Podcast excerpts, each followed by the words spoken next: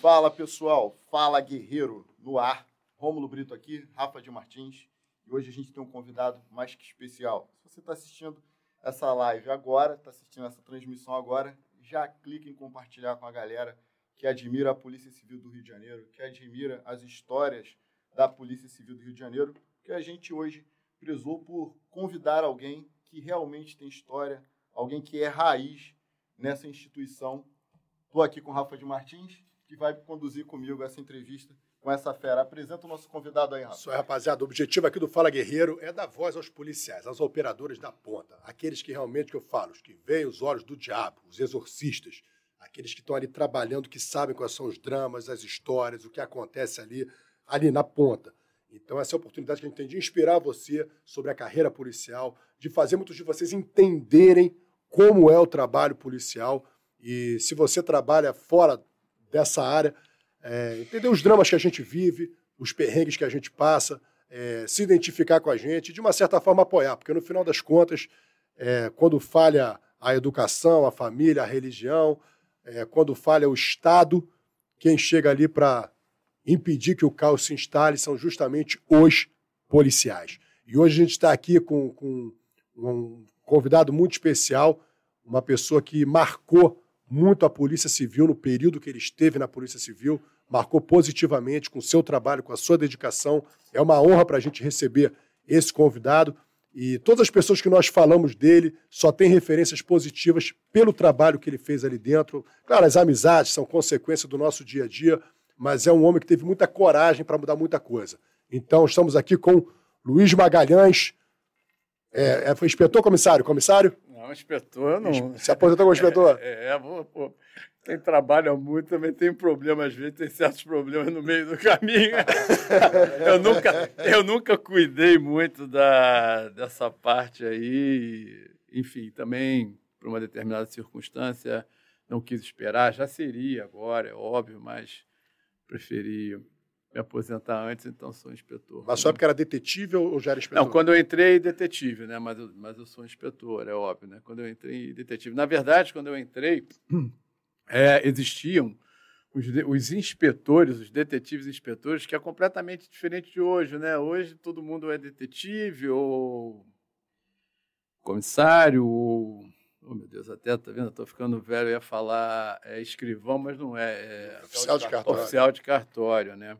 Só que quando eu entrei, não, eu sou de 82, né? Era um, aquele concurso antigo, ainda lá de trás, anterior ao meu, dos inspetores, né? Então, pô, era diferente. Era Seu muito concurso dif... era dos inspetores? Não, era não, meu detetives. concurso era dos detetives. Mas quem estava na ponta eram os inspetores, que ali eram, ali sim, era um, era um cargo acima, né? Dos detetives. É como e, comissário. Só, é como se fosse comissário. É, como se fosse comissário, mas só cascudo. Pô, eu fui direto para a DRE, né? Delegacia de Repressão Entorpecente, saí da academia para lá. Pô, eu passei semanas só, que era naquele antigo prédio DOPS, né? Ali do lado da chefia de polícia, né? E eu passei semanas encostado com o pé na grade. É, os cascudos passavam, passavam para lá, passavam para cá e não diziam nada para mim, né? É, era um momento, eu acho que era um momento um pouquinho diferente do que, do que hoje novos policiais encontram a instituição. Eu acho que está mais próximo, né? Talvez. Naquele tempo tinha um apoio. Você não entrava na sala de um chefe de SI. Você não conseguia falar diretamente com o chefe de SI, entendeu? Você falava com alguém, algum preposto, não estou falando com o delegado, não. Estou falando com o chefe de setor de investigação. Você falava com, você falava com o preposto dele para poder, e aí, dependendo, né, ele te atender e... E você pediu para ir para a DRE direto ou te mandaram? É, sem... Então, o, o meu concurso ele é de 82, Brito. Só que houve um lapso de tempo imenso sem, sem chamar a gente. Eu já trabalhava e tal, antes, né, na, não na polícia, eu já, na verdade já era até funcionário público.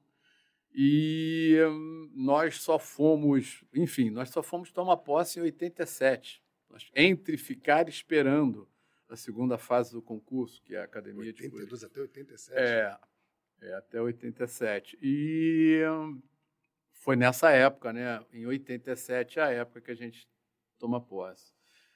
Antes disso, na verdade, eu, eu tinha feito prova também para a Polícia Federal. E tinha passado também. Tinha passado para a Polícia Federal e para a Polícia Civil. Só que eu tinha uma miopia imensa em uma das vistas, né? quase 8 graus de miopia na vista direita, mas a vista esquerda era plana, ou seja, né? É, é, plana significa dizer que é perfeita. Né? Uhum. Então eu não usava óculos. Eu não usava óculos, eu enxergava bem e tal. uma loucura isso. E tudo bem, fui lá, fiz, passei e tal. Quando fui fazer lá tiro, parece piada, mas é verdade, né? O instrutor mandou que eu tampasse a vista esquerda e atirasse, Logo mirasse com a vista direita. Isso na federal. Na federal, né? Assim, pô, então agora vocês vão mirar lá no alvo, tal, com a vista direita e tal. Eu falei, bom, legal, mas onde é que está o alvo? né? Então, isso é óbvio, né? Que fez com que eu com que eu ficasse reprovado, mas assim, eu, eu acredito, eu acredito na energia no universo, acredito no destino, a gente também faz, né, por isso, eu queria muito, por isso eu fiz os dois concursos. E isso é, é óbvio que, que naquele momento eu fiquei super triste, mas me deu tempo, como era uma, uma questão que eu podia colocar um óculos e fazer a prova de óculos, eu, então, aí, diante disso, é óbvio que eu fui procurar um oftalmologista e coloquei óculos e tal, e pude, então, no, no, nos testes civil. da. prosseguir nos testes da Polícia Civil. E, assim, fui super feliz, tive um, eu, eu me orgulho das amizades que fiz, é, da carreira que tive. Para mim, eu, eu fui muito feliz. E se isso serve de impulso né, de é, para alguém. Eu tinha um, um, cargo maravilhoso antes de ser polícia. Eu era assistente diretor de uma rede de hospitais é, desde 79 e era um cargo com um salário muito bom, condição trabalhando num, num gabinete com todas as prerrogativas que o cargo conferia e tal. E eu fiz os concursos sem falar para ninguém rigorosamente ninguém, quando eu digo ninguém, ninguém, ninguém sabia que eu tinha feito esse concurso. E quando eu fui passar para a segunda fase, e aí quando eu passei, aí eu falei e tal, minha família falou, pô, mas ele agora realmente pirou, ele está muito mais maluco do que a gente achava que ele era. então, eu digo isso por quê? Porque, cara, você tem que é, se jogar naquilo que você acredita, naquilo que você gosta. E esse era o meu sonho. Era ser, ser, policial. ser policial. Eu nunca, eu nunca falei com um policial na vida antes de ser polícia. Eu nunca peguei numa arma antes de ser policial. Então. Bem parecido, bem parecido com, com o meu caso. Eu não conhecia nenhum policial. Na verdade, eu não conhecia nenhum servidor público. Morador da, morador da Baixada concurso público era uma realidade bem, bem distante. É, eu era morador do subúrbio, do Engenho de Dentro, sei o que é isso, mas era bem, Baixada era infinitamente pior. É, eu, eu, é, para mim era algo é, inatingível, inalcançável, né? Eu não conhecia. E hoje, eu trabalho com, com, com um público concurseiro, eu te falei isso algumas Sim. vezes, e a gente se preocupa, quem está dentro da instituição se preocupa porque está vindo muito concurseiro, na, na, na, no afã de se tornar servidor público, então instabilidade não sabe, não sabe o que, vai encontrar aqui. O tempo é outro, é outro, mas a guerra é a mesma. Sim. A guerra é a mesma e, e os criminosos estão muito bem, mais bem armados. Você, com toda a sua experiência, né, e na época você foi chefe de, de algumas unidades, né, de forma brilhante, inclusive, é, você já, li, já, já, já lidou com sim, que aquela galera que entrou aventureira. Sim, e como é que foi sim, é complexo, né? Eu já essa galera, ela vem dos últimos anos, então eu, eu ainda cheguei a pegar um pedaço e, e digo que no meu caso, e aqui não vai nenhuma crítica a nenhuma categoria, no meu caso, eu acho que isso começa com os delegados. Eu acho que isso começa com os delegados. Eu acho que é, pelo menos foi o que eu percebi, os, o, a galera mais concurseira que eu tive contato foram os novos delegados. Eu estou falando isso já de algum tempo. Novos que você diz de, de, de, que época? Novos para mim, sei lá, eu peguei, vamos dizer assim, na minha, na nossa última gestão na DAS, estamos falando de 2007 a 2010. Foi na hora que deu aquele upgrade 2010. do salário, né? é, exatamente. O salário entendeu? dobrou, uma galera É, por exemplo, eu vou dizer, nessa, nessa, nessa, nesse lapso de tempo, entre dois, no final dos anos, dos anos 2000 e lá por volta de 2010, não me lembro, eu não sou muito bom para datas, o doutor Raimão, meu titular, né, o delegado, esse sim é uma lenda, eu não. E ele deu aula na academia de polícia, né? É, e aí ele, o doutor Alcide, que era um substituto dele, doutor Alcide para falar a parte formal e tal, jurídica, uma sapiência jurídica, doutor Alcide, e o doutor Reimão lá, né, para focar mais, né, né também na, na, outra parte da aula, e eles me chamaram para que, que eu fosse dar uma assistência às aulas, e para mim era maravilhoso, que era a parte mais fácil, né, porque eles falavam e depois, bom, depois de dois ícones desses, duas autoridades, falar o que me resta, contar causos, porque eu não tenho a capacidade jurídica, né, do, dos senhores, então eu vou contar. Opa, a cadeira desceu aqui é, direto, hein? Pô, peraí. E, eita, peraí. Vamos ver aqui. E contar causas. Então, por que, que eu estou falando isso? Porque eram delegados novos. Né? E dali, eu estou falando dessa época, delegados que hoje estão com, já estão com 10, já estão com uma estrada, 12, 12, talvez um pouco mais, 15 anos, e muitos, muito bons. É, muito bons. E, e eu fiz grandes amizades nessas turmas, né? Mas ali eu já percebo, a gente já percebia, lá na DAS, né, na Delegacia de Sequestro, é, a gente já percebia que isso seria alguma coisa que teria que ser trabalhada, porque eu acho que você tem que ser apaixonado por que faz, pelo que faz. Eu acho que esse é o primeiro pré-requisito para você ter sucesso. E quando eu estou falando de sucesso, eu não estou dizendo ficar famoso, nada disso não. Sucesso no sentido de atingir teu objetivo, a atividade fim da tua profissão. É, então, se o sujeito quer ser um cirurgião, que ele opere bem, que salve vidas, esse é o sucesso, não ser famoso, né? E para mim o sucesso era esse, cumprir bem a minha a minha tarefa como investigador. Eu sempre fui apaixonado por investigação. Sou formado em direito desde os anos 90 também e nunca quis ser delegado. Porque eu não sei nem se eu teria capacidade para ser, diga-se de passagem, mas eu nunca me interessei para uhum. estudar, uhum. para fazer um concurso para delegado, porque eu, eu falei, cara, eu acho que eu sou razoavelmente bom no que eu faço. Então eu vou continuar nesse lugar. Entendeu? Então, sim, já me deparei e é muito complexo. É, eu não gosto de falar, porque sempre, a gente sempre acha que, pô, a nossa profissão, né? É que, pô, na nossa profissão, na nossa profissão, eu acho que são todas as profissões têm as suas particularidades. Mas, cara, na polícia, numa área tão sensível como não. essa. Não, não dá para tu arriscar, né? Não dá para o é. cara ali ser um cara que sabe, é, ele quer cumprir expediente. Entendeu? Eu tive muito, eu tive algumas alcunhas, né, na polícia. E uma delas era era general, né? Os meus meus parceiros, o pessoal que trabalhava comigo, minha equipe, meu time. E aqui fazendo uma vírgula rapidinho, né?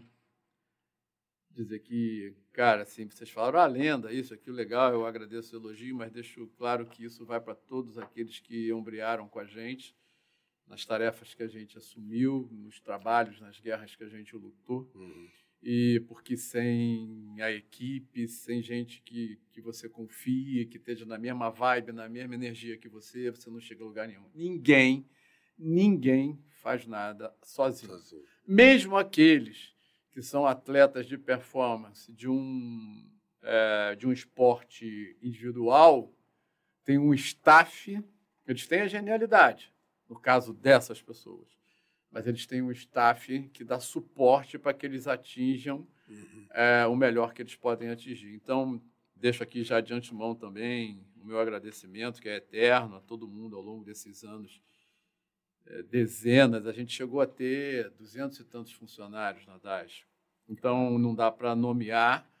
Né? Eu vou nomear duas pessoas muito importantes e eu tenho certeza que meus parceiros se sentirão representados. Um é meu parceiro, meu compadre, Luiz Matos, famoso português. sem ele não, te, não teria feito 10% do que a gente fez. Ele, então, é fundamental. E o outro, o doutor Marcos Alexandre Cardoso Reimão, que também foi uma grata surpresa. E eu tenho passagens assim homéricas, especialmente com, com o doutor Reimão. Mas, sim, sim, é problemático. E o que eu ouço de relato hoje, que eu não estou mais, né? hoje eu sou roteirista, já há alguns anos, é, quase sete anos, e que é complexo.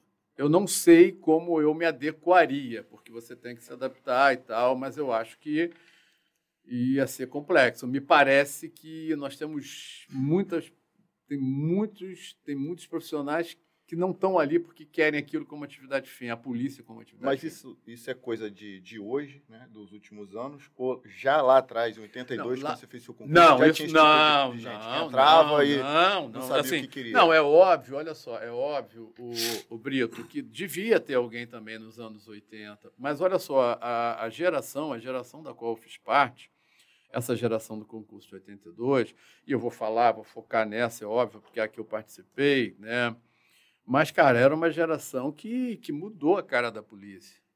Entendeu? Mudou a cara da polícia, porque até então havia tido um lapso de tempo muito grande entre concursos. Há muito tempo a Polícia Civil, estou falando da Polícia Civil, não entravam, não, não, não, não tinha ingresso de novos, de novos agentes, novos policiais. Se não me falha a memória, o último concurso que tinha tido era o de 180, de matrícula 180, que eram cento e poucos. E aqui eu posso estar cometendo algum, algum erro de, de número, mas eram muito poucos. Eles não chegavam a 200, eu acho, talvez um pouco mais, um pouco menos, entendeu? Então, havia um lapso de tempo muito, muito grande. E, lógico, né? É, quando há um novo concurso, vem sangue novo. Né? E, e, e, naquele momento, não. Poxa, assim, se eu for citar aqui, tem, tem ícones, verdadeiros ícones, ícones que vieram dessa, dessa geração. Tem vários, vários, vários, mas vários mesmo. Grandes policiais que estão aí ainda, muitos deles aí até hoje. Até hoje. Entendeu? Então, eu acho que poderia haver, é óbvio, um ou outro concurseiro, mas o número é infinitamente menor do que eu percebo hoje, entendeu? Entendi. Do que eu percebo hoje. Aí é. você, 82 fez o concurso, 87, 87 você começou a academia ou começou a trabalhar? Não, começamos a trabalhar. Pela DRE? É, naquele tempo o que, que acontecia? Né? Aí eu, eu, eu usei também um pouco de gestão de vida, né? da experiência que eu já tinha. Né? Eu trabalhava de carteira assinada desde os oito anos. Antes já tinha feito uma série de coisas também, mas não trabalhos formais. E, e como eu disse antes, eu já trabalhava no serviço público. Naquela época, é, só, só iam para, só podia escolher a lotação e ir para uma delegacia especializada. Diga-se uma delegacia especializada para quem para quem não sabe o que é, são as delegacias que não atendem ao público diretamente. Hoje até tem delegacias especializadas que atendem ao público, como a delegacia de informática e delegacia da mulher e tal, mas eu digo acho que não são as distritais, né? Que tem um núcleo mais uma um trabalho mais específico. Então você não podia ir para uma especializada. Só o primeiro lugar do curso de formação profissional poderia ir para uma especializada. Só o primeiro lugar poderia escolher e ir e, e só ele também ganhava uma arma nova. É mesmo? É, sério. O quê? É um estímulo, sério, né? O cara se esforça para ser o. Sério, o os outros todos era, pô, o que tivesse. Enfim. Podia acontecer de não ter? Não, tinha arma, mas, né? Então, o que que ocorre? É... E, e eu estudei para cacete e tal, para ser o primeiro lugar, né? Mas, infelizmente, não consegui. É, eu fiquei em terceiro lugar no curso de formação daqueles tantos outros lá, por coisa de décimos do primeiro e segundo lugar. Aquilo foi uma frustração muito grande para mim. Né? Mas, enfim. E aí, o que, que eu fiz? Eu tinha um sonho, já naquela época, porque como eu tinha feito lá o concurso da Polícia Federal, eu tinha feito uma gestão para ir treinar na academia de polícia antes do concurso da Polícia uhum. Civil, né? me preparar para o concurso da Federal. E tinha feito muito relacionamento e eu comecei a dar umas, a dar umas palestras, não, a acompanhar né, o, o secretário do, do, do diretor da Academia de Polícia, é, na época, a dar umas palestras sobre entorpecentes. Né? Não com a visão de um policial, mas. mas qual era o know-how que você tinha? Desse, o know-how que eu tinha, o know-how de ser um suburbano nascido no, no, no coração do subúrbio, da vida, de que as drogas estão ali, estão nas ruas. Não uhum. precisa nem ser no subúrbio, pode ser no subúrbio, na Zona Sul, na Baixada, mas as drogas estão lá, de quem vive na rua, uhum. de quem tem a dificuldade de, de. vive mesmo na rua o, o dia inteiro e é. tal, fora o período da escola e tal. Enfim. E Francisco Galo, esse, uma figura maravilhosa. E a gente começou, comecei a fazer umas palestras com ele sobre drogas e tal. A palestra era dele, na verdade, eu só acompanhava e dava a visão fresca de alguém que está ali, jovem então.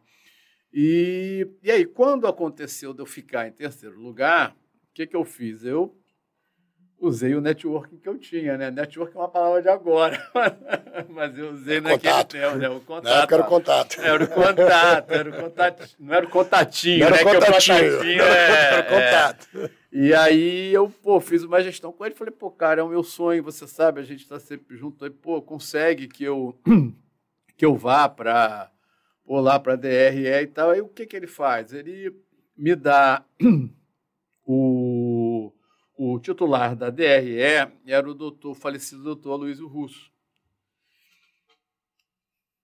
Tenho ter cometido aqui, mas eu acho, acho que já faleceu o doutor Luiz Russo. E, e, e, ele falou assim: ó, você vai lá, procura o doutor Luiz Russo, me deu um cartão dele. Ele disse que ele fez também. É, e fala que eu estou te indicando, se ele pode te puxar para aí. Eu, o que, que eu tenho a perder? Nada. Fui lá, não conhecia ninguém Ninguém, bati na porta e cheguei lá. Você sabe como é que é, né? Delegacia especializada e tal. Pô, eu queria falar, você quer falar com quem? Não, eu queria falar com o delegado.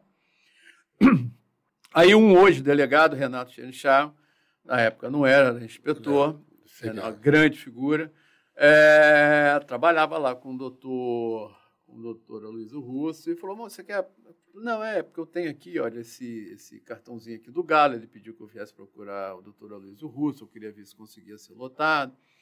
E aí estava na sala também uma figura que eu tenho o maior carinho, sabe? Que era o Aloizinho, Aloysio Russo Júnior, filho do doutor Aloysio. Uhum. E aí ele virou para mim, pô, mas o que, que tu quer? Eu falei, não, eu só queria vir lotar daqui que o meu sonho é trabalhar na DRE. Eu, porra, queria trabalhar na DRE. E, enfim, aí ele pegou meu nome, minha matrícula. E falou, tudo bem, eu vou falar com meu pai. E eu fiquei esperando, né? E aí o que, que aconteceu?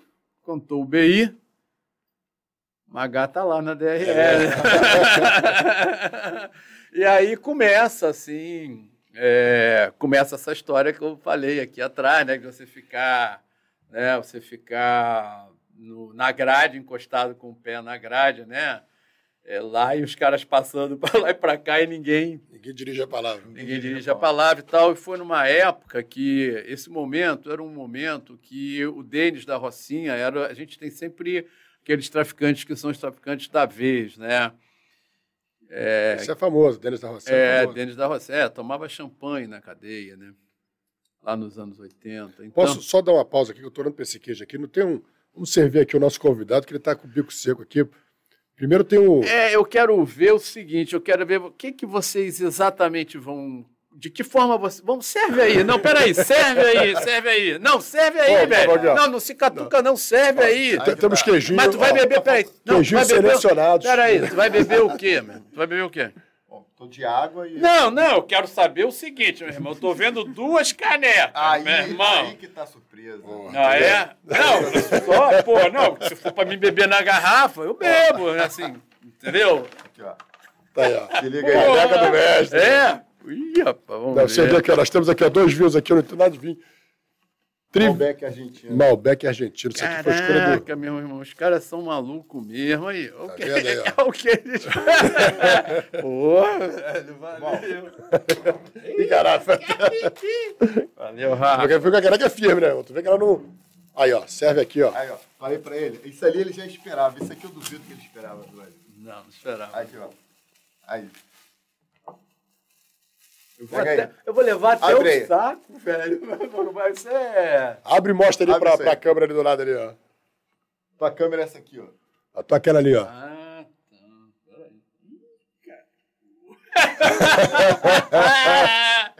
Aí, meu irmão. Esse, esse a gente vai explicar o porquê. O que, que significa. Isso aí tem um significado forte. Porra, tem. Eu, uma, eu falei assim aqui agora há pouco, né, que eu fazia muita coisa antes de né, ter um trabalho formal. E uma delas, né, é que eu acho que eu fui o cara, para não exagerar muito, pelo hum. menos, eu acho que Puxa eu fui o cara. Eu acho que, pelo menos na Zona Norte, eu fui o cara que mais vendeu All Star Tu era vendedor de All-Star? É, assim, na, na, época não existia esse All Pode. Não, não, vou beber água. Quer beber água? É. Eu, na época, no, pô, maravilhosa, obrigado, valeu mesmo, demais. Na época não existia esse All-Star aí, brasileiro e tal, era só o All-Star gringo, né, uhum. americano e tal. E, e, não tinha, cara, era um olha só que doideira, né, cara? Era um item, puta item, assim, você vê, tô falando de antes dos anos 80.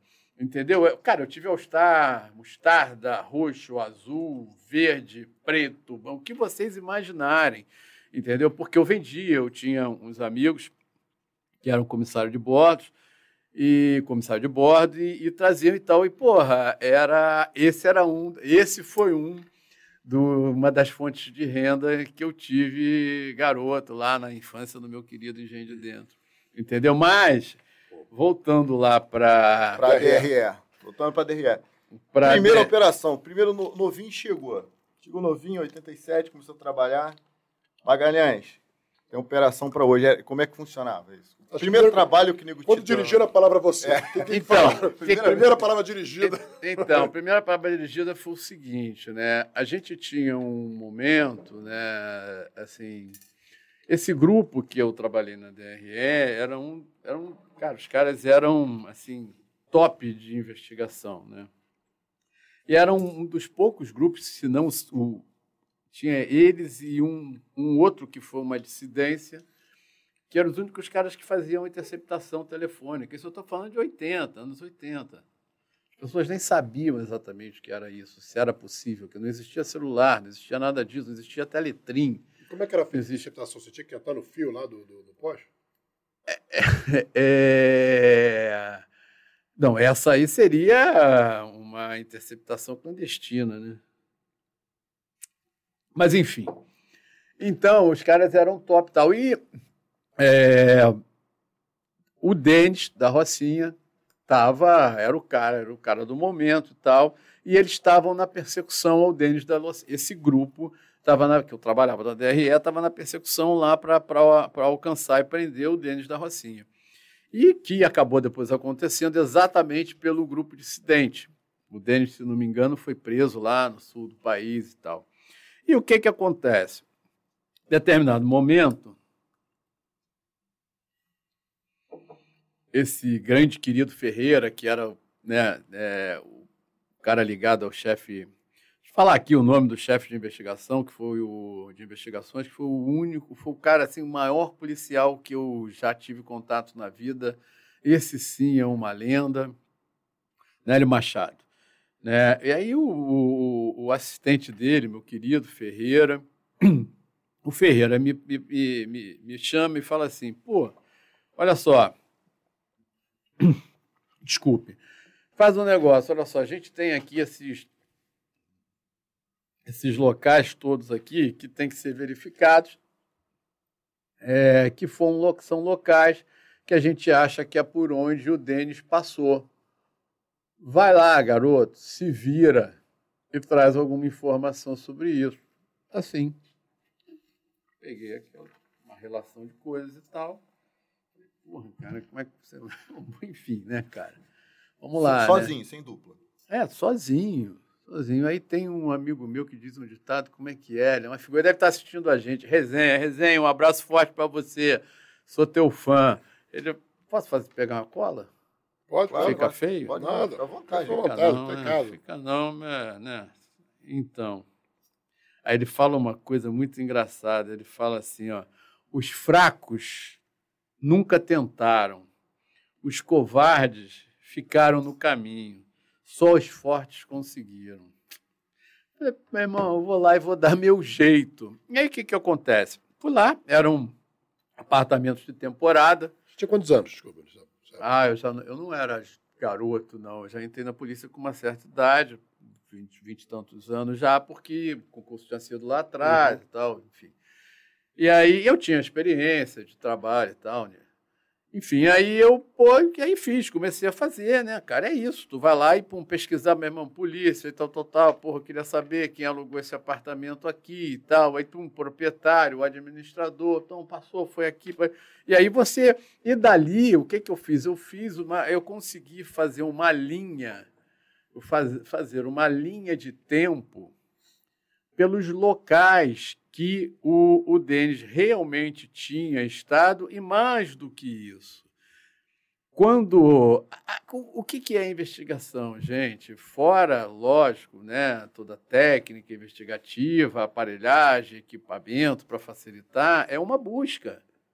Na verdade, é uma busca, é você não, não se dar por vencido e tentar descobrir o fio da meada. É isso.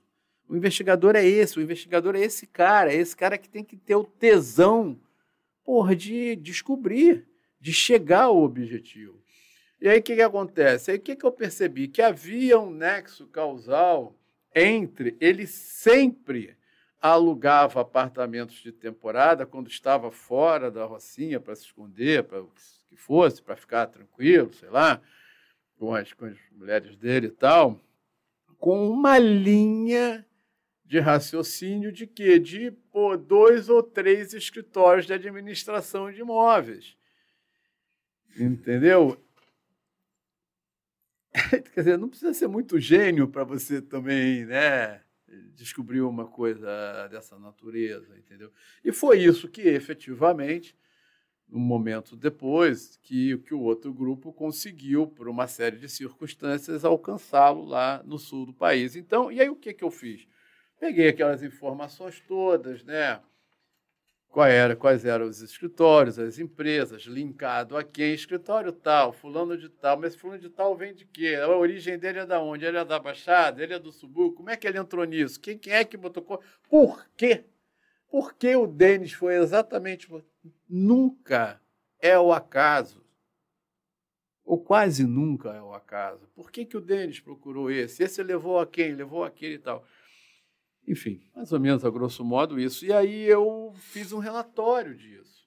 Eu fiz um relatório. Como eu tinha trabalhado na área administrativa, conforme eu disse antes, eu tinha contato já em fazer relatórios e tal, fazer despachos em processos e tal, processos lá administrativos do hospital, e fiz um relatório, uhum. que é uma coisa que eu não gosto de fazer, eu não gosto da parte formal da polícia, mas eu tinha que fazer, fiz e entreguei lá para o Ferreira, né, que era o assistente do Nélio, do chefe de investigação. O Nélio pegou o relatório, leu o relatório, pá, pá. Assim, a polícia é engraçada, né? Ainda mais o, o polícia operacional, ele não gosta de escrever. Não sei se ainda é assim, pelo menos não é, era assim. É cada vez mais assim. o cara, é, é, cara que nem entra para a polícia já não quer escrever. É, aí ele pegou, leu aquele relatório e mandou me chamar. É o chefe do serviço, né? Mandou me chamar. Aí falou, Pô, cara, meu irmão, senta aí. E aí, pela primeira vez, eu entrei na sala do chefe, né? E. Fez isso aí sozinho? Eu falei, fiz, porra. Né? Vocês mandaram eu perseguir aqui um, um, caminho e tal, tal. Peguei, pô, é tu que fez isso aí? Foi tu que fez esse relatório? Eu falei, fui. Falei, porra. Aí ele falou, porra, gostei. Tu vai ficar comigo aqui agora. Porra. fui promovido? Ah, eu fui promovido, né, cara? Aí eu falei, pô, acertei na loteria, né, cara? E isso foi fundamental para a minha vida, isso foi fundamental. O Nélio é uma pessoa ímpar, é, também não está mais nos, né, na, na, ponta há muito tempo, tem uma grande empresa de inteligência, de investigação, de segurança, uma figura ímpar, maravilhosa. Cara, assim, eu, eu reputo que eu já encontrei policiais é, muito bons, inteligentes, operantes, o, o predicado que vocês quiserem dar, mas tão inteligentes, sagazes, operacionais como ele, Eu acho que não. Eu reputo que o Nélio foi o meu único nesses trinta e tanto, quase 40 anos de, de profissão, né? Juntando tudo, né? o tempo também anterior. Foi o cara mais fera, mais capaz que eu já conheci. E aí você vê, nessa, nessa época da que a gente está falando da DRE, eu novinho de polícia, né? eu participei de uma operação, existiam uns sequestros no Rio de Janeiro naquela época, que não eram esses sequestros dos anos 90, 90 final dos anos 90, né? eram aqueles eram sequestros de gerente de bancos. Havia essa modalidade lá no final dos anos 80, né? que eram, teve um famoso, Chocolate, era um sequestrador famoso, teve um agente penitenciário também foi um sequestrador famoso. É, e nós fizemos, naquela época, uma operação. Isso eu tinha pouquíssimo tempo de polícia. É que nós, porra, que a equipe da DRE invadiu o Paraguai para prender os caras no Paraguai. Eu fui o responsável, novinho de polícia, o Nélio me deu a, incumbência, a incumbência, a incumbência de. Na, na que, que aconteceu? A investigação levou e identificou que os caras tinham ido para o Paraguai. Uma, uma, cabeçada. Quatro ou cinco caras, talvez, quatro. Uhum. Então. E, e, eles estavam no Paraguai e, no determinado momento, no dia seguinte, dia seguinte, eles iam pegar um voo para a Espanha, iam ser inalcançáveis. Né? E, então, pegaram dinheiro foram bem sucedidos em pegar o dinheiro. É, eles vinham fazendo sequestro há muito tempo, há muito tempo, tal, tal, tal. Como é que ele sequestra? Você gostava o cara do banco para ele poder abrir... É, é ele, Desculpa, é exatamente, sequestrava familiares, gerente, ah, gerentes familiar, de banco, gerente familiares, ameaçava que ia matar Entendi. e tal, e aí eles limpavam o cofre. E, pô, uma loucura, cara. Assim, e, e aí o que, que aconteceu? Não tinha, e, a, e se descobriu a investigação, quando, quando os, os descobriu no Paraguai, eles já iam pegar um voo para a Espanha no dia seguinte. Porra, então não tinha, e não tinha um voo de carreira que chegasse a tempo. E aí foi feita uma gestão junto a, um, a uma empresa de comunicações, um grupo de televisão, e esse grupo de televisão cedeu um jato para que uma equipe da DRE viajasse até o Paraguai, desde que fosse um cinegrafista né, e um repórter para filmar toda a operação. Né? Eu fui uma das, assim, um dos primeiros. É, a vida também não é feita só de vitória, né? Ela é feita de. Também tem umas derrotas que fazem a gente crescer e tal. E eu, pô, eu já tinha feito o negócio lá do, do, do do Denis da Rocinha, eu tinha feito uns contatos técnicos para fazer uns grampos, mas isso é uma história para outra hora e tal. E, e eu pô, falei, pô, eu vou estar nesse grupo que vai, né, que vai com o Nélio para o Paraguai, né? Pô, imagina, tu novinho de polícia entrar num avião pô. particular, porra, para ir para outro, invadir literalmente. Né? É, pô, meu irmão, entendeu? E, né, e aí ele me chama e ele faz, um, né, faz a relação dos policiais que vão para o Paraguai e eu não estava na relação. Porra, aí aquilo, né, porra, foi uma, foi uma derrota, né? Foi, porra, caraca, como é que eu não vou? Que sacanagem, né? Como é que eu não vou participar? Eu queria ir para lá, ficar preso lá, qualquer porra que acontecesse, eu estava topando, entendeu? Pô, e é um sonho da vida, né?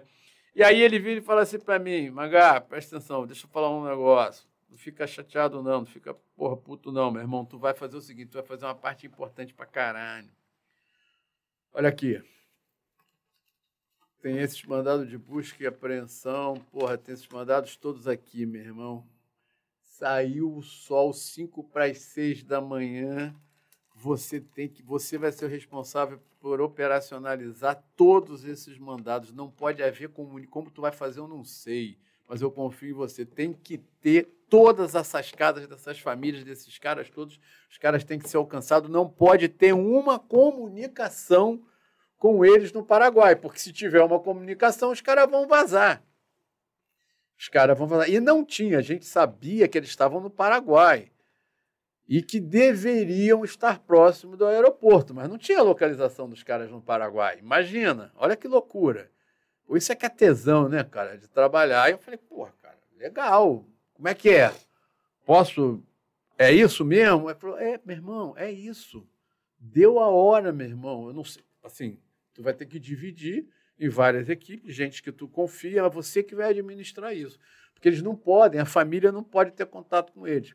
E assim foi feito. E assim foi feito. E, e eles foram para o Paraguai também. Aí, numa, na época, tinha um repórter que estava em ascensão, já faleceu, não sei se vocês conhecem, conheceram, Marcelo Rezende. Marcelo Rezende então, Marcelo Rezende era novinho, era estava começando. E o Marcelo Rezende foi o repórter que foi é, indicado né, para ir.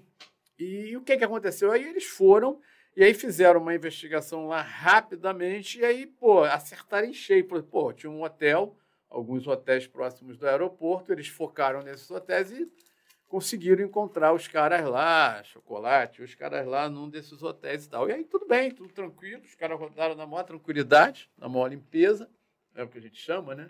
No jargão policial, na limpeza, na tranquilidade. E, e, e para quem não sabe, para quem não é polícia não sabe, qual é o grande barato? Você fala assim, pô, mas por que invadir? Por que não entra em contato com a diplomacia paraguaia? Por que, que não entra em contato com a justiça paraguaia? Por que, que não entra em contato com a polícia paraguaia? Vai lá, manda tudo para lá, os caras prendem. Porra, gente, vou falar um bagulho para você. Isso não funciona para a cabeça do investigador. O grande barato é chegar lá, agarrar e falar: perdeu, moleque.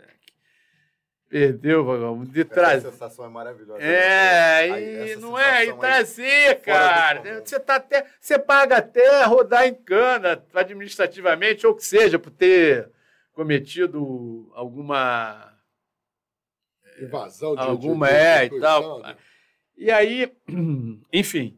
E aí os caras foram precisar. Quando foram para o aeroporto, o avião está lá taxiado no aeroporto, tá o avião lá, né, particular que que acontece? Pô, estamos falando dos anos 80, gente. Porra, não era câmera desse tamaninho, né? Eram câmeras desse tamanho aqui, né? Que o cara botava aqui no ombro. E a bolsinha do lado, a bolsinha do lado. Pô, meu irmão. Aí os caras, o, o, o, falecido Marcelo lá e o cinegrafista, resolvem filmar toda aquela a, a situação do, do, da equipe de policiais chegando com, com os brasileiros preso no aeroporto e tal. Pô, meu irmão, uma câmera daquele tamanho no meio do aeroporto lá no Paraguai, os caras da polícia lá do Paraguai falam, mas o que está acontecendo aqui, pô? Que festa é essa que não convidaram a gente aqui no nosso país? Aí deram um bote, né, na equipe nossa lá e prenderam todo mundo. e prenderam todo mundo. Quando eu digo prenderam, sentido figurado, né? Detiveram. Todo detido, foi todo mundo é, detido. detido por um tempo. Averiguação. Explicar, tem que explicar. Detido para averiguação. Não, é, assim, pô, é, é um linguajar. Detido para averiguação. É, tem um linguajar. Aqui não é o juridiquês. O meu linguajar. É o é... linguajar policial. Deixa é... o juridiquês pro. Não, lá, lá, lá no Paraguai é detido para lá averiguação. É, é, tal. E aí, cara, e aí, meu irmão, aí sim. E aí sim foi se desenrolar toda a grande merda. E aí, como é que, como é que conseguiu? porra, é óbvio que aconteceu, acabou tudo bem. Os caras vieram pra cá presos e tal. Cara, era assim, é, gente, era tanta grana, tanta grana que esses caras, é, assim, tinham. Pegaram dinheiro também? Não, não lá, parte lá. E aqui, parte do trabalho. E a tua operação, como é que então, foi? a minha deu toda certa, prendi todo mundo, as malas prontas, papapá, todo mundo foi preso e caminhado para DRE. E aí, de, depois, a gente foi fazer os trabalhos realmente de busca e apreensão, porque o que, que acontece? A gente não podia fazer aquele trabalho naquele momento, que não dava tempo, tinha que deixar eles incomunicáveis por algum tempo. Uhum. Né?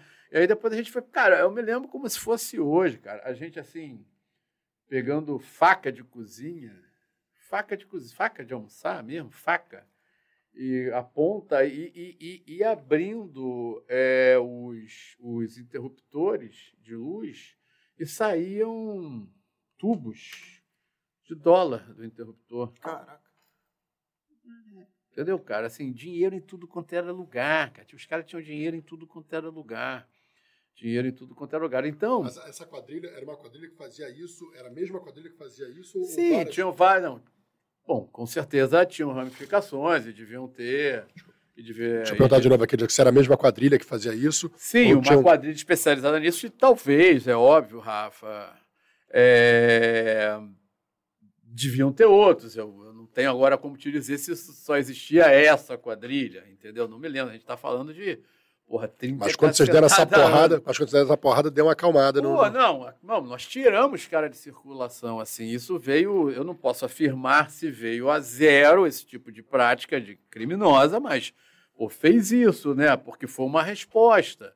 Porque também, aqui uma parte rapidamente, eu acho que o crime, especificamente em alguns modelos, né? É, o crime funciona como qualquer negócio, gente, entendeu? Você, é, ele só avança e vai ganhando proporção à medida que dá certo é, e que verdade. os caras conseguem se remunerar. É. Porque se você, cara, vai correr risco de prisão, de morrer, de ser baleado, do que for, fora todos os outros riscos, né, que eles não levam em conta, né, os riscos morais em relação à sua honra, à sua dignidade, você está tá numa prática criminosa, porra, é, e você não tiver, e não tiver recompensa, não tiver recompensa, para que, que tu vai fazer? Não. Tu muda, né? Assim, digo isso porque porque também que a gente vai falar lá na frente, um, um dos fatores preponderantes para a gente ter sucesso e quebrar esse moto contínuo do que se tornou o Rio de Janeiro anos mais tarde, lá no final dos anos 90, né?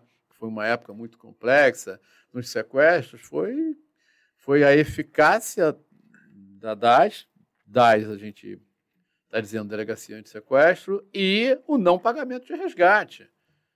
Entendeu? Então se tornou um péssimo negócio. Então, é óbvio que o crime veio, veio, veio, veio lá embaixo. Entendeu?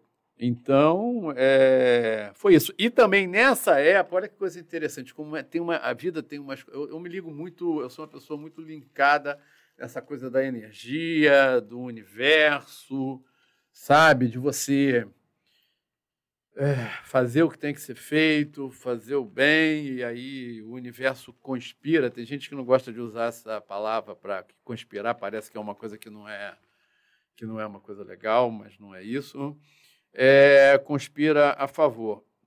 Nesses idos de 87, que eu estava lá na DRE, acontece, não sei exatamente qual foi o, o ano, mas só dar uma, uma pesquisada aí se descobre rapidamente, acontece o primeiro grande sequestro no Rio de Janeiro, que foi do Rubem Medina, uhum. Roberto Medina, né? Rubem Roberto Medina, Roberto, né? Roberto do, Medina. Do, é, do Roberto Medina. Do, do Rock in Rio. Do Rock in Rio, exatamente. Que na época era, era isso, já tinha tido o Rock in Rio de 85. Uhum. O primeiro Rock in Rio de 85. 92, né? É, é. Hollywood Rock. Não. 6 de junho de 1990. O que? O primeiro o Rock in Rio? Sequestro. Ah, o sequestro. Então, já tinha, eu tinha ido ao primeiro Rock in Rio. Eu tinha ido ao primeiro Rock in Rio. Que uma, é uma experiência única. E 85, se não me engano, tinha sido o Festival de Saquarema. Não, essa data que ele. Eu sei, é do sequestro. Então, em 90, então, o que, que acontece? Em 90, não existia a delegacia de sequestro. Não existia. Né? E aí há o sequestro do Medina. Porra, o Medina era um cara, porra, era o dono da Arte Plan, um cara estava em todas as mídias, porra, né? Uma uhum. pessoa aí do. Todo mundo é conhecido, famoso e tal. E então, o que, que o secretário de segurança da época, o secretário de polícia civil da época, o chefe de polícia na época era chefe, né? Chefe de polícia civil na época faz. Ele quem era, quem era o chefe? Eu acho, tenho medo de, eu não tenho, eu não, eu não compilei dados. Eu aqui fiz um roteirozinho só de pontos que eu, que eu, que eu acho que é interessante falar, mas não compilei dados, não vi datas assim. Mas enfim, eu acho que é o doutor Heraldo Gomes. Posso estar equivocado. Uhum. É, e ele vai e cria um grupo de notáveis, diga-se de passagem, notáveis delegados, né? Delegados que tinham grandes equipes, que era o, é, é, falecido doutor Campelo, é, doutor Agra Lopes, doutor José Marcos Marque Gomes Sobrinho, Pô, era só, só, cara, era só delegado titular, chefe de equipes de ponta, de ponta. E ele cria um, até um abraço, meu querido Cláudio Gomes, comissário Cláudio Gomes, que era o homem de confiança do doutor Agra. Um abraço. E, e aí ele cria esse, esse, esse grupo de notáveis para investigar o sequestro Medina. E as primeiras prisões do sequestro Medina foram feitas por nós, pela DRE. Foi o PREA, ali na Lapa, que era, um, era o cara que foi de moto para lá para escoltar, ver os hábitos e tal do Medina, e um outro criminoso, sequestrador, que agora não, não me recordo o nome. E as primeiras prisões é, foram nossas. Então, o que, que aconteceu? O inquérito, o inquérito mãe, o inquérito que né, ia apurar o fato, ficou conosco, apesar de haver um grupo de notáveis o inquérito, então, qualquer coisa que eles fizessem, efetuassem prisões, diligências, fizessem apreensões, enfim, informações tinha que vir para o inquérito que ficava com a gente.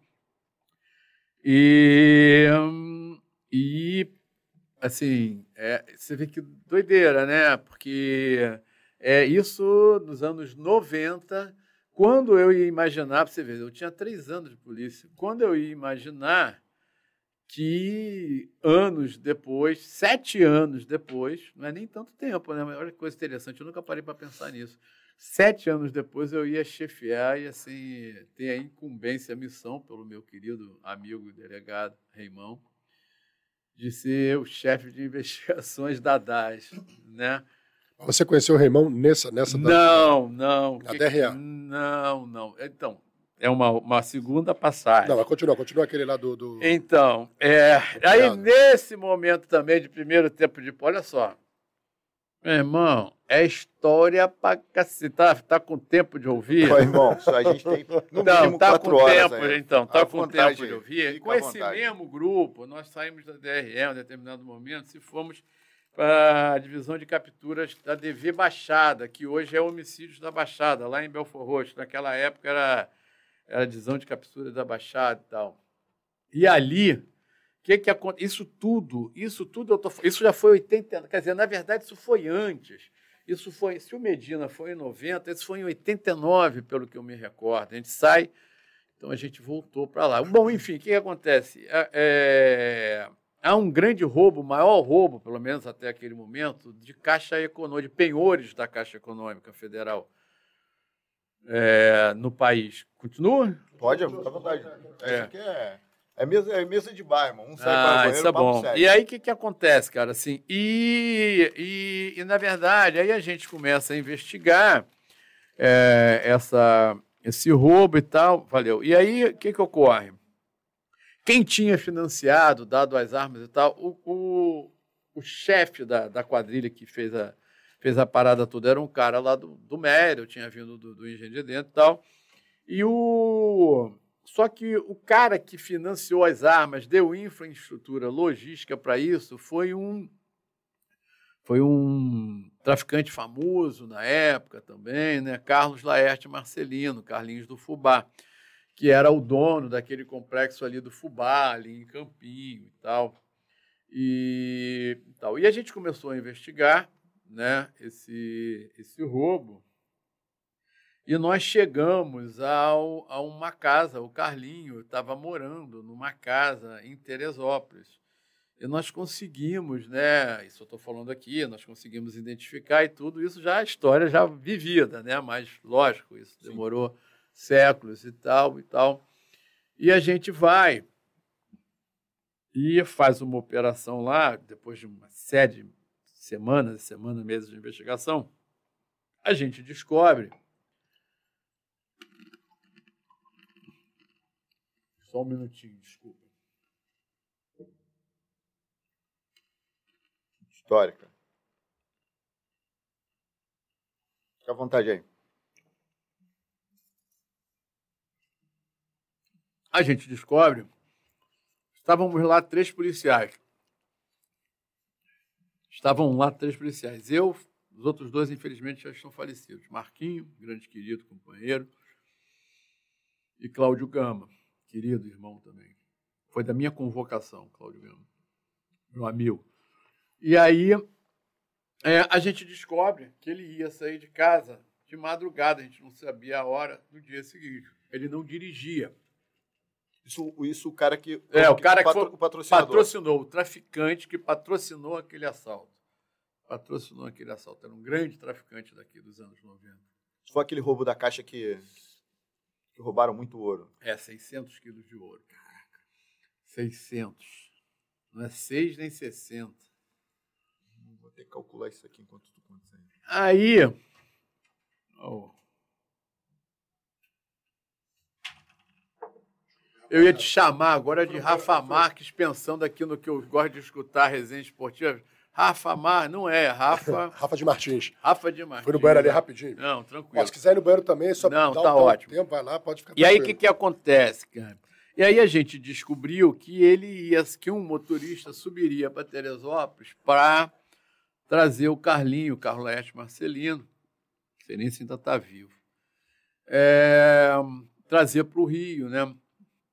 E, é, e aí marcamos uma operação para sair, ali, ele morava num, num- num lugar residencial ali na, entre Friburgo e Teresópolis, na estrada Friburgo-Teresópolis e tal.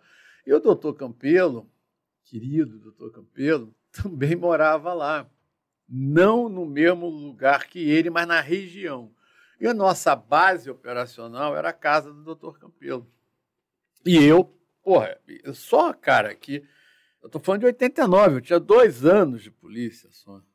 Dois anos. Tive muita sorte. Aí, dá quatro e pouco da manhã, eu, meus dois parceiros, que eu já falei, falecido Marquinho e o Cláudio Gama, a gente sai para a estrada para escoltar né, a parada, acompanhar a parada. E aí a gente sai na estrada, porra, imagina, quatro e meia da manhã, frio do cacete lá, Teresópolis, não tem ninguém na estrada, e a gente vê um farol atrás da gente. Porra, falei, porra, mas que porra é essa, meu irmão? Aí, quem era? Doutor Campelo, que era uma pessoa extremamente. Ele porra, ia para dentro. Ele, Campelo foi um delegado assim. Mas... E aí, o que, que aconteceu? É, nós localizamos o carro do cara, localizamos, encontramos o carro do cara e tal, e, e só que a gente não sabia qual era o combinado entre lá o motorista do traficante e o traficante. O combinado é que ele chegava na porta do cara, parava o carro e ficava esperando o cara sair. Bom, aí a gente vai, papo tá seguindo e tal. E a casa do Carlinhos, pô, mesmo, vocês terem uma ideia, a casa do cara tinha campo de cricket. Na época, a casa valia, na época, a casa valia em torno de 700 mil dólares. Essa quantia de ouro que ele, do, do- do roubo da caixa que você falou, se fosse em dinheiro de hoje, seriam 180 milhões de reais. Calculei, Aí- acabei de calcular. Então, aí, a gente não sabia desse esquema, né? E fomos ali e tal. E a casa ficava. A casa era a última. Pô, não posso me afastar do, do microfone. A casa. Pode só passar para trás contigo. Ó. Sim. A casa ficava no final, numa rua, sem saída de um determinado. Não chegava a ser um condomínio, porque não era fechado. Mas era quase como se o fosse, se fosse um condomínio, né? Um lugar extremamente reservado. Imagina, a casa de 700 mil dólares. Porra, aí, aí, o que que acontece? O Campelo vai e se adianta demais. Quando ele se adianta demais, a- ele não sabia. A, a gente não. A casa era no final de uma rua, não tinha saída. Ele se viu sem saída e viu o carro do motorista parado. Ele- aí ele, o que que fez? Porra, deu um bote no motorista. Entendeu? Deu um bote no motorista. Nós ficamos. Não, só estava eu e Cláudio, não estava o Marquinho, não, porque era aniversário, eu acho que de um ano, um ano da filha dele. Aí eu e o Cláudio ficamos doidos. Meu Deus, meses de investigação, o doutor queimou a parada toda. Ele é meu, era meu amigo, já está falecido, meu amigo, a Bessa, sabe como é que eu sou. Eu, e vi, porra, como é que ele faz uma merda dessa? E tá, porra, o que, que a gente vai fazer? Eu não sei e tal. Aí a gente vai lá fala, porra, doutor, o que, que ele tinha feito? Ele tinha rendido o cara, ele tinha rendido o cara e, e, e, e, ficado com o cara, entrado com o cara numa, numa garagem, mas que numa garagem. A casa era o seguinte: tinha um portão de pedestre, uma garagem fechada do lado de cá, que você, por dentro também tinha um outro portão para ir para casa e um outro portão de automóveis que ia para os fundos da casa. Aí ele entra nesse primeiro, nessa garagem menor, como se fosse uma sala como essa, e fica com o cara ali a princípio estava incomunicável tal, tudo bem. A gente chega, toma pé da situação, vou falar o quê? O delegado vai dizer que ele fez merda? Não dá, né? Ainda mais ele, que era brabo pra caramba. Aí, pô, meu irmão, pô, como é que a gente vai fazer e tal, não sei o quê. Porra, aquela coisa e tal. Aí, ele tem a ideia, ele tem a ideia de mandar o cara tocar a campainha. Porra, só que não era o... A gente não sabia mas o combinado lá do cara com, com o Carlinho, com o traficante, não era esse, né? E aí, e, e tem uma coisa muito interessante, que é, é, muita coisa. O Carlinho tinha, tinha, alguns filhos, e dois filhos, o William e o Washington, é, que eram assim, né, na flor da idade, jovens e tal, e a gente vinha fazendo várias investigações para alcançá-lo e não tinha sucesso. E os caras meio que tiravam onda, sacou? Papapá tiravam onda, porque os caras tinham uma vida fora da, da, da, comunidade aqui e tal, esses filhos dele e tal. E aí, porra, aí o cara vai, ele faz o cara bater na campainha e aí vem um desses filhos do Carlinho, né? O cara vem do lado de dentro do muro, uma porrada, não sei quantos, mas tinha alguns Rottweiler, né? E aí, não, tal, aí ele sente que, sentiu que não era para o cara tocar campainha, ficou aquele clima, e o Campelo vai, sai e rende ele. Só que, porra, rende ele do lado de lá do, do portão com uma porrada de Rottweiler. Como é que tu vai fazer? Pô, né? Aí o cara ri, o cara ri, porra, quer mais uma vez, papapá, vocês não se deram bem, babá. É, nisso, Vem saindo do outro portão lá nos fundos um Opala Transcopaz. O Transcopaz era um modelo de táxi que naquela época servia no aeroporto, era nos táxis especiais, era só um uhum. Opalão Comodoro e tal. Vem saindo com uma porrada de gente, o resto da família, a esposa do Carlinho, o outro filho, a filha, a sobrinho, uma porrada de gente. Eu rendo. Não, aí o Campelo vira e fala, gente, Aí a gente fala, pô, perder uma parada, né? Antes de, de sair isso, ficava perder uma parada. Aí, porra, é, o Campelo vira e fala assim, porra, eu vou para casa do juiz, eu vou procurar o juiz, que é meu amigo, fulano de tal, e vou conseguir com ele mandar de busca e apreensão para a gente entrar na casa. Ok, sai. Fica eu e o falecido Cláudio lá. Aí vem esse Opala com uma cabeçada do cacete, a gente rende o Opala, e, porra, é, pá, pá, aquela coisa toda. Eu falei, Cláudio, tu banca de ficar com eles aí? Banca no sentido, né? Tu se garante de ficar com os caras aqui detidos, com a família dele e tal, papapá. Falei, banco, o que, que tu vai fazer? Eu falei, pô, pai, deixa comigo. A gente usava uma, um carro não ostensivo naquela época, um Paraty, um Voyage, sei lá. Porra, aí eu calculei, por que, que adianta ficar aqui esperando, porra, chegar o mandado de busca e apreensão, vai ter que prender cachorro, sei lá quantos cachorros tem. Eu acho que o cara vai ficar esperando. O cara vai ficar aqui esperando, né? Pô, o cara não dirige, meu irmão. São, sei lá, sete horas da manhã. Cara, assim, porra, o que, que esse cara pode ter feito, né? Ou melhor, qual é a única coisa que eu posso fazer? É procurar esse cara. Ah, existem milhões de casos que ele pode tentar. Existem, mas a única coisa que eu realmente posso fazer é ir atrás dele. Enfim, Aí eu saio, falo, porra, tem quantos hotéis em Teresópolis? Uma porrada de hotel, não vai dar para ir em todos. Então o que, que ocorre? O cara não dirige. Ou eu vou nos pontos de táxi, que efetivamente só tinham dois aquela hora funcionando, e ou eu vou na rodoviária. Aí vocês vão entender por que, eu estou contando essa história toda. Eu tinha dois anos de polícia. Aí, porra, eu vou no ponto de táxi, falei, meu irmão, alguém aí deixa a qualificação do Carlinho, né? Porra, mais ou menos 40 anos naquela época, eu acho. É, 1,70m e pouco, negro tal, pá, pá, pá. E, pô, alguém contratou um táxi aqui? Não, aqui não. Então tem outro ponto de táxi? Aqui não, tem um outro ponto em tal lugar, mas os caras ainda nem estão lá, não chegou ninguém ainda. Tem, nem adianta tu ir lá. Aí, pô, legal, pum, rodoviária. Aí cheguei na rodoviária, né, meu irmão? Pum, polícia, pô, meu irmão, por favor, polícia, eu quero uma informação sua. É, porra, aí a mesma coisa, né? Um cara assim, assim, assado, comprou passagem, né? Aí o cara olhou assim pra minha cara pelo guichê, né? Como que disse assim, pô, esse cara tá maluco? Entendeu? Se polícia tá maluco, sete horas, sete e pouco da manhã, porra, né? Aí falou assim, pô, comprou, meio que meio de desdenhando de mim, né? Mas comprou, é, comprou agora pro ônibus, era isso, eram 20 para as 8. Aí falou assim, comprou agora pro ônibus que saiu sete e meia. Aí eu falei, é mesmo? Eu falei, é. Falei, quanto tempo, meu irmão, ele leva para chegar até lá embaixo na serra, que tem aquele posto da Polícia Rodoviária Federal? Ah, leva uma hora mais ou menos, sei lá, 50 minutos. Eu falei, então tá. Pum, saí aí. Montei no carro, pum, serra, passei pelo ônibus, fui embora.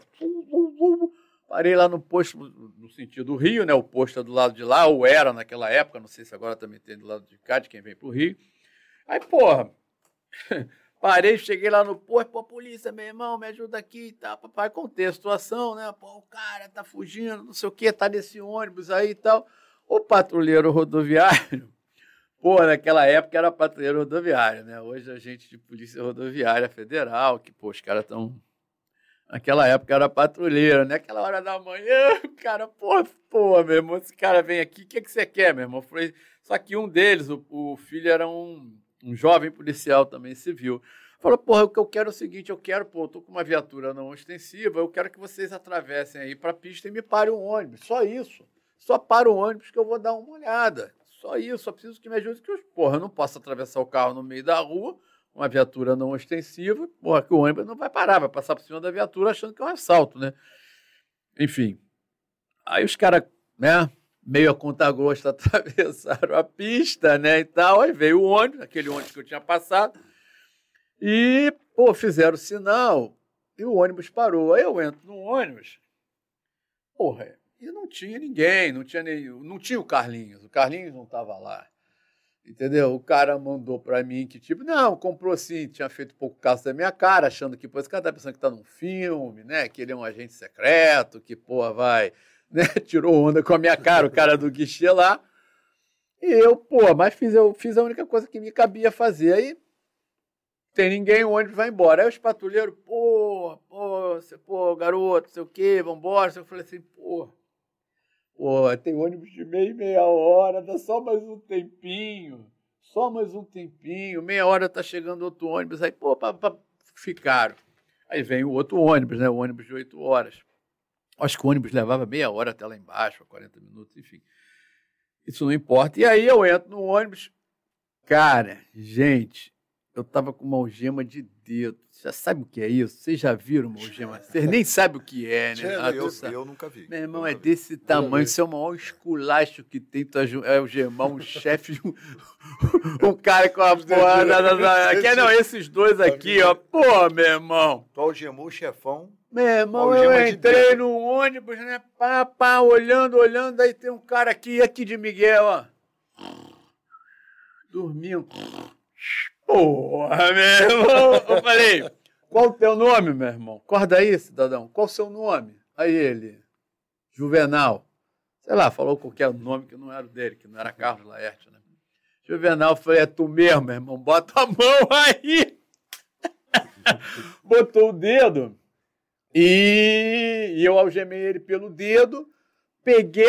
Aí, aí, ele, aí ele levantou, eu desço com ele do ônibus, tiro a algema de dedo. Aí já estão tá os patrulheiros, né? Tiro a algema de dedo dele, al, algema ele para trás, boto ele na minha viatura. Eu acho que eu nem me lembrei de agradecer aos, aos patrulheiros, meu irmão. Tava, imagina como eu estava.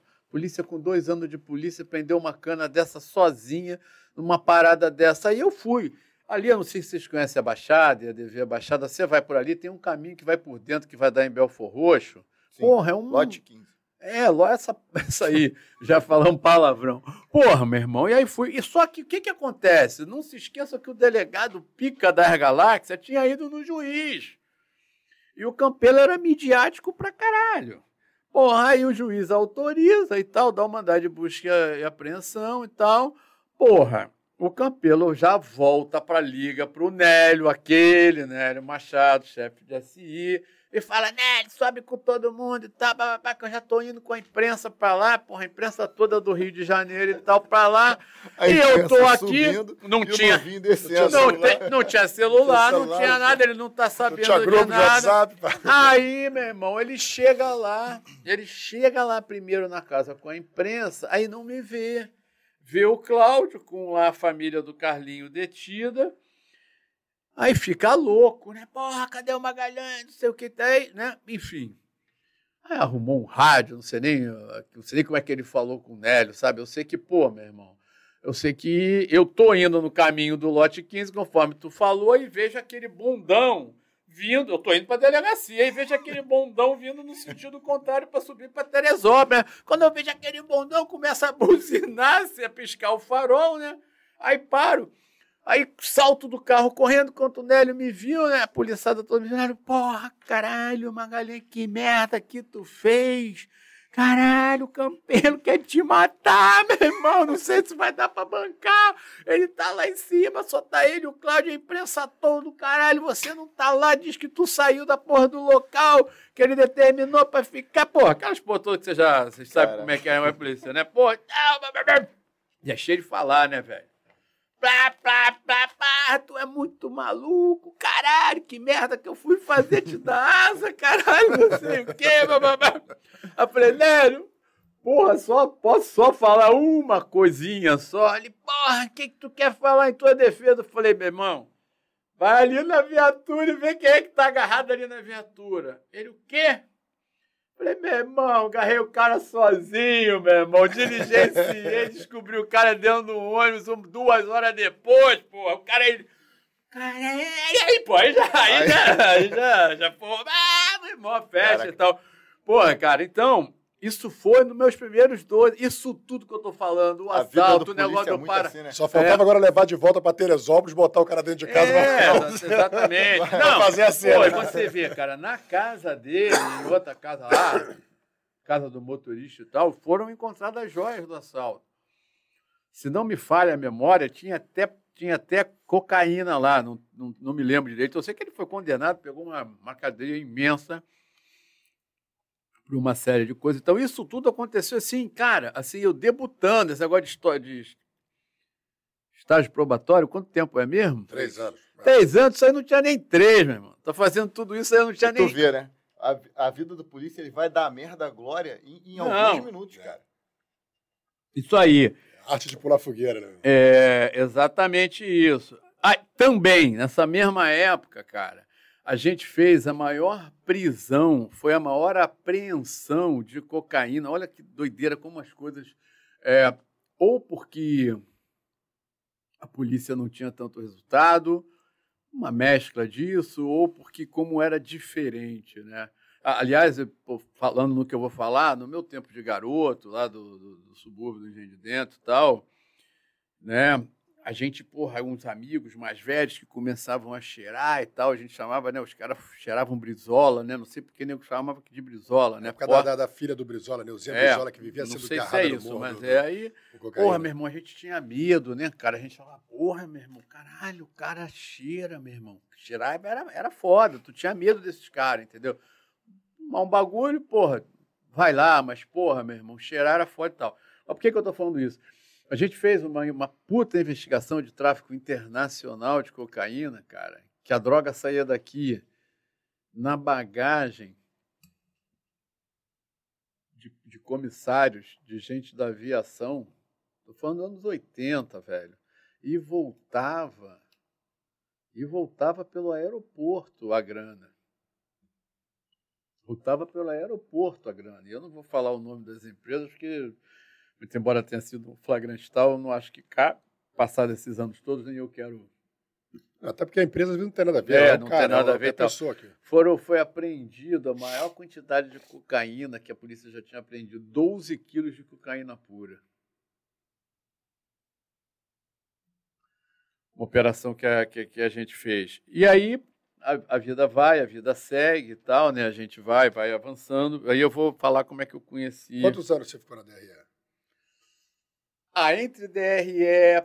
É, pô, tem coisa que. Entre a, porque isso, a minha primeira equipe. Ah, Da, DRE tinha DV também. que você é. DRE, DV, tinha Polinter também. DV significava o quê? DV? É, divisão de capturas da Baixada. Ah, tá, tá. De busca que hoje. Polinter. Hã? Se fosse a Polinter. É, era uma unidade da Polinter. A Polinter, o prédio da Polinter, que hoje é lá na cidade da polícia, né?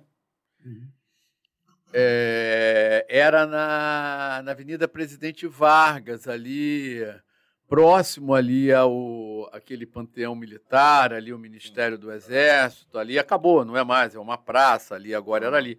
A Polinter também, ali, e ali tem um, o- isso tudo nessa primeira minha equipe, eu que eu, eu disse lá atrás, é, o único, eu até tive um outro chefe, também um grande amigo, é, Luizinho.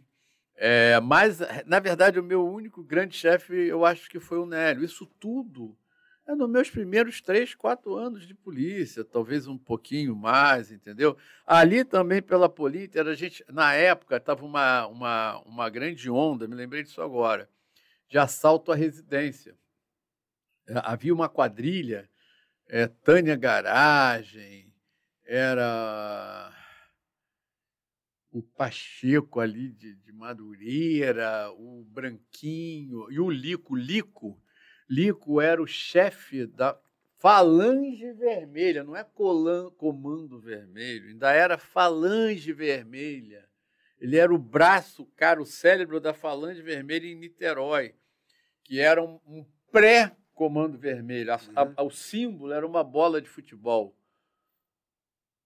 com os gomos vermelhos e brancos, e alguns pretos, se não me falha a memória. E eles vinham assaltando um montão de apartamentos de residência e assaltaram um prédio na Barra eh, de um delegado de polícia, que o filho era uma criança, e depois o filho, o doutor Petra, titular, eh, veio a trabalhar com a gente. Um forte abraço para o doutor Petra. Tua Petra era o filho. É o filho. É, é, muitos anos depois, veio a trabalhar com a gente lá na DAS. E aí o que, que acontece? A gente faz, eu faço uma investigação e tal, recebo uma informação que os caras estão numa, num- numa casa, era branquinho, lico, essa Tânia, não sei o quê. Meu irmão, eram uns assaltos violentíssimos. Esculachavam. Esculachavam, levavam tudo, davam tapa na cara. Ela, então. E aí, é, a gente tem uma informação e tal, checa algumas coisas, e papapá, tá fazendo uma investigação. E aí vem aquela informação que pode ser aquilo ali, mas sabe aquela coisa que tu fala, porra, esses caras não vão estar ali, né? Esses caras que estão fazendo esses assaltos assim, a gente não leva muito. É aquela história, né? Aquele bagulho que tu pensa que vai ser difícil pra cacete. Tem muito disso também na vida do polícia, né? Aquele negócio que tu pensa que vai ser foda, o caralho chega lá, resolve na maior tranquilidade, papapá, tudo aquilo que tu pensa que vai ser molinho. Tu fala, pô, meu, irmão, vai ser molinho, tranquilo, pô, vamos só nós dois, porra, pra que levar esse boi? Chega lá, vira mó salseiro. Pô, só sério. O que acontece? Pô, meu, a gente foi meio nessa. É ser tranquilo, essa porra é uma furada, papá. Tem até alguns indícios, mas, pô, não tô levando muita fé nisso, não.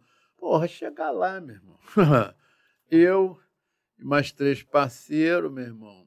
Uma casa, não sei o quê, sentimos o clima. Aí já vimos um carro intocado perto da casa. A gente falou, porra, meu irmão, bode aqui. Bom, bode, pra quem não sabe, é um carro roubado. Falei, porra, meu irmão, aí, pô, procura aí, pum, pum, pum, vê, liga pra fulano, Beltrano, caralho, vê se tem um carro dessa natureza, desse tipo, não tem. Falei, hum, meu irmão, tu vai chamar reforço? É ruim tu vai chamar reforço, glória, né, meu irmão? Mais com aquela experiência lá de É, Teresópolis. o quê, meu irmão? Aí, pô, cara, assim, conclusão, para encurtar essa história que é só, só isso, o que que ocorre? Cara, assim, os caras estavam dentro da casa, todos dentro da casa, pesadões. Naquela época ainda não tinha fuzil na pista, tá? É, mas estavam de 12, porra, tre- 357, porra, pistola, revólver, os caras, granada, os caras pesadões. Aí o que, que a gente fez? Pô, a gente não tinha como, como, como, estourar nós quatro e entrar na casa. Aí, quer dizer, começamos a fazer barulho pra caralho, gritar, meu irmão, sai, sai, que não sei o que. Enfim, fizemos uma encenação tal e uma barulheira tal que nós fizemos eles acreditarem que em vez de quatro, nós éramos uns dez. E falou, meu irmão, vai morrer. Aquela, aquela história toda também tem que ter, né? Você tem que ter um pouco de. Se não tiver essa sagacidade, essa malandragem, essa nossa profissão, meu irmão. Né? E aí os caras é, se entregaram, brother. Os caras se entregaram quando a gente. Devagar que a gente entrou eles pesadão, cheios de joia. Eles seguraram, assim, todos os roubos imagináveis. Porque, porra, para cada roubo era. Entrou num apartamento, levou X quantidade de joias. Registro. Aí entrou no outro apartamento, X quantidade de joias. Entrou no. Porra. E, cara, grande parte desse material todo estava lá. Além de arma, granada, porra, porrada de coisa. Aí quando, quando esse Lico, né? Quando o Lico, né? Há pouco tempo ele foi preso. Há pouco tempo ele foi preso. Ele estava. Acho que ele tinha virado é, pintor de obra de quadro, né? De quadro e tal. E aí, sei lá, parece que prenderam ele em algum lugar, que ele teria uma. ainda teria ligação com o tráfico. Eu sinceramente não sei. Mas sei que foi preso há algum tempo aí atrás. E, e aí, quando ele se deu conta quando a gente pum, pum, chegou lá na Polícia, que eu fui botar ele na carceragem e tal, ele virou para assim para mim. Ah, o, aquele Carlinho do Fubá, da viatura, esse é um detalhe curioso, ele virou para mim e falou assim, meu irmão, quanto tempo tu tem de polícia? Eu falei, sei lá, dois anos, não sei quanto eu tinha, um ano e pouco, dois anos. Aí ele falou, Puta que pariu, só podia ser, meu irmão. Eu duvido que o cascudo ia ter esse peito de fazer essa porra que tu fez. Eu tô me lembrando porque o Lico fala a mesma coisa. O Lico fala assim: falou, meu irmão, aí eu vou te falar um negócio. O seu polícia, você não vai ficar chateado, não. Meu irmão, que talento que vocês tiverem. Puta que pariu, a gente arrebentava vocês, a gente pesadou vocês quatro policinhas. E falou isso pra mim. Vocês quatro policiais. Eu falei, pô, velho. É isso, né, cara? Assim. Tem que ter talento, né, meu irmão? É isso. Então, isso tudo, isso tudo, isso foi nos meus primeiros anos de vida, né? Lógico, isso tudo proporcionado pela equipe que eu fui trabalhar. Isso, e até aqui fazer uma referência que eu estou falando, ah, porque eu fiz isso, que eu fiz isso, não fui eu que fiz isso, né? O seguidor falou que esse, o que virou pintor, foi preso em João Pessoa. Ó. No espírito. Foi preso em João Pessoa. É, não, meu irmão, o que eu falar pra tu, tu vai gugar É aí é bom e que não, não, Não, é, é, isso é a os pessoa que tá assistindo. É. É. Vamos, Tá dar, ligado. vamos dar uma pausa aqui para tu poder comer, que o Rafael tá, tá comendo Porra, essa não, parada pode toda. crer, pô, toda. é, E, até e aí, e aí eu vou te falando o que que a galera já escreveu aqui. Quero, Ah, meu Deus. quero começar aqui pelo É, é bom a galera pautar também, que às vezes tá chata, a gente pensa que tá... Cláudio, não. Cláudio Fonseca. Conhece esse- esse aí? Esse aí, não, esse aí não vale, porque se ele me, me martelar, eu vou dizer que ele é um alemão do caralho. Falei, como é que um amigo vai martelar o Joe? Agora, se ele elogiar também, vou falar, pô, sabe qual é o problema dele? O elogio dele não vale muito, não, que ele é mentiroso pra caralho. Ele escreveu aqui. Grande general, receba meu respeito e admiração. Caralho, general. Ele não pegou a fase general, não. Eu ia falar do general, porque quando eu estava falando só aí a gente vai parar. Quando eu estava falando daquela coisa de você ter, ser vocacionado, caralho, sabe o que acontece? Os caras me chamavam de general lá na DAS, falavam, porra, general, a gente tá trabalhando pra caralho, porra, general. Não Cláudio, não, e tantos outros queridos, vai aqui, Rabugento, meu camarada Alexandre, Sodé, Delcerni, que é o doutor Tom Guilherme, Delcerni é um oficial de cartório, e uma porrada de gente que eu não vou poder falar os cento e tanto aqui. A daí nego falava assim, porra, meu irmão, a gente tá trabalhando pra caralho, a gente ganha pouco. Aí eu falava assim, não, meu irmão, ganho pouco eu, ganho pouco o Luiz, ganha pouco o doutor Reimão, ganha pouco o Del, ganha pouco o Sodré, ganha pouco o Alexandre. Vocês ganham pra caralho. Vocês não querem fazer porra nenhuma. Você tá entendendo? Mas vocês não querem entregar a carteira. Vocês querem entregar a carteira? Meu irmão, só tem uma maneira de dignificar a nossa profissão, é trabalhando, meu irmão, é dando resultado. Entendeu? Vai trabalhar para o português da padaria. Você acha que está ganhando pouco? Arrancar é teu couro. O Cláudio, o Cláudio para quem não sabe, é, é, policial civil da nossa casa, um excelente policial, diga-se de passagem. Fera! Fera. É meu chefe operacional lá na delegacia, né? lá na delegacia tem, um, tem um, o, o, a figura, tem o Lopes, o Lopes que é o chefe da unidade, chefe de investigação da unidade, o português é chefe operacional, com quem eu trabalho diretamente, aprendo todo dia um pouco Fera. com ele. É, vamos embora. Aqui tem a. Mas, gente, mas eu posso comer? Pode, pode, pode comer. comer aí. Vou botar os comentários aqui do pessoal. Alberto Trindade. Mas o que, o, o seu amigo falou? Só, só mandou um abraço. Só mandou um abraço. Um Alberto... abraço aí, outro aí pra ti, meu cara. Obrigado. É, vamos embora aqui. Alberto, Alberto Trindade. Parabéns, amigo. Máximo respeito. Valeu pelo feedback aí. Obrigado. Tamo junto. Romulo e Rafa, eu quero minha caneca. Escreveu aqui Steve Oliveira. Quem é esse? Você é inscrito aqui do, do nosso canal, galera que nos acompanha. Mas já passou para a polícia? Não sei, não sei. E aí, Steve? Já é, passou para a polícia? Não, estura, Deu para Aí, aí vai ganhar caneca. Ó, Marconi Mendanha. Tem que dar melhor, melhor qualidade. Ô, Marco, professor Marconi. Marconi. E professor, exatamente, professor. Meu irmão, sabe que eu não posso ser aluno dele, que eu não luto porra nenhuma, não tenho nada a ver com jiu-jitsu, nada disso. O negócio é a ideia. A ideia. desenrola. O Marconi escreveu que tive a honra de trabalhar com o Magal. Pô, que maneiro. Eu que te... A honra foi mútua, irmão. Merece todo o meu respeito, escreveu. Marcelo Darzi. Ah, essa polícia é, é, essa é de uma geração depois da minha. Ferra Braz, gente boa. Ele me acha assim um polícia. Eu acho que ele me acha, não fala para mim não, mas eu acho que ele me acha assim um polícia muito meio avançado. Ele é um pouco mais, muito embora ele seja mais novo que eu, mas é Ferrabras, um forte abraço, Darcy, uma família querida, ele, os primos, todo mundo. Isso aí é minha galera lá do Engenho de Dentro. Show. Só, só um minutinho só. o Luiz, o Luiz Arruda mandou. Falou Pô, trans... Arruda, irmão. Luiz irmão. Arruda falou que a transmissão tá boa, tá, tá a, resenha, a resenha tá fluindo bem. É, transmissão top, escreveu aqui o Steve Oliveira. Paulo Henrique S. Almeida. Rafa, para de comer e faz uma pergunta. Abraços, PH. Deve ser amigo dele. Com certeza. Bom, é isso aí. Magá, e aí, qual foi o ponto em que você conheceu a, a, a lenda, então. doutor, doutor Raymond? Infelizmente, não tive a, a, satisfação de poder aprender. Né? Tem, tem gente na polícia que a gente não trabalha junto, a gente aprende com o cara. Os caras te dão uma aula todo dia, como é o caso do Cláudio, né? do Cláudio Fonseca, aqui, que lá na delegacia a gente conhece como português é, o Lopes, o Ricardo, que trabalha lá com a gente, o doutor Pablo Sartori, eu tive, tenho o privilégio de aprender. Sim, tu aprende o... com os caras. É, é assim, engraçado, você falou do, do, É, exatamente, você falou do doutor Pablo, né? Eu não tive a honra de conhecê-lo pessoalmente. Na verdade, não sei nem como ele é fisicamente. É, cara, mas assim, o meu parceiro Luiz Português é, teve, teve a oportunidade de trabalhar com ele um determinado tempo. Cara, e fala assim, tece elogios imensos à figura dele, diz que é um delegado de ponta, competência mil, sensacional. Então, a, a, para ter uma, ter uma situação muito. As minhas passagens, as nossas, aí já eu estava falando. Porque, na verdade, o Luiz Matos, meu parceiro português, ele foi da minha convocação, mas não foi da minha sala.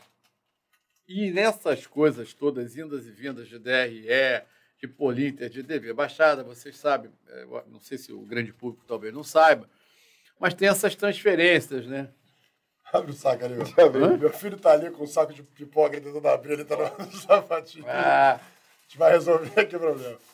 Já foi, já, já foi. Ele tava aqui querendo abrir, ele fazia assim para não, não fazer barulho. Fazer barulho né? Resolveu. E aí, né? Taca a pipoca. O Luiz, meu parceiro da vida inteira, meu compadre, ele, apesar de ter sido da minha convocação, ele não foi da minha turma. E aí eu segui essa vida na, na, na ele foi lá, a primeira lotação dele foi para Seropédica, aí fica lá um tempo Seropédica, enfim, essas andanças todas, e depois vai parar na 57.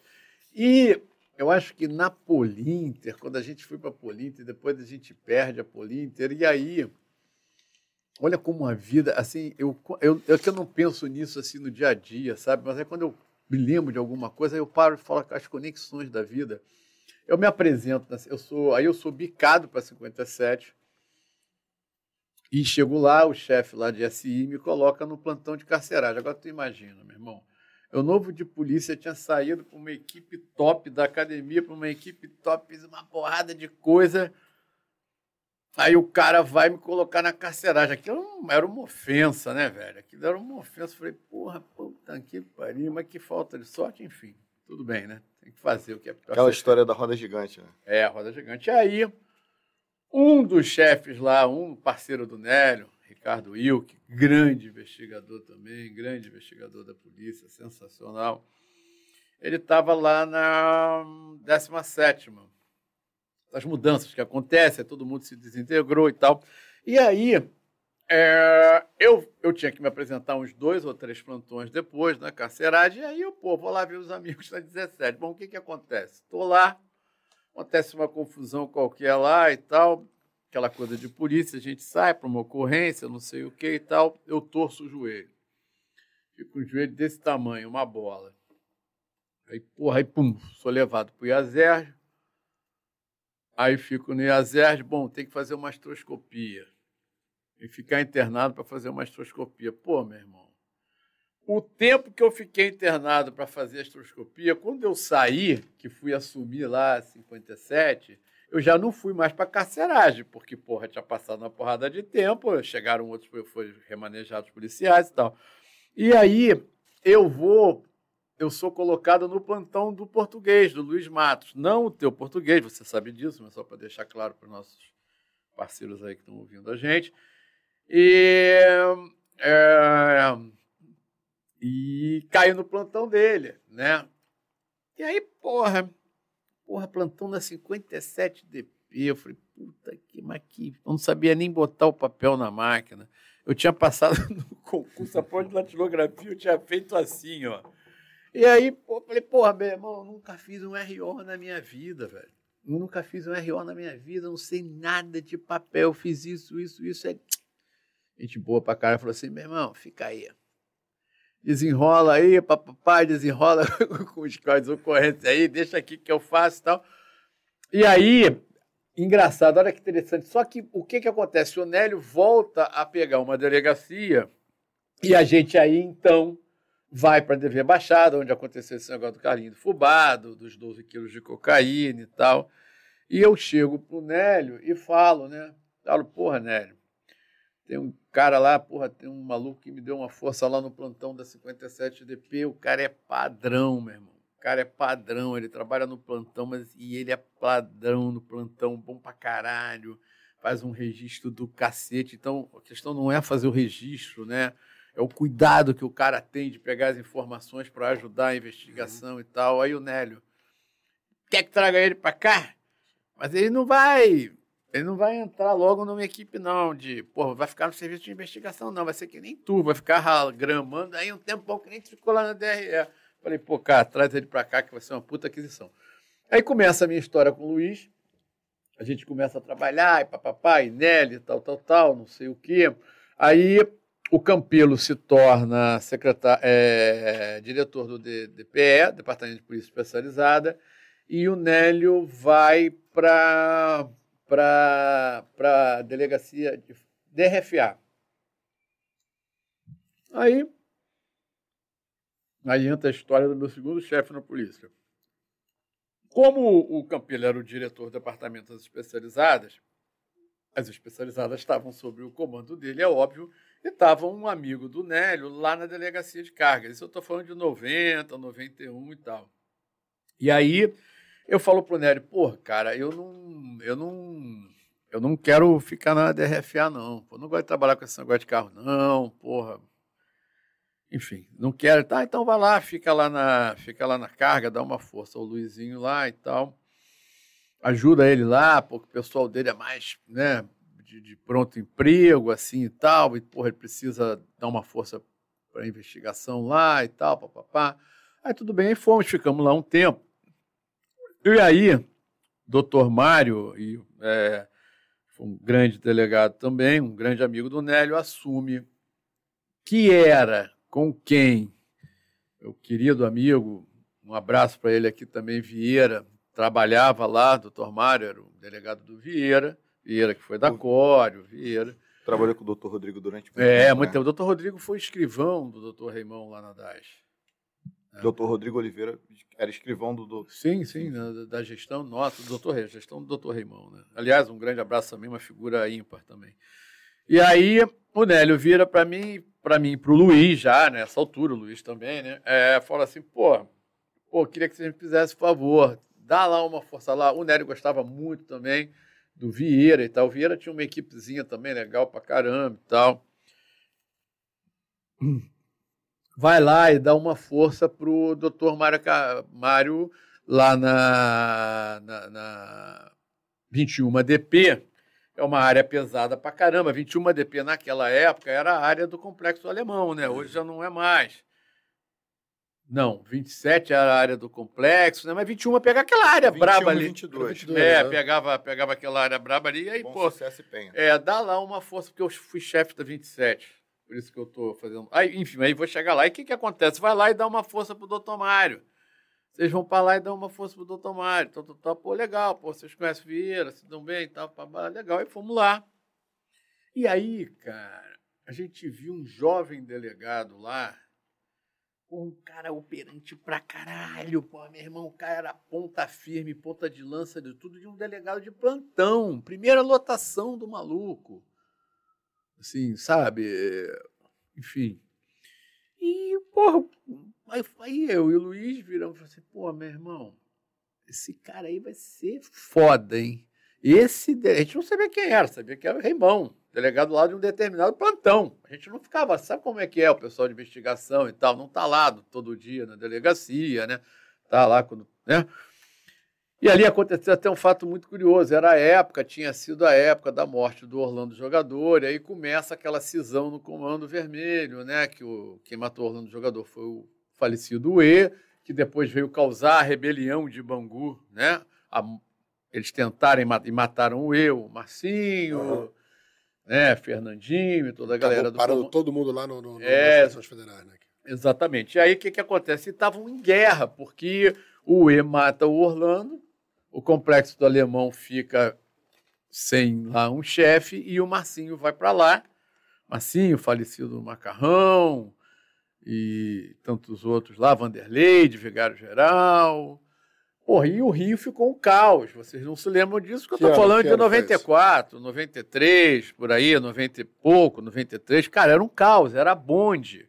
Era bonde de, mas era bonde de 4, 5, 6, 7 carros com fuzil, cada carro com cinco bicos. Cinco fuzis. Até o motorista tinha fuzil. Porra, entendeu? Andando na rua. Mesmo aconteceram várias e, e aí tinha uns plantões, né? E eu vou chegar no Rimão, aí tinha uns plantões e tal de reforço da delegacia, porque, porra, 21 DP, porra, na área nevrálgica da parada, né? E aí era interessante que uns, uns plantões, reforço de plantões e tal, especialmente noturnos. E um, aí a gente, quando dava assim a hora que o bar fechava, aquele bar em frente a 21, né, sei lá, 10, 10 e pouco da noite, 11 horas, eu e Luiz pegávamos uns fuzis, a gente pegava uns fuzis, atravessava a rua, sentava assim no meio-fio ali do, da, da entrada do bar, do botequim, encostava na porta de ferro e botava assim o fuzil aqui do lado, no chão, né? Aí os Pô, os malucos lá da delegacia, pessoal de plantão e tal, falava, porra lá. Pô, mas a gente tinha, né, cara, a gente tinha trabalhado com o stop do Rio de Janeiro, né, cara? E aí os caras falavam assim, né, o pessoal da delegacia, pô, esses caras lá, eles pensam que eles são são bom de bunda, até um termo chulo, mas né, que são metidos a bambambam, não sei o que, palhaçada, ficar sentado lá com um fuzil do lado de fora e tal. Gente, tudo bem, né, meu irmão? Tudo certo assim, não foi num dia nosso. O nego ficava na porta da delegacia conversando. Um, um amigo, que era chefe da casa de seragem lá, perdeu a perna, velho. O bonde passou e o outro, eu não me lembro o que aconteceu, por isso não vou aqui comentar, que está arriscado falar uma bobagem. Mas, porra, o bonde passou, o que que fez? Olha lá, os polícias na porta da delegacia, largou o aço de fuzil para a delegacia. O Edson perdeu a perna, meu irmão, dessa forma. Entendeu? Então, é, se ficassem, né? Assim, porque a gente também tem uma coisa, eu acho que agora não é tanto, né? Mas a gente tinha também uma coisa, quando digo a gente, a Polícia Civil, uma coisa muito também de menosprezar o inimigo, né? Meio que, porra, não, que nada e tal. E isso é um erro, eu acho nem que a gente, que a gente nem deve valorizar e nem menosprezar, né? Então, e aí, nesse momento, nesse momento, a gente vê o doutor Reimão. E tem uma passagem do doutor Reimão que é antológica, cara. Ele está lá no plantão dele, a gente nem estava na delegacia, a gente está lá no plantão dele, ele está lá no plantão dele. Aí uma pessoa liga para a delegacia e dá uma informação que tem cinco caras armados de fuzil na laje de uma casa ali no Timbal. Pertinho da 21, né? Timbal é aquela zona ali, aquela zona de guerra entre a linha, a interseção entre a linha vermelha e a linha amarela, faixa de Gaza, que o pessoal chama, né? De um lado Vila Pinheiro, Vila do João, papapá, Timbal, aquela coisa toda ali. Aí aonde morreram os torcedores do Santos que vieram para um jogo Botafogo e Santos. Os caras erraram, nós prendemos o. Enfim, mas isso é mais à frente. E aí o, o ligam para o plantão da delegacia e dão uma informação que tem um cara, numa, cinco caras numa laje lá, de fuzil. Porra, cara, vocês estão sentados? Você sabe o que, que o, esse doutor Reimão, de sei lá quantos anos, novinho, de primeira lotação, ele simplesmente fala: meu irmão, vão lá, pega lá um, dois malucos, deixa nego na delegacia lá, os caras que estavam lá. Não, que isso e tal, arruma dois, sei lá, dois malucos lá, vamos lá agora. Meu irmão, ele partiu pro timbal, de noite ou de madrugada e tal, achou a casa e é óbvio, existiu, houve um combate imenso. Meu irmão, os cinco foram a óbito. Esse é o Reimão. Porra, qual, agora me diz uma coisa. De verdade, vou fazer uma pergunta a você, entrevistado sobre qual é o delegado que vai estar tá tirando um plantão numa área daquela ali e vai receber uma informação anônima dessa e vai conferir. Vocês conhecem algum? Não. Na real, na real hoje ainda, ainda existem, mas são bem poucos. Não! Pô, raríssimo, lógico, raríssimo, eu tô raríssimo, falando... Eu tô, é... Não, e hoje em dia também, cara, você sabe que qualquer um sabe que, pô... Tá todo o mundo problema que, vai, que pode trazer para a vida dele. Ué, mas, tá todo mundo com medo. É, é, sim, mas. A maioria vai querer, vai querer se refutar. Então, mas aí Porra, mas se né, o problema não, mas assim, você, é você fazer a tua função é. é. trazer problema, eu acho que assim com o maior respeito. Não, mas, mas... já já tá já tá, é, é, tá, tá implícito, né? Não, mas eu também acho, acho assim, a, a, a, a, polícia é a arte de pular é, fogueira. É, eu você, não tô. A gente está sempre no limiar. Sim, e é isso, cara, você tem que estar disposto a isso, entendeu? Por isso que quando eu falo do concurseiro, Sim. é o cara entender o seguinte, bicho, aqui para você entrar num problema é é não, fácil. sim, então, linha, mas olha só. Uma linha apertadíssima. Sim, é mas uma linha tênue. Então, mas olha só, e eu também deixo, deixo, deixo claro que não estou falando que isso aqui não é lugar de herói, não. Entendeu? A assim, tá entendendo. que tem um montão de heróis, mas assim, não é lugar de herói que o cara tem que ir. Não, não é isso. Mas é um serviço delicado. É. Que é uma linha tênue entre você ser omisso. Omisso e ser um louco inconsequente para com a sua vida e a de outrem. E a de outrem, né? Porque você também se faz uma operação que tem um risco muito grande, você está colocando a risco, a, em risco a vida de outros. Esse delegado, esse delegado, ele foi assim, o cara tem o dom, tem a vocação e a estrela dele brilhou, foi lá, deu tudo certo. Ele reuniu todo, todos aqueles aspectos que a gente irmão, fala sobre a polícia. Esse é o Cara, Reimão. É desenrolado, corajoso. Esse é o Reimão. E articulado. O cara. Reimão, amigo, o Reimão, ele foi. Ele estava. O Reimão foi um dos primeiros. Eu sou muito ruim para essas coisas de. Dessas coisas técnicas, administrativas, mais ou menos a história do Reimão é a seguinte: ele, quando estava para ir a terceira, ele é um dos primeiros delegados, o primeiro da turma dele, o mais novo a ser delegado de primeira. Sabe por quê? Porque quando ele estava na lista para ir a segunda e saiu a segunda, ele simplesmente estava com a família de uma Belina em Laranjeiras. Esse é o Reimão, vou dar logo por aí. Estava numa com a família, mulher e dois filhos, numa Belina em Laranjeira, Laranjeiras, e vê um cara correndo de terno. E uma opção de gente correndo atrás, pega, ladrão, assassino, blá, blá, blá, blá. Ele larga, entra com a Belina numa garagem de alguém, larga a família de camiseta, short, chinelo, sai correndo na rua atrás do cara, o cara começa a atirar nele, ele faz sinal para um ônibus, entra no ônibus, passa pelo cara, se protege, os guardas do Palácio Guanabara, vem um cara vindo correndo de terno e gravata e vem, vem um atrás de uma árvore de camiseta de scout chinelo, quem é que é o bandido? Os guardas do Palácio Guanabara largaram o aço no Reimão. Largaram o aço no delegado. É, no delegado. Só Bom, ele rende o cara, o cara tinha acabado de assassinar uma funcionária do Fluminense Futebol Clube. Pode procurar aí também.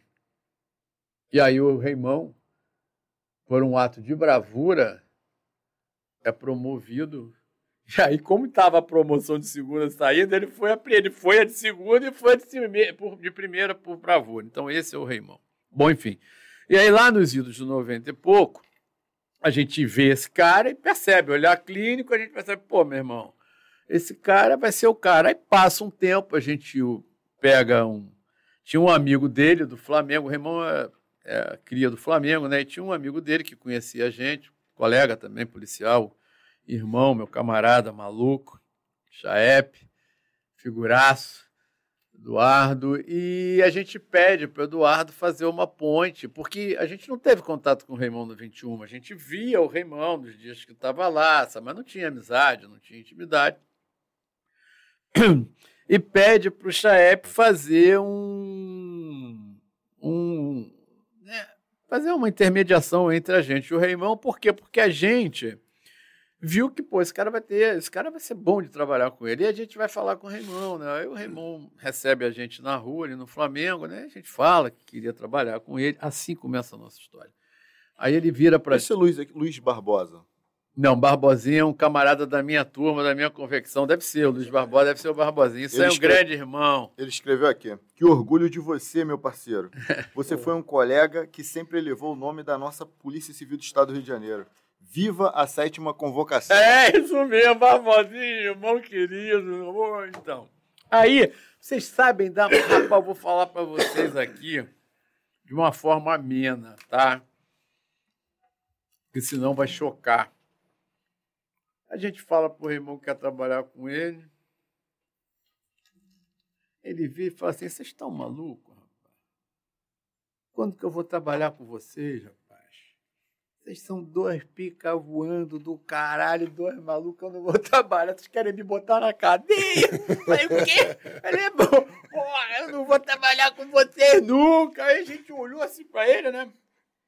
E aí foi mó barato também a nossa reação, porque a gente viu que aquilo saiu do fundo do coração dele, sabe? Da alma, assim, foi tão sincero que a gente achou do caralho. Conseguiram ficar chateado, conseguiram ficar chateado. Não, foi quando a gente falou, porra, doutor, puta que pariu. Aí, o senhor é o cara certo mesmo, que só o senhor mesmo para jogar na lata isso assim pra gente e tal, do caralho e tal, bababá. Enfim, e, é, e aí não rolou.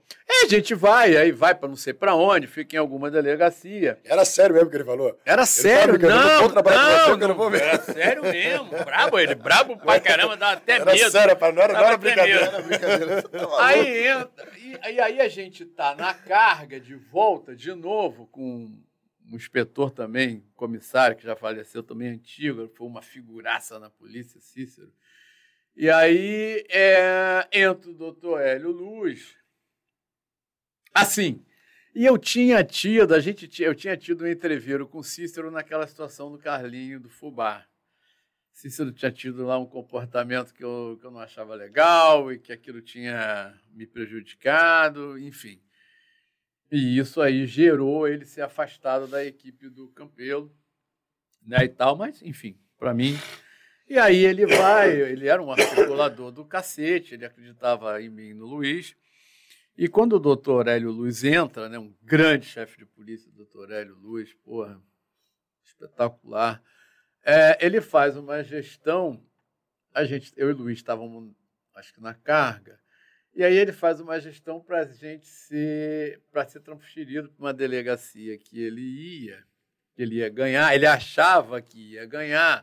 Ele era um cara de pau do caralho. Quem achava que ia ganhar? O Cícero. Que ganhar? O esse Cícero. comissário Ah, é tá. que eu tinha tido um problema lá atrás. Aí ele faz uma gestão, manda o intermediário me procurar para dizer, pô, deixa disso, não aconteceu nada daquilo que você pensa, aquilo foi uma outra história, foi um mal entendido, vamos trabalhar junto e tal, vamos voltar a trabalhar junto.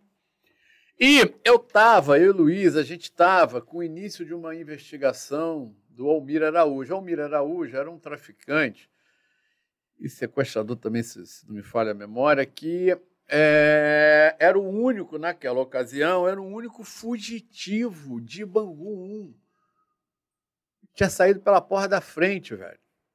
Tinha saído pela porta da frente. Uma visita, ele tinha um irmão gêmeo, e o irmão gêmeo foi visitá-lo, ficou na cadeia e ele saiu. Um crime de menor poder ofensivo. O irmão dele depois foi descoberto, foi libertado, e ele saiu e ganhou o mundo. E a gente estava com essa investigação, começando essa investigação, né? E, e interessava a gente estar numa unidade, a gente precisava estar numa unidade para conseguir fazer, né? Todo, todo, todos os aspectos administrativos, legais e tal.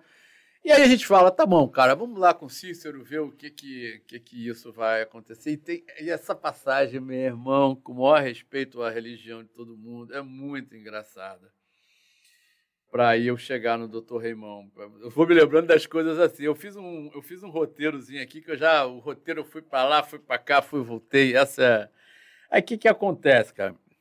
A gente faz uma puta investigação e descobre que o cara ele era traficante, ali era o chefe da Varginha e des- descobre que ele foi para o sul do país, para Itapema precisa- precisamente. Foi a primeira grande cana fora do estado do, da gestão do Dr. Hélio. Na gestão do Dr. Hélio, rodou, rodaram todos os grandes traficantes do Rio de Janeiro, né? E a maioria deles rodou fora do estado. O E rodou em Fortaleza, Marcinho rodou no Sul, para o meu querido irmão Guimarães. É, o Almir Araújo rodou lá no Sul também. Rodou uma, uma porrada de gente fora, enfim. E aí, o que, que a gente faz? A gente vai uma investigação do cara, linda, linda aqui, não vou contar porque ela é imensa, mas foi linda pra caralho, e a gente descobre que ele foi para Itapema, não sabe aonde, mas vamos para lá. Só que a gente não queria ir que nem maluco, né? E o Cícero efetivamente não ganhou delegacia nenhuma, ele não era chefe de porra nenhuma. A gente ficou de sindicante, depois de ter feito tudo que a gente já tinha feito, a gente era sindicante de pulso de galinha, em seropédica. Aí nós chegamos para o delegado que eu não vou citar o nome, que é um grande amigo, mas não vou citar o nome, mostramos a investigação, lá o delegado titular da cidade de Seropédica, e ele falou assim, ah, legal, mas, meu irmão, o negócio de vocês aqui são sindicantes. Não quis bancar, sabe, a nossa investigação. Não tinha coragem. Vocês estavam em Seropédica, vocês já vieram com essa investigação de fora? Não, a gente iniciou a investigação, colhendo dados e tal, tal, tal, tal, tal, e, enfim. E queríamos proceder a isso. Aí, o que, que acontece? Aí, o- pô, a gente falou, pô, meu irmão, não vou deixar de fazer. Aí falei pro delegado, pô, olha só. Isso aqui é uma operação de captura. Então, o que, que acontece? Pode ser feito por qualquer lugar. Tá entendendo? Então, é, o senhor não quer fazer, o maior respeito. Agora, eu não vou deixar de fazer, não. Eu vou lá, a gente vai lá no chefe de polícia, que era o doutor Hélio Luz, e vamos pedir autorização a ele. É lógico que eu fui pilhado pra cacete pelo Cícero, porque o Cícero queria fazer, que sabia que ia dar uma. Eu queria fazer porque queria fazer. O Cícero, eu e o Luiz, né? Queríamos, e, a, e Lucinha também. Lucinha era uma colega que trabalhava com a gente. Porra, vai dar tempo de falar de filme? Cara, vai dar. Vai, Aí- Essa parte do filme é. É, É, aí, aí, É. aí, cara, aí escuta, spoiler, não. escuta essa rapidinho, né? Sei, sei lá, eu não consigo, eu falo demais. Aí o que, que acontece? Pô, meu irmão, a gente vai a doutor Hélio, tentar ser mais objetivo. Vai a doutor Hélio, explica pra ele a parada, o doutor Hélio olhava assim por cima do óculos, sabe? Olhava assim, mas o que, que vocês querem? Eu falei, doutor Hélio, a gente só não quer ir oficiosamente. A gente quer que o senhor autorize a nossa ida para lá, para Itapema. Eu, a gente vai no meu carro e a gente vai pagar o- a despesa toda da viagem. Se a operação der certo, se a gente trouxer o Mimi, o senhor paga a despesa da, da, da, da, da viagem. Se não der certo, o prejuízo é nosso. Ou seja, o senhor só tem lucro. A gente só quer ir de forma oficial, com a, aqui a essência e a autorização sua. Aí ele, tudo bem, isso numa sexta-feira, velho. E quando vocês vão, ué, se o senhor der autorização, essa madrugada, amanhã, madrugada. Ah, tudo bem, tá, tudo bem, pá. Eu saí dali, falei com o Luiz, falei com a Lucinha, fomos para casa dormir. O Cícero foi dormir? Não, foi para Esbórnia. Nós marcamos quatro e pouco da manhã, o Cícero foi vomitando daqui a Santa Catarina no colo da Lúcia, porra, entendeu? Roncando, babando daqui lá. Chegamos lá. O que, que acontece? A gente só tinha o carro do cara e a cidade. Tínhamos levantado o carro do cara, aí achamos o carro do cara e tal, não tinha tido. Esse é um, é um detalhe engraçado, meu irmão. E a gente, só que não tinha tido oportunidade tal de rodar o cara. Aí a gente vai, ele sai de noite com a mulher e vai para casa de um amigo. O que, que a gente fala? Tem que ser hoje. Itapema é onde? onde? Santa Catarina. Santa Catarina. 1.200 quilômetros daqui, mil e porrada quilômetros daqui. 15 horas de, de carro. Porra, o dia inteiro dirigindo. Aí o que, que a gente opera? Como é que a gente faz? Eu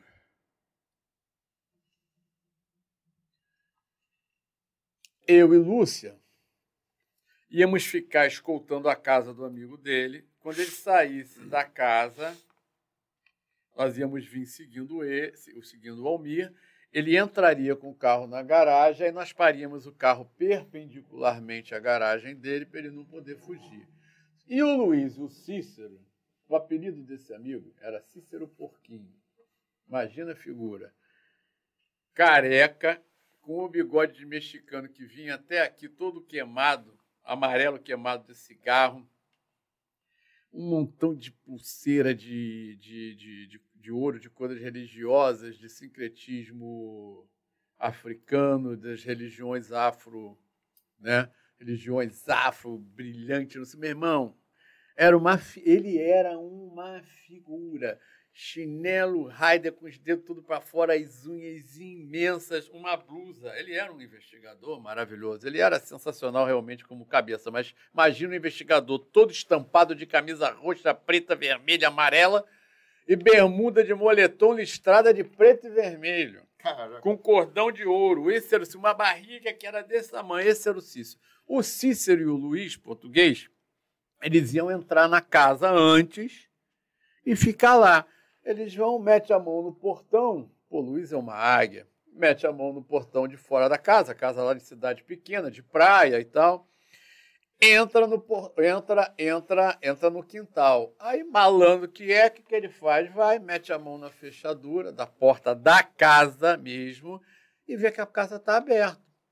Tapema, anos 90, né? sul do país, porta aberta, ele entra. O que, que ele faz? Se esconde, uma escuridão, se esconde na sala. O Cícero vai e sobe dessa, nessa vestimenta que eu falei, anel de búzios. E aqui não vai nenhuma, nenhuma é porque, entendeu? Mas é excêntrico é, mesmo. Excêntrico, né? Pô, pô, meu irmão. É bom que passa batidão também. É, né? passa muito batido muito batido. Passa, aí, passa batido, mas como não passa. polícia, é, passa batido como polícia. É, aí sobe pro segundo andar, velho. Meu irmão, só que a gente não sai, sai o Mimi com a mulher lá da casa onde ele estava, a gente vem seguindo aí pelo rádio. Aí tá chegando. Pá, pá, pá, atividade, coisa e tal. Pá.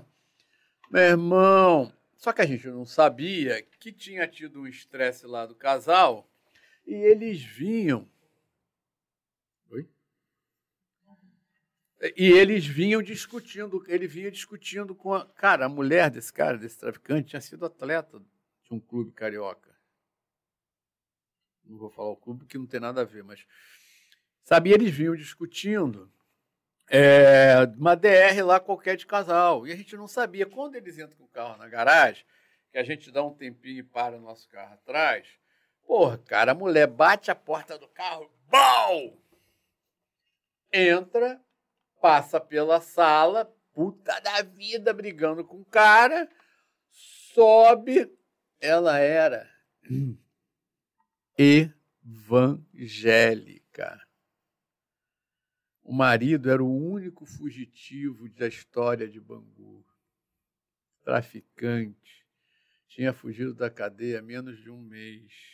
Ela vinha numa discussão danada com ele. Ela, em Itapema, a mil quilômetros da casa dela, ela abre a porta do quarto e acende a luz. Quando ela acende a luz, ela vê essa a entidade. figura. Porra, puta que pariu! Ela vê a entidade, aí ela, ah, meu Deus, desconjuro, sai de reto, satanás, sai de Tá reto. repreendido.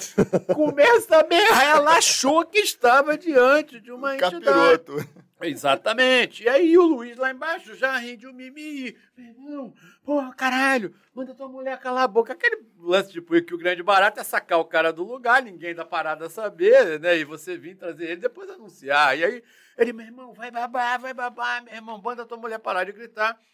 Aí foi isso, aí trouxemos o mimi e tal. E aí foi, essa foi a primeira grande cana da gestão do doutor Hélio Luz. E aí eu vou chegar no Raimon agora. É, da gestão dele de grande traficante fora do Rio. E aí o doutor Hélio Luz, ele oferece, ele pergunta para a gente qual unidade a gente queria. O doutor Hélio Luz teve uma administração muito sugêneres, eu não sei se vocês sabem e tal. Ele deu muita força, tiragem e tal, enfim. E aí a gente, ele vai, aí o Cícero, né, meu irmão? O status, poder, o que, que esse Cícero Porquinho queria? A Polinter, né? Ele queria a Polinter, ele, pô, a Polinter e tal. E a gente falou, porra, cara, que Polinter o cara? A gente nunca chefiou a gente mesmo, nada e tal. Quem tá lá é um amigo nosso. Eu não vou tirar o lugar de ninguém. Nós não vamos tirar o lugar de ninguém. E a gente já estava querendo se livrar do Cícero, a verdade era essa também, né? A gente já feito aquilo ali, foi uma circunstância, a gente queria se livrar dele. E aí a gente fala, não, a gente não vai aceitar, não. Aí ele fala, pô, mas eu vou aceitar. Eu falei, não, vai para lá e seja feliz. Enfim, ele não ficou seis meses no Corinthians. E aí o doutor Hélio chega para a gente e fala assim, porra, mas então vocês vão fazer o quê? Vão para onde? Eu falei, doutor Hélio, presta atenção. Para qualquer lugar que o senhor determinar, a gente não escolhe lugar para trabalhar, não. A gente era sindicante em seropédica, investigava furto de galinha. Porra! Se sair de lá já tá bom pra É, pô, entendeu? Pô, mesmo, a gente nunca, nunca deixou de fazer. A gente levava até vítima no nosso carro em casa, pô, entendeu? Então o que, que acontece? Pô, o que o senhor der pra gente tá tudo certo. Se eu achar que dá, der, deve dar, ótimo. Não tiver também, a gente foi lá no sul e prendeu o Mimi.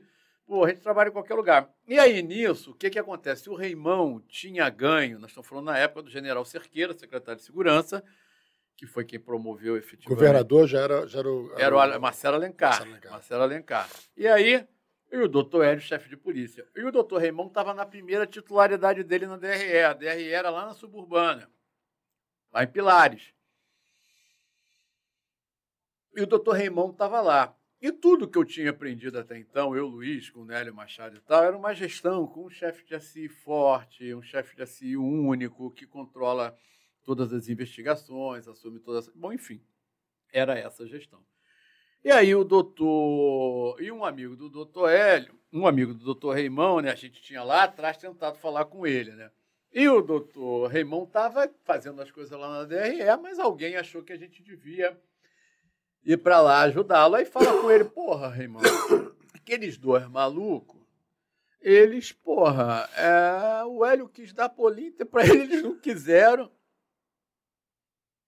E, meu irmão, o Hélio perguntou o que, que eles quiseram, eles não pediram nada. Eles falaram que trabalha em qualquer lugar, por que, que tu não, não, não, chama os caras para trabalhar contigo lá para te dar uma força? Os caras são bons e tal. Aí ele, porra, mas os caras são malucos pra caralho, tem uma velocidade do cara. Aí ele falou assim, cara, mas os caras têm palavra. O que tu cumprir com ele, o que tu combinar, Acordar, é. acordar, eles vão cumprir. Aí a gente Aí ele vem falar com a gente, a gente fala, pô, a gente queria trabalhar com o senhor e tal. Aí o que, que acontece? Aí a gente vai para lá. Só que o modelo que ele operava lá era um modelo que a gente não acreditava. Ele tinha o Vieira, Lúcia, Titi, o Cachorrão, aquela galera toda do Vieira, gente da melhor qualidade, tudo meus amigos, era um núcleo de chefia. Aí tinha o, De, o Delcerni com outro núcleo de, de chefia. Tinha o Bercó, que era um, um inspetor cascudo, aposentado, famoso, outro núcleo de Muito chefia. descentralizado agora. Porra, tinha um outro Mussi, não sei nem se ainda está vivo, outro núcleo de chefia. Eu falei, porra, cara, Isso aqui não vai dar certo nunca, entendeu, cara? É muito cacique para pouco índio, né? A gente não acredita nesse modelo. Mas o que, que a gente vai fazer? Combinado não é caro. A gente vai se subordinar essas chefias aí. Se eu dar uma salinha para gente, né? O doutor Hélio deu uma viatura nova para gente, lá um camburão, ele deu um camburão. O, Hélio deu um, o doutor Hélio deu um camburão novo, o doutor Raymond deu um camburão capotado para gente. E uma salinha que era menor que essa sala aqui, a metade dessa sala. Aí é, nós pedimos os funcionários de graça, né? Para quem não sabe, funcionário de graça aqui não precisa de permuta, né? Funcionários que vêm sem permuta. Naquela época já tinha problema, né? De efetiva polícia. Fomos para lá, para a DRE, falamos, cara, a gente vai, a gente vai cumprir as determinações de todo mundo, mas a gente não, não acredita, a gente não vai se meter em nada de ninguém, vai fazer o que for determinar, mas a gente não acredita nesse modelo, mas vamos trabalhar, que assim, o jogo já começou, não sou eu que vou mudar a regra, não é verdade?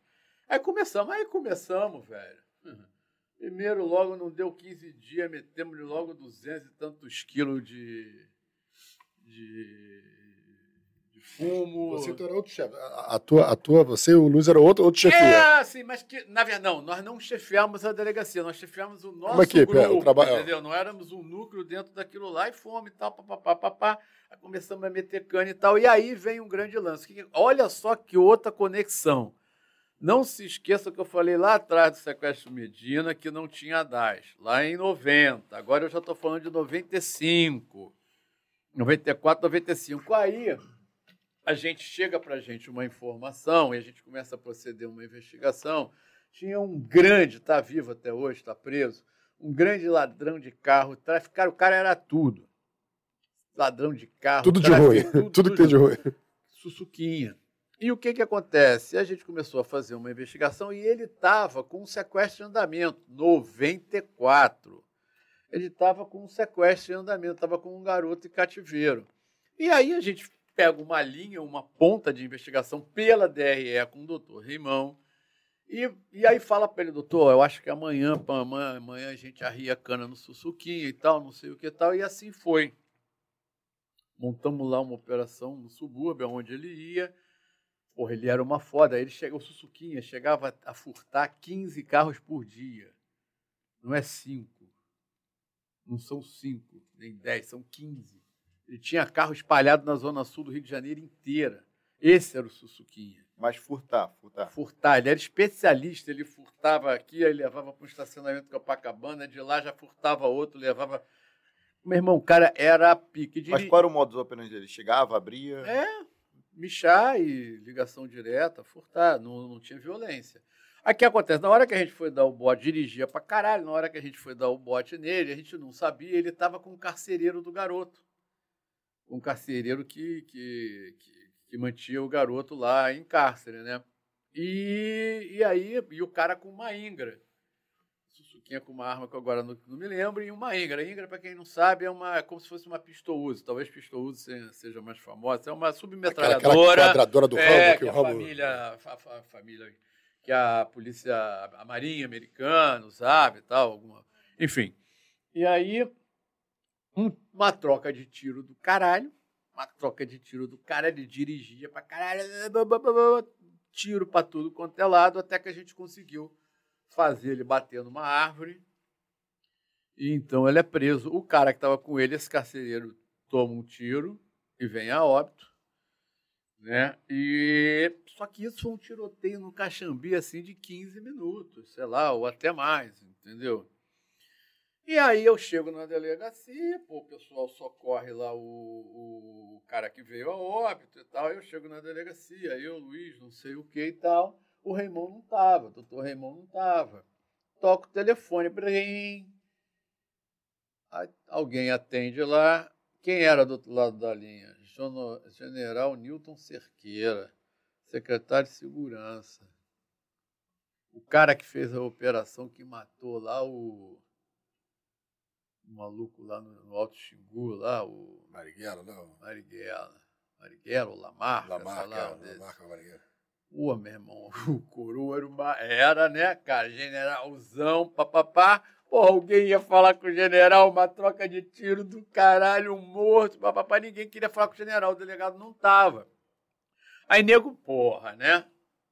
É, bota o Magalhães pra falar, meu irmão. Aí, nego, aí o telefone pra você, eu vou atender o general. Aí ele, ô, porra, cara, eu me lembro como se fosse hoje. Ele, ô, detetive, aquela voz de nordestino, né? Aquele sotaque de nordestino, não é a voz, né? Ô, meu filho, sou o detetive Magalhães, né? Pô, bem, só me conta aí, meu filho, como é que foi isso tudo? O general Cerqueira já morreu, já faleceu, infelizmente. Aí eu falei, pô, general, eu contei mais ou menos, né? Pô, general, aconteceu isso, isso, isso. Infelizmente, tem um morto, né? E tal. Aí ele falou assim, mas meu filho, mas, mas me diga uma coisa, né? E aí eu falei, eu estou falando com o senhor, porque o doutor Reimão é que vai lhe explicar tudo pormenorizadamente, mas ele não está na unidade agora. Ele teve aqui uma emergência e tal. Aí ele falou assim, mas meu filho, me diga uma coisa, por quê? Por que, que esse elemento, Cláudio Souquinha, ainda está vivo? Aí eu falei, porra, excelência, eu chamei ele de excelência, excelência, assim.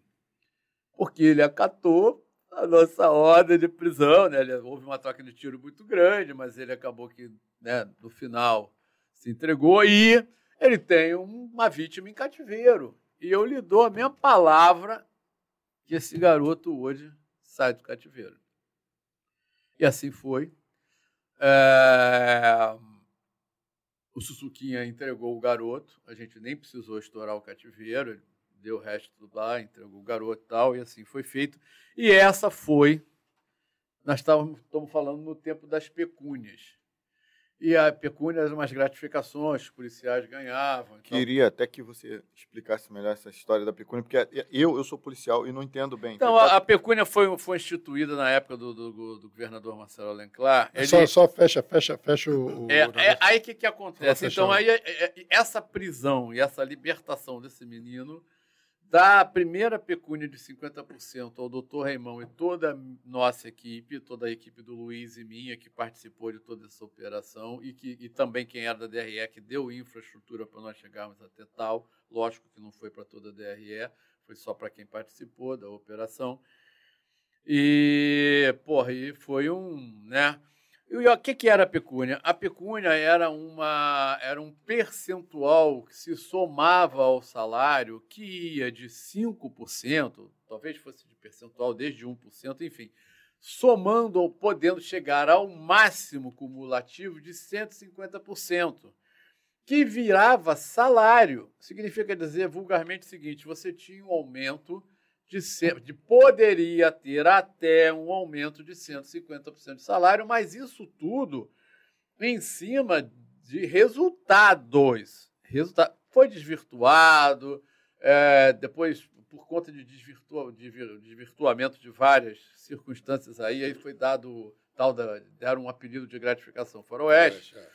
Mas no nosso caso, foram só por soluções de caso. Era, era um prêmio por solucionar casos. Isso era a pecúnia. E a gente, porra, tinha uma eficácia tão grande que, porra, a minha equipe é, foi, foi ao topo da, da, da, da, da, pecúnia. Eu lembro que eu trabalhei, na verdade, fui fazer um RAS, né, Regime Adicional de Serviço, lá na 60. E tinha um, um cascudo lá, e eu, a gente tava aquela conversa de fora de delegacia, né? Aquela conversa lá extramuros ali da delegacia, aquele bate-papo. E um delegado chegou para participar do papo. Aí falando sobre estudar, ser delegado, não sei o quê, aí o, o coroa foi lançou assim: "Pô, doutor, eu ganho mais que eu ganho mais que o senhor, doutor. Com Sim. todo o respeito que eu tenho pela autoridade, eu ganho mais que o senhor. E, e, e, tem mesmo, né? Alguns, sim, alguns sim. É, investigadores, sim, alguns inspetores que hoje ganham mais que, que delegados, por conta desse período. Né? Sim, sim, por conta desse período. Aí o que, que acontece? Aí vai e tal. E aí, então foi a nossa primeira gestão, com nosso primeiro trabalho com o doutor Raimon. E o doutor, doutor Raimon sempre foi um cara de apoiar a polícia e tal, sempre foi um cara muito corajoso e tal. E nós tínhamos, na época, nessa época desse, do, do doutor Hélio, tinha também uma galera na PM2, no serviço reservado da PM, uma galera de oficiais que tinha um grupo grande operacional da PM2, entendeu? Uhum. pô, General Cerqueira, né? O secretário de Segurança foi a combinação mais doida que eu já vi na secretaria. O Rio de Janeiro não é para realmente não é para amador. Foi a combinação mais doida que eu já vi. Um general de extrema direita, extrema, extrema, extrema, extrema direita, uma pessoa boníssima de extrema, mais de extrema direita, eu digo mais, porque na minha maneira de encarar o mundo, eu não sou uma pessoa de direita. E o doutor Hélio, não que seja de direita ou seja de esquerda seja melhor, eu Sim, acredito nas pessoas e não no... Então, e o doutor Hélio, chefe de polícia, doutor Hélio Luiz, pô, um homem de extrema esquerda. Entendeu? Então, e foi a época mais fértil da, da, da, da, polícia no Rio de Janeiro. E eu acho que por uma coisa simples. Apesar deles terem ideais, maneiras de enxergar o mundo diferentes, ambos tinham uma coisa em comum extremamente o que? Honestidade e propósito. Honestidade e propósito, fazer o melhor para a população, fazer o melhor, cada um a seu modo.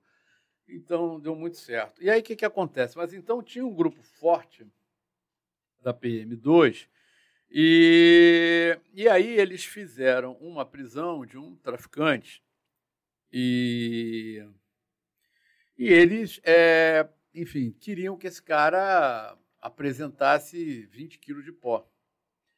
Mais ou menos assim, né? E, e, esse cara não tinha 20 quilos de pó para apresentar, ele era um traficante que levava dois carros para o Paraguai, trazia 3 quilos de pó, então ele era um traficante, entendeu? Mas era um traficante que abastecia 2, 3 quilos de pó a cada viagem que ele fazia e tal, não tinha.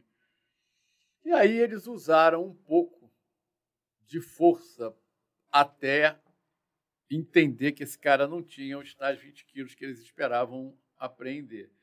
E eles levam, então, o cara para a DRE, para ser autuado lá na DRE, na DRE, primeiro porque era unidade relativa a isso, tráfico de drogas, segundo Sim. que vinha um doutor Reimão, uma pessoa, um delegado operante, tal, não sei o quê.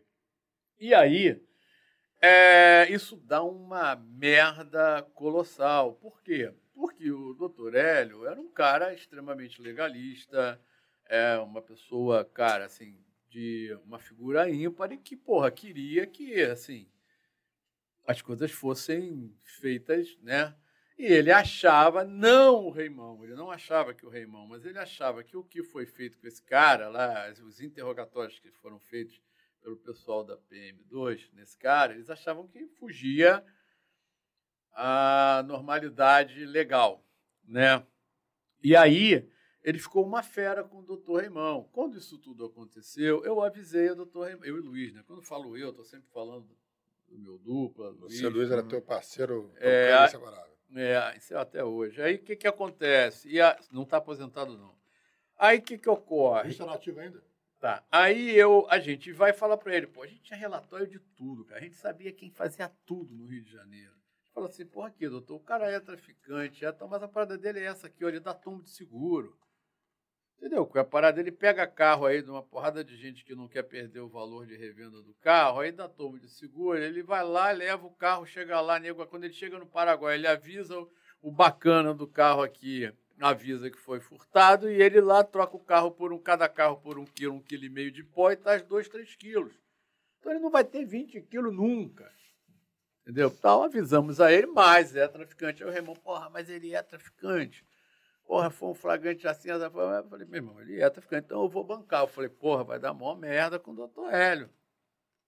Mas tudo bem, porra, só tô passando o informe para o senhor de qual é a circunstância. Aí, um domingo, doutor Hélio me liga e fala, meu irmão, quero você aqui amanhã é, na chefia de polícia e traz o nome de um delegado. Eu falei, porra, trazer um nome de um delegado, tu traz um nome de um delegado que. Aí ele me falou pelo telefone que é o seguinte. É, a DRE agora é do Luiz e tua. E o Remão, vou tirar o Remão de lá. Aí eu falei, pô, doutor Hélio, assim, o senhor me, me desculpe, mas eu, pô, deixa eu chegar aí amanhã, a gente conversa pessoalmente e tal, que eu vou explicar melhor a situação para o senhor. E aí fui para lá, a chefia de polícia na segunda-feira fiz né, um relatório da situação e falei, cara, eu acho até que o doutor Rimão, ele, assim, ele é uma pessoa super bem intencionada, entendeu, doutor? Ele não patrocinou nada de. É, assim, não foi um flagrante forjado, não foi nada disso, entendeu? Os caras pesaram a mão, tu tá entendendo? Mas, pô, é isso. Ele, não, mas papapá, não, eu não admito isso, caralho, papapá, tu sabe, Magalhães, eu não admito isso. Qual é o nome do delegado? Eu falei, doutor Hélio, deixa eu falar uma coisa pro senhor. Com todo o respeito que eu tenho ao senhor, ao homem, doutor Hélio, ao delegado, doutor Hélio Luz, e ao chefe de polícia meu superior hierárquico é o mais alto na cadeia. Você está no vértice da pirâmide. Eu dizer uma coisa para o senhor. Eu não vou dar o nome de nenhum delegado. Entendeu? Sabe por quê? Porque eu, cara, eu não acho certo. Assim, primeiro, eu sou, eu sou detetive, né? Assim, a delegacia não pode ser minha. né? Segundo, porra, não acho certo e tal. E essa conversa que a gente está tendo aqui é uma conversa institucional. Portanto, eu vou falar com ele. não, tu fala com ele, pode falar. Eu falei, mas o que, que tu vai fazer? Eu falei, doutor, eu vou repetir o que eu falei para o senhor, o senhor me colocou lá. Eu não quis a Polinter. Eu trabalho em qualquer lugar. Eu e o Luiz trabalhamos em qualquer lugar, entendeu? A gente, não, a gente não é dono de nada, não quer nada. Quem trabalha, trabalha em qualquer lugar. É Xerém, é Peresópolis, é. Uns lugares são mais fáceis de deslocamento, de trabalhar e tal, outros não, mas enfim. Ele falou: Ah, eu já sei o que eu vou fazer. Então eu vou tirar vocês de lá, vou deixar ele sozinho. Não dá seis meses, ele entrega aquela porra. Eu quero ver. E aí fez umas considerações. Assim, ele gostava de colocar que o Reimão era um. Era um. Assim, um afilhado do general, sabe? Aí fazia umas, umas, umas colocações assim, mais um pouco mais pesadas, né? Uhum. Porque ele respeitava muito o general, mas o Hélio Luz era um cara de esquerda, né? Enfim. E aí a gente fala pro Remão. Raimão Desculpa, isso na divisão é bem pontuado, né? O general, a relação do general com o Raimão, hum, que é o que é o personagem do, atenção, do Silvio né, Guindani, o, tá, que é o tá Mendonça, né? e o Hélio Luz, que é o Bruce Glomevski, com o Santiago Heron Cordeira. Aí, aí eu falo, a gente fala com o Raimão, E, e olha que doideira que eu, que eu passei também rapidinho. A questão do Sussuquinha, que a gente lá com o Reimão, olha que doideira, quando a gente faz ele libertar um, um sequestrado pela DRE, a gente em 98, sei lá, 97, 99, há um sequestro de um famoso médico do Rio de Janeiro, dono de uma rede de clínicas, que, que quem era o mentor do sequestro? De dentro de Bangu. Sussuquinha. Sussuquinha. Nós prendemos o preso. Essa é uma maneira brincadeira de falar, porque o preso já está preso e foi autuado de novo. Mas é, foi o Sussuquinha. E depois, tempo, eu estou falando de 97, sei lá quando, depois, em 2003, se não me falha a memória, 2002, o Sussuquinha fugiu pela porta da frente do BP Choque.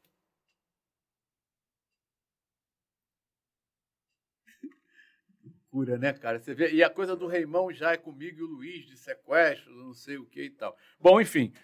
Aí o doutor, é, a gente não escolhe delegacia nenhuma, o doutor Ed, sei lá por quê, resolve mandar a gente para 27. Aí agora eu vou passar direto por isso, que pô, a gente fica dois anos na 27, chega lá, o que tem de engraçado também da 27, se pode uh, estimular alguém, é o seguinte, a gente chega lá e a 27 era a área do alemão, e o, o líder do complexo do, do Comando Vermelho do do alemão até hoje é o Marcinho, que está preso há mais de 20 e tantos anos, num inquérito nosso, meu e do Luiz, da 27, de homicídio. A 27 teve passagens memoráveis. A primeira foi essa aí, rapidamente. O Nicolino Lagruta, falecido, um advogado que era o advogado do Marcinho, ele tinha tido um câncer na garganta e ele usava aquele aparelho para falar, ficar com aquela voz metálica. Quando a gente assume a 27, ele chega lá e fala: oh, Oi, Magalhães, Luiz e tal, papapá, eu vim aqui porque eu quero saber né, quanto é que é para vocês não perturbarem, tal, tal, tal, o tráfico. Eu falei, como é que é? Quê? Tá maluco, rapaz? Papapá, você tá maluco? Ah, não sei o que eu falei, meu irmão, presta atenção, é gato e rato. Presta atenção, é gato e rato, manda se esconder, tirar o bloco da rua, porque, porra, nós vamos vir com tudo, velho. Nós vamos vir com tudo, meu irmão. E assim, aí ele sabe o que ele fez? Ele, kkkk, vocês não ficam aqui um mês. Falei, tá bom. Bom, nós ficamos lá dois anos. É, um assassino estrupador de uma mulher se entregou na delegacia, porque a comunidade, o morro, não queria mais problema com a gente, mandou o cara se entregar. A gente estava na delegacia e um dia bate o cara lá, eu vim me entregar. Eu vim me entregar de quê? Não, eu sou aquele cara que deu uma pedrada na cabeça, esfacelou o crânio daquela senhora e. E o Marcinho, fora, o, era 28 roubos de carro lá, que tinha, sei lá, Porra, uma infinidade de roubo de carro, a gente reduziu a 90%, e o Marcinho, que era o todo-poderoso, está preso até hoje num inquérito nosso, uma investigação nossa de homicídio, amigo. É fácil colocar um homicídio num traficante? É fácil você saber que ele tem a ver com é, aquilo. É. Colocar. Então tá, ficamos lá dois anos. Aí, nesse meio tempo, o Raimão entregou a DRE e foi trabalhar lá no, no, no extinto CISP, né?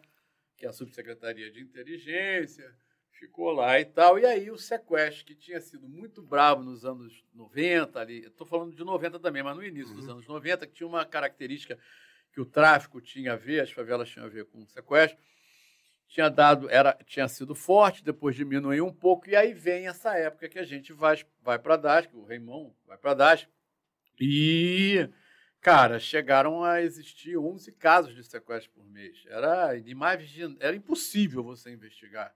É impossível você investigar 11 casos de sequestro por mês, em média. Né? E aí, é, a gente tá na 27, a gente sai para Metropol, e aí eu tô num churrasco com amigos, rolando um sonzinho, pá e tal, né? tranquilão, Metropol umas unidades que existiam, que não existem mais, que eram é, que administrava uma, delega, uma rede de delegacias, vocês sabem, né, da, distritais. Sim. Aí, telefone celular toca, eu olho, doutor Reimão. Falei, cara, aí atendi, a gente estava dois anos afastado, né, que ele tinha ido lá para o CISP e tal. Aí eu olho e falo, fala, chefe, o que, que, é? O que, que o senhor manda? Quanto tempo? Tal, pá. Ele, pá, então, quero te dar a notícia.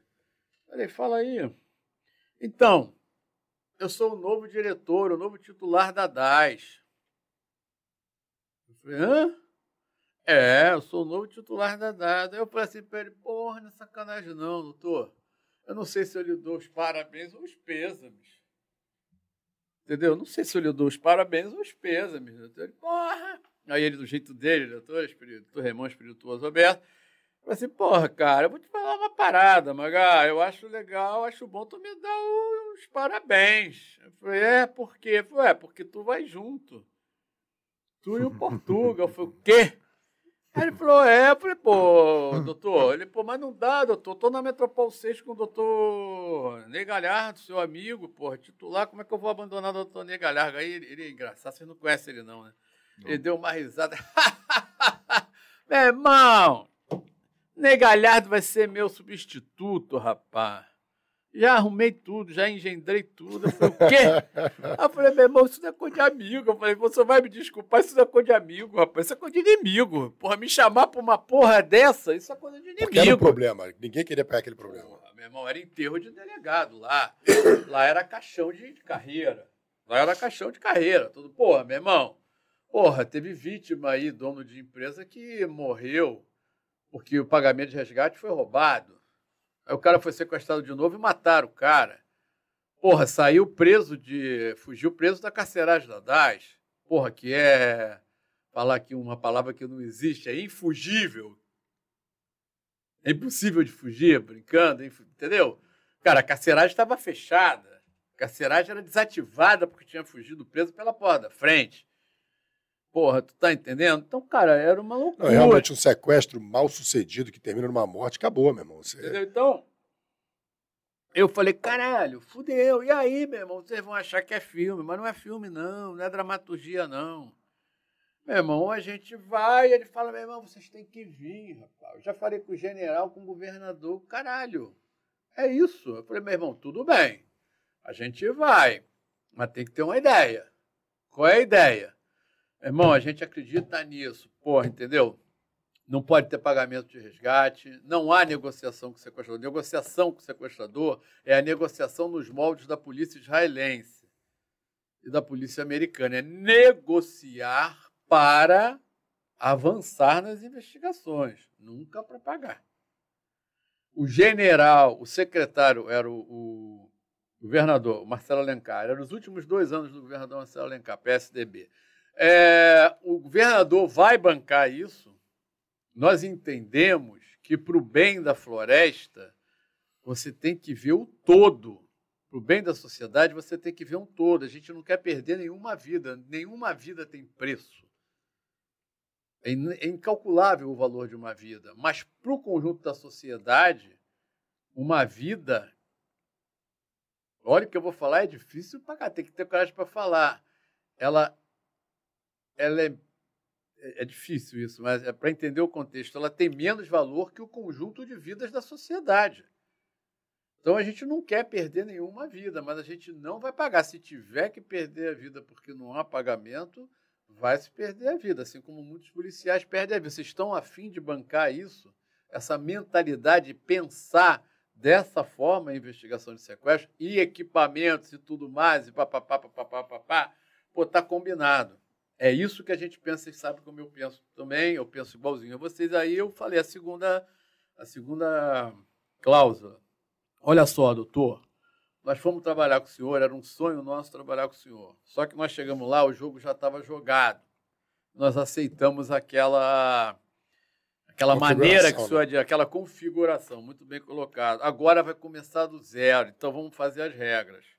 Nós não conseguimos a DAS do jeito que é, que é muito parecida com o modelo que o senhor usava lá na DRE, na sua primeira lotação, na sua primeira titularidade, lotação, não titularidade, a gente não acha que funciona. O Haddad eram oito delegados, que eram oito delegacias dentro de uma delegacia. Cada delegado, fora os delegados do cartório, que eram dois, fora o delegado substituto, né, então três, cara, tinha equipes, que eram os delegados plantonistas, só que as equipes não se comunicavam entre si.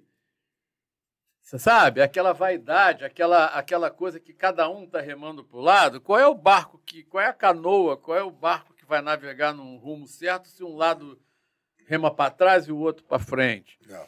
Você está entendendo? Então, a gente não consegue, não é dessa maneira que vai funcionar. A gente quer reformular tudo da maneira que a gente acha, segundo os nossos entendimentos de polícia. Né? É, o senhor concorda com isso? O senhor é o titular da unidade. O senhor tem que fazer como o senhor acha. Só que se não for dessa forma, nós não vamos. Não, papapá, papá, então nós estamos juntos, é isso mesmo tal, e fomos. Cara, e aí, assim, é, aconteceram coisas ali, aconteceram assim, foi histórico. Um de 11 sequestros médios que o Rio de Janeiro chegou a ter, nós saímos para 17 em dois anos. Dois anos, 17. De 11 meses para 17 em dois anos. Ninguém pagou resgate, ninguém perdeu a vida. Na nossa gestão lá, nós prendemos 180 sequestradores, 24 faleceram em conflito, em combate com a gente. Cara, assim, são números assim que é. não dá para. E, aí, e, e, e, logo que a gente chegou, é, olha como era a estrutura. Eu agora, criei muito, a gente aparou muitas arestas, criou, teve muitos problemas para a nossa vida também, de alguma maneira, porque porra, os delegados não aceitavam, né? Nós, nós fizemos uma reformulação total e colocamos a unidade, criamos um protocolo de procedimento que colocava a unidade como funciona, sabe, os serviços de inteligência das grandes polícias do mundo. Entendeu? Inteligência, inteligência operacional, grupo de pronto emprego, de combate, de estouro de tudo sedimentado e tudo, tudo pela, sob a coordenação geral do doutor Raimão e dos delegados de caso, e abaixo dele eu e Luiz. Não havia uma investigação, não podia ser feito nada que não passasse pelo e... nosso serviço. E aí, só um detalhe para você ver como as coisas funcionavam, como faltava só também assim, é, tinha acabado de ser sequestrado né, é, o dono daquelas lojas de souvenirs do, do Pão de Açúcar, Corcovado. É o Abelho Diniz? Não, não, não. Pão de Açúcar, não. Pão de açúcar do daquele Ah, do tá, Pão- tá, do tá, morro, tá, do pão de tá, açúcar, tá, do tá, bondinho do pão de açúcar e tal. Nosso objetivo foi em São Paulo, foi outro tipo de sequestro, sequestro com viés político pelos chilenos lá e tal. É. Enfim. E aí, a gente tinha acabado de chegar lá e o cara tinha pago e tal, tinha saído. E uma equipe, que ainda ficou lá por algum tempo, estava com esse caso. E o sequestro foi, o resgate foi pago, então. E a gente vai e tal. E dentre as coisas que a gente fez, né, a gente foi fazer o passivo da delegacia, reorganizar a delegacia toda, fazer um serviço de inteligência e coleta de dados. Porra, implementamos coisa pra caralho. Fizemos um banco de voz. A, ba- a DAS não tinha banco de voz. A DAS não tinha banco de voz. Nós criamos um banco de voz na DAS. Banco de voz, de escuta telefônica. Tá espantado, polícia? É, Sabe não, o que eu ia é pedir para tu explicar o que, Ah, que é um bom. banco de voz Ah, para tá. Então tá. pessoal que. É, eu vou pensar que eu tô brincando contigo, sabe? Que é Ah, tranquilo. É, entendeu? Cara, o álbum, o, o, o, o, o, o nosso banco de dados lá, eu e Luiz, a minha equipe, a gente tinha mais fotografia que o acervo da polícia. Acredita nisso?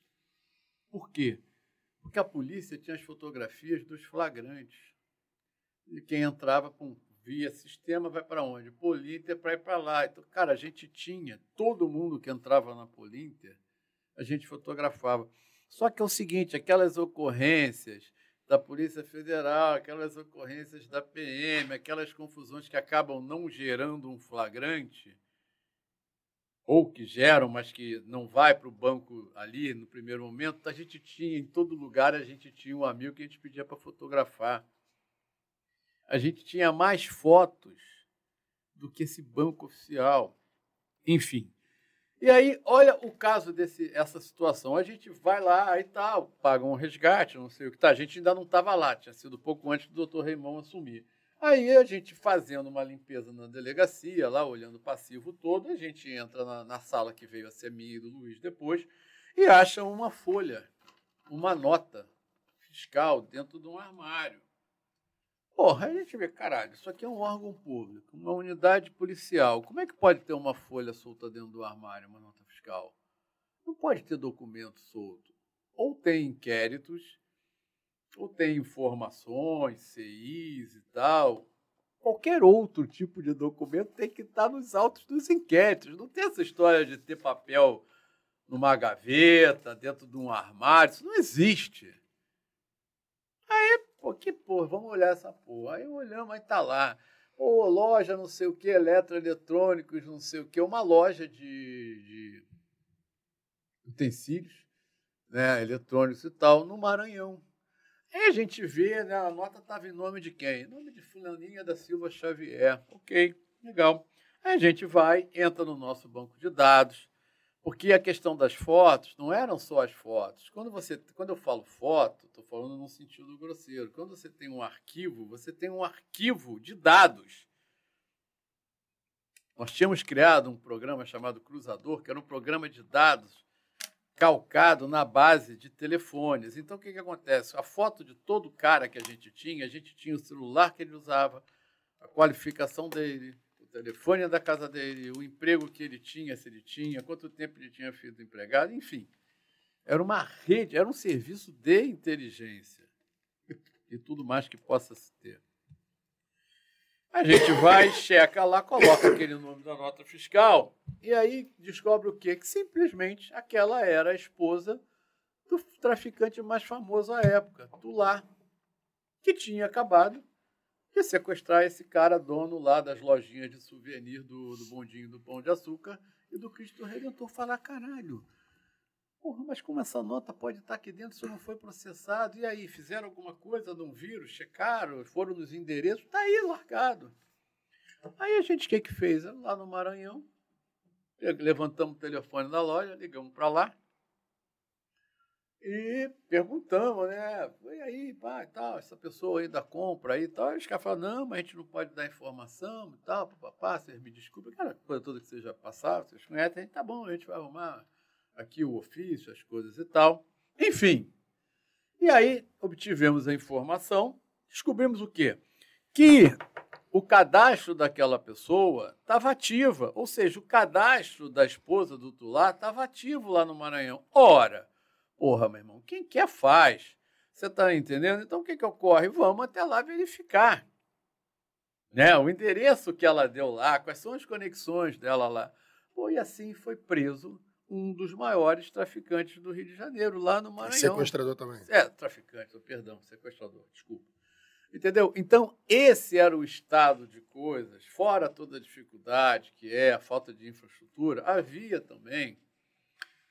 É, cara, assim, sabe, eu acho que as coisas não eram levadas da forma que poderiam ser levadas. Então, a gente vai e reestrutura toda uma unidade. A gente, pô, aí consegue da iniciativa privada equipamentos de, de busca eletrônica, transforma viaturas, assim, um grupo de empresários queria dar dinheiro para a unidade e a gente não aceitou. A gente falou, cara, a gente abre uma conta corrente, então vocês têm condição, vocês têm facilidade, a gente vai mandando as viaturas para vocês e vocês vão transformando as viaturas, reformando, transformando naquilo que a gente quer. E aí vocês vão debitando dessa conta corrente. A gente não indica oficina, não indica nada, a gente só indica o que a gente quer que faça nas viaturas. E assim foi feito. E assim nós criamos viatura ambulância, criamos viatura táxis de, da Baixada Fluminense, viaturas táxis de Niterói, viaturas táxis do Rio de Janeiro, viaturas é, do bombeiro. Aí eu te pergunto, qual é o criminoso que para uma ambulância. Bom, estou falando isso aqui agora, pode ser até que está aqui para agora. Alguém presta atenção. Qual é o criminoso que presta atenção, fica grilado com uma, uma ambulância que para na rua dele? E que salta, e que salta o motorista e o, passa, e o cara do lado e fica lá fechada. Qual é? Toca essa ambulância era um veículo de inteligência. Saltava o motorista e ficava alguém lá hoje, dentro hoje no dia, habitáculo filmando. Hoje em dia perdeu-se muito disso. Né? O que a gente escuta aí é justamente o contrário. Os criminosos passaram a adotar essa conduta. Eles usam ambulâncias para transportar armas, carro de lixo para Claro, transportar cara, ué, mas olha só, mas mochila assim, de mochila de, de, Sim, de mas é óbvio, cara, mas isso é uma roubar. coisa óbvia, porque se você não faz, alguém vai lá e faz, seja pro lado bom, seja pro lado ruim, seja, Sim. nesse caso, pro lado ruim. Você está entendendo? Então, as coisas eram. é, é, E aí, olha como o Reimão é doido, essa passagem é engraçadíssima. Nessa reformulação da unidade, a gente refaz a carceragem toda. A carceragem da DAS, se vocês forem lá hoje, vocês podem sair daqui e lá agora. A carceragem lá, naquela época, ela era como é esses filmes que nesses filmes que a gente vê, esses blockbusters americanos e tal, ou de qualquer outra nacionalidade, que o preso não tem contato, ele fica atrás de um vidro para falar com a visita. A única diferença é que lá na DAS não era um vidro, era uma tela de ferro milímetros, de milímetros, né? grossa, beça, com buracos pequenininhos que não dava para passar nada. Então, o preso vem de dentro da carceragem, entra numa sala, fecha a porta, fica ali, aí a visita fica do outro lado. Não tem como passar nada. Não tem como passar estilete, passar bagulho, passar pó, passar porra nenhuma. A única coisa que eles podem falar, fazer é falar. Você está entendendo? Cara, isso tem um aspecto, eu não vou ter tempo aqui de explicar isso tudo, mas vocês são polícia, vocês entendem. Cara, isso tem, isso reverbera. Não tinha um preso no Rio de Janeiro, pode perguntar aí, quem está aí. Não tinha um preso que quisesse passar pela DAS, amigo. Não precisava de porra, de, de, de- de dar porrada, de nada disso. Ninguém queria passar pela. Não podia ter. Os nossos presos não podiam ter duas mudas de roupa. Era uma blusa, um short, tal, tal, tal, e um casaco de ponto. Na carceragem da DAS, amigos, dava para sentar no chão e comer. Dava para sentar no chão e comer. A gente não deixava ter tralha. Nada. É isso que possibilita as fugas, é isso que possibilita o ambiente inóspito, sujeira, doença, aquele ranço de carceragem. É óbvio que eu estou falando tudo isso sob a ótica de uma unidade que tem oito celas, não são 80. Pô, mas tem que ser feito, você está entendendo? Aí olha que doideira, nisso que a gente está fazendo essa reformulação, milhões de reformulação, todos os delegados não tiveram mais suas equipes, eles puderam manter, dentro daqueles padrões que a gente achava bom para trabalhar conosco, os policiais a- que pertenciam às equipes deles, mas esses policiais eram subordinados a nós. e não a eles. Você está entendendo? Eles podem ter os policiais dele de confiança, de maior empatia, ou o que fosse, mas esses caras eram subordinados a nós. Éramos nós que distribuíamos as tarefas, as diligências, isso tudo, e processávamos tudo. Porque dessa forma, não é que a gente quisesse ser melhor do que ninguém, que essa forma, uma questão dessa de uma nota fiscal, não ia ficar perdida no tempo. É, você Numa... consegue até entender o que está acontecendo e emprestar. Foi pô, tudo, exato, porque era o que não acontecia antes, exatamente. É. Ao modos operantes, você, exatamente, a fala, a voz. A gente já conhecia os caras pela voz. Pô, isso aí, essa voz é aquela que participou daquele sequestro. A gente tem laudo. Bom, e aí há uma extorsão a um receptador de remédios. Não tem nada a ver com a DAS. Há uma extorsão a um receptador de remédios, um 180 de remédio.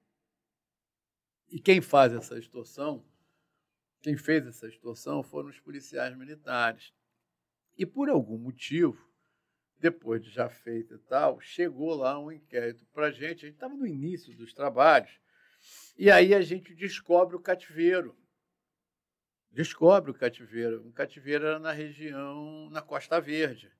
Descobre o cativeiro, aí vai lá e tal, papapá, e colhe, né? Colhe material no cativeiro, faz a perícia do cativeiro, busca dados e tal, né? Anotação, aquelas coisas todas, trabalho de polícia, né?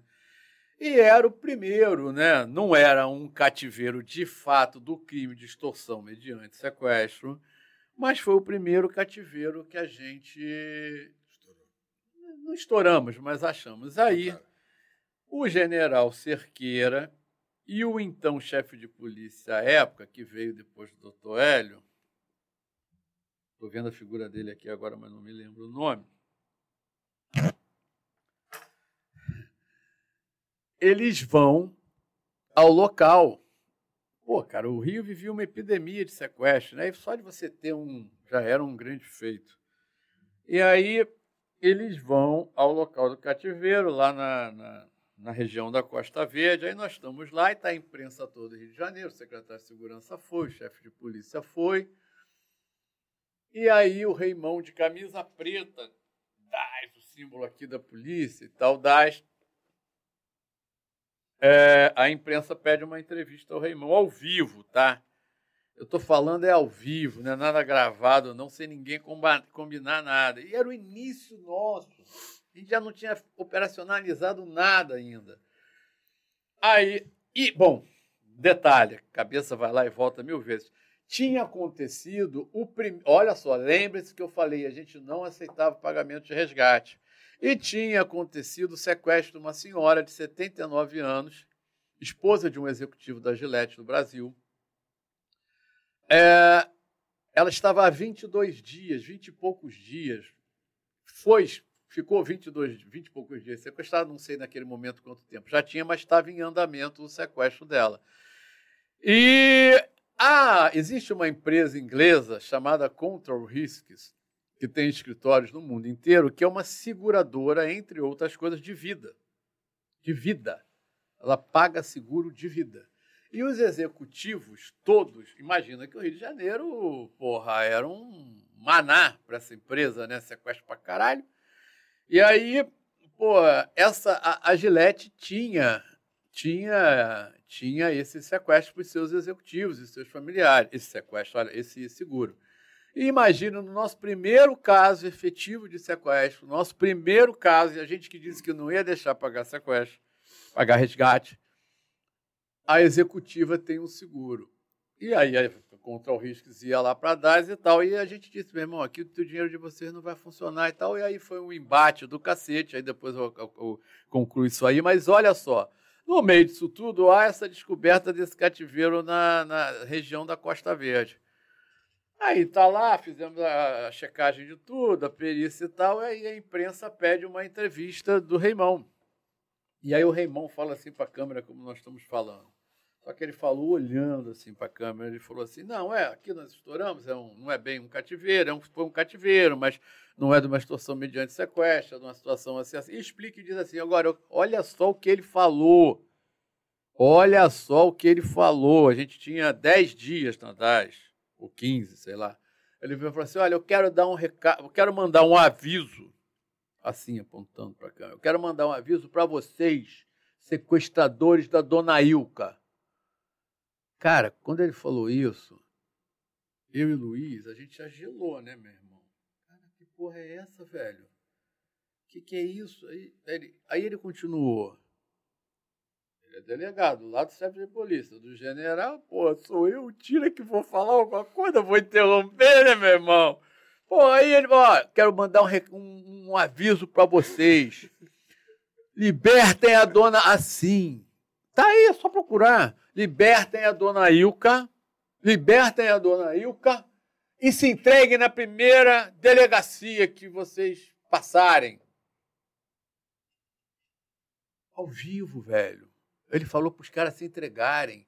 Porque senão eu estou dando um aviso a vocês vocês vão ser alcançados pela minha equipe e aí vocês que vão escolher se vocês vão vir em pé ou deitados. Meu irmão, o cara falou isso. Nós estamos falando de 97. O cara falou isso ao vivo e a cores, para o Rio de Janeiro, para o Brasil inteiro, sei lá. Eu e o Luiz olhamos um para o outro e falei, meu irmão, nós estamos fodidos. O cara é muito mais maluco do que a gente imaginava. Compadre, a gente aqui não banca ele. Ou nós vamos virar, imagina, nós vamos virar as maiores comédias da polícia, que o nosso delegado mandou os vagabundos se entregar. Imagina, os vagabundos devem estar ganhando gargalhada, devem estar rolando. Vendo essa porra, né? Os sequestradores devem estar rolando de rir. Então, ou nós vamos virar as maiores comédias da polícia, ou, caralho, ou a gente vai ter que acabar com essa porra, meu irmão. Eu acho que é bom a gente acabar com essa merda. Cara, e aí,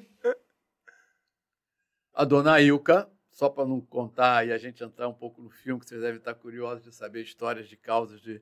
Cara, a dona Ilka foi libertada no dia 24 de dezembro, às 21 de, de, de dezembro de 1997, às 21 horas e 30 minutos, ou seja, a duas horas e meia do Natal de 1997. Foi o primeiro grande caso de libertação nosso. Ela passou o Natal na clínica São Vicente com seu esposo.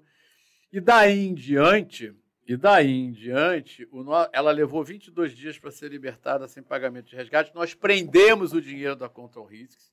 A Control Risks, paralelamente à nossa investigação, fez uma investigação e ia pagar o resgate, só que ela não sabia que a gente estava investigando a Control Risks.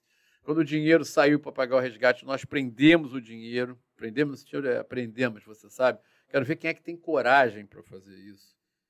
Quero ver um delegado no Rio de Janeiro que tenha coragem para fazer isso, além do Reimão. Prendemos Esse o dinheiro com a coroa. o dinheiro pro, pro, pro, do resgate, vocês pegaram o dinheiro. É, prendemos, aprendemos. Antes com ela ainda não deixaram o dinheiro chegar lá. É, não deixamos. Eles estavam, eles estavam negociando por, por trás. fora, paralelo. Por trás, exatamente, entendeu? Só que eles não sabiam que a gente estava investigando eles também. E aí, o que, que acontece, cara? Ela passou o Natal daquele ano em casa, a, a, a Control Risk fechou o escritório aqui no, no, Rio de Janeiro, acabou, não tinha mais negócio para ele. Nosso índice de resolução passou a ser sete dias. Sete dias. Nenhum sequestro a média, mais. A média de... de... Sete dias para resolução. Não durava mais de sete dias. Em sete dias a gente já tinha solucionado Magalhães. o caso todo. E só um detalhe: nunca deixamos pagar o resgate. Eu gosto de falar essa frase para logo depois me corrigir e eu vou encerrar esse assunto da DAS aqui agora. Só um caso, quando nós, como eu falei que a gente estudou o passivo da, da unidade, acho que a gente precisa encerrar, né? Não, e... Quando a gente, quando a gente fala estudou o passivo da unidade, quando chegou lá, a gente percebeu o quê? Que tinha uma quadrilha de sequestradores que vinha sequestrando nos últimos cinco anos, cinco anos anteriores à assunção da titularidade do Dr. Reimão, essa quadrilha vinha sequestrando. E ela era uma quadrilha subgêneres. Ela sequestrava a negociação sempre, sempre. As vítimas eram prósperos comerciantes da Baixada Fluminense, sempre. Esse era um fato.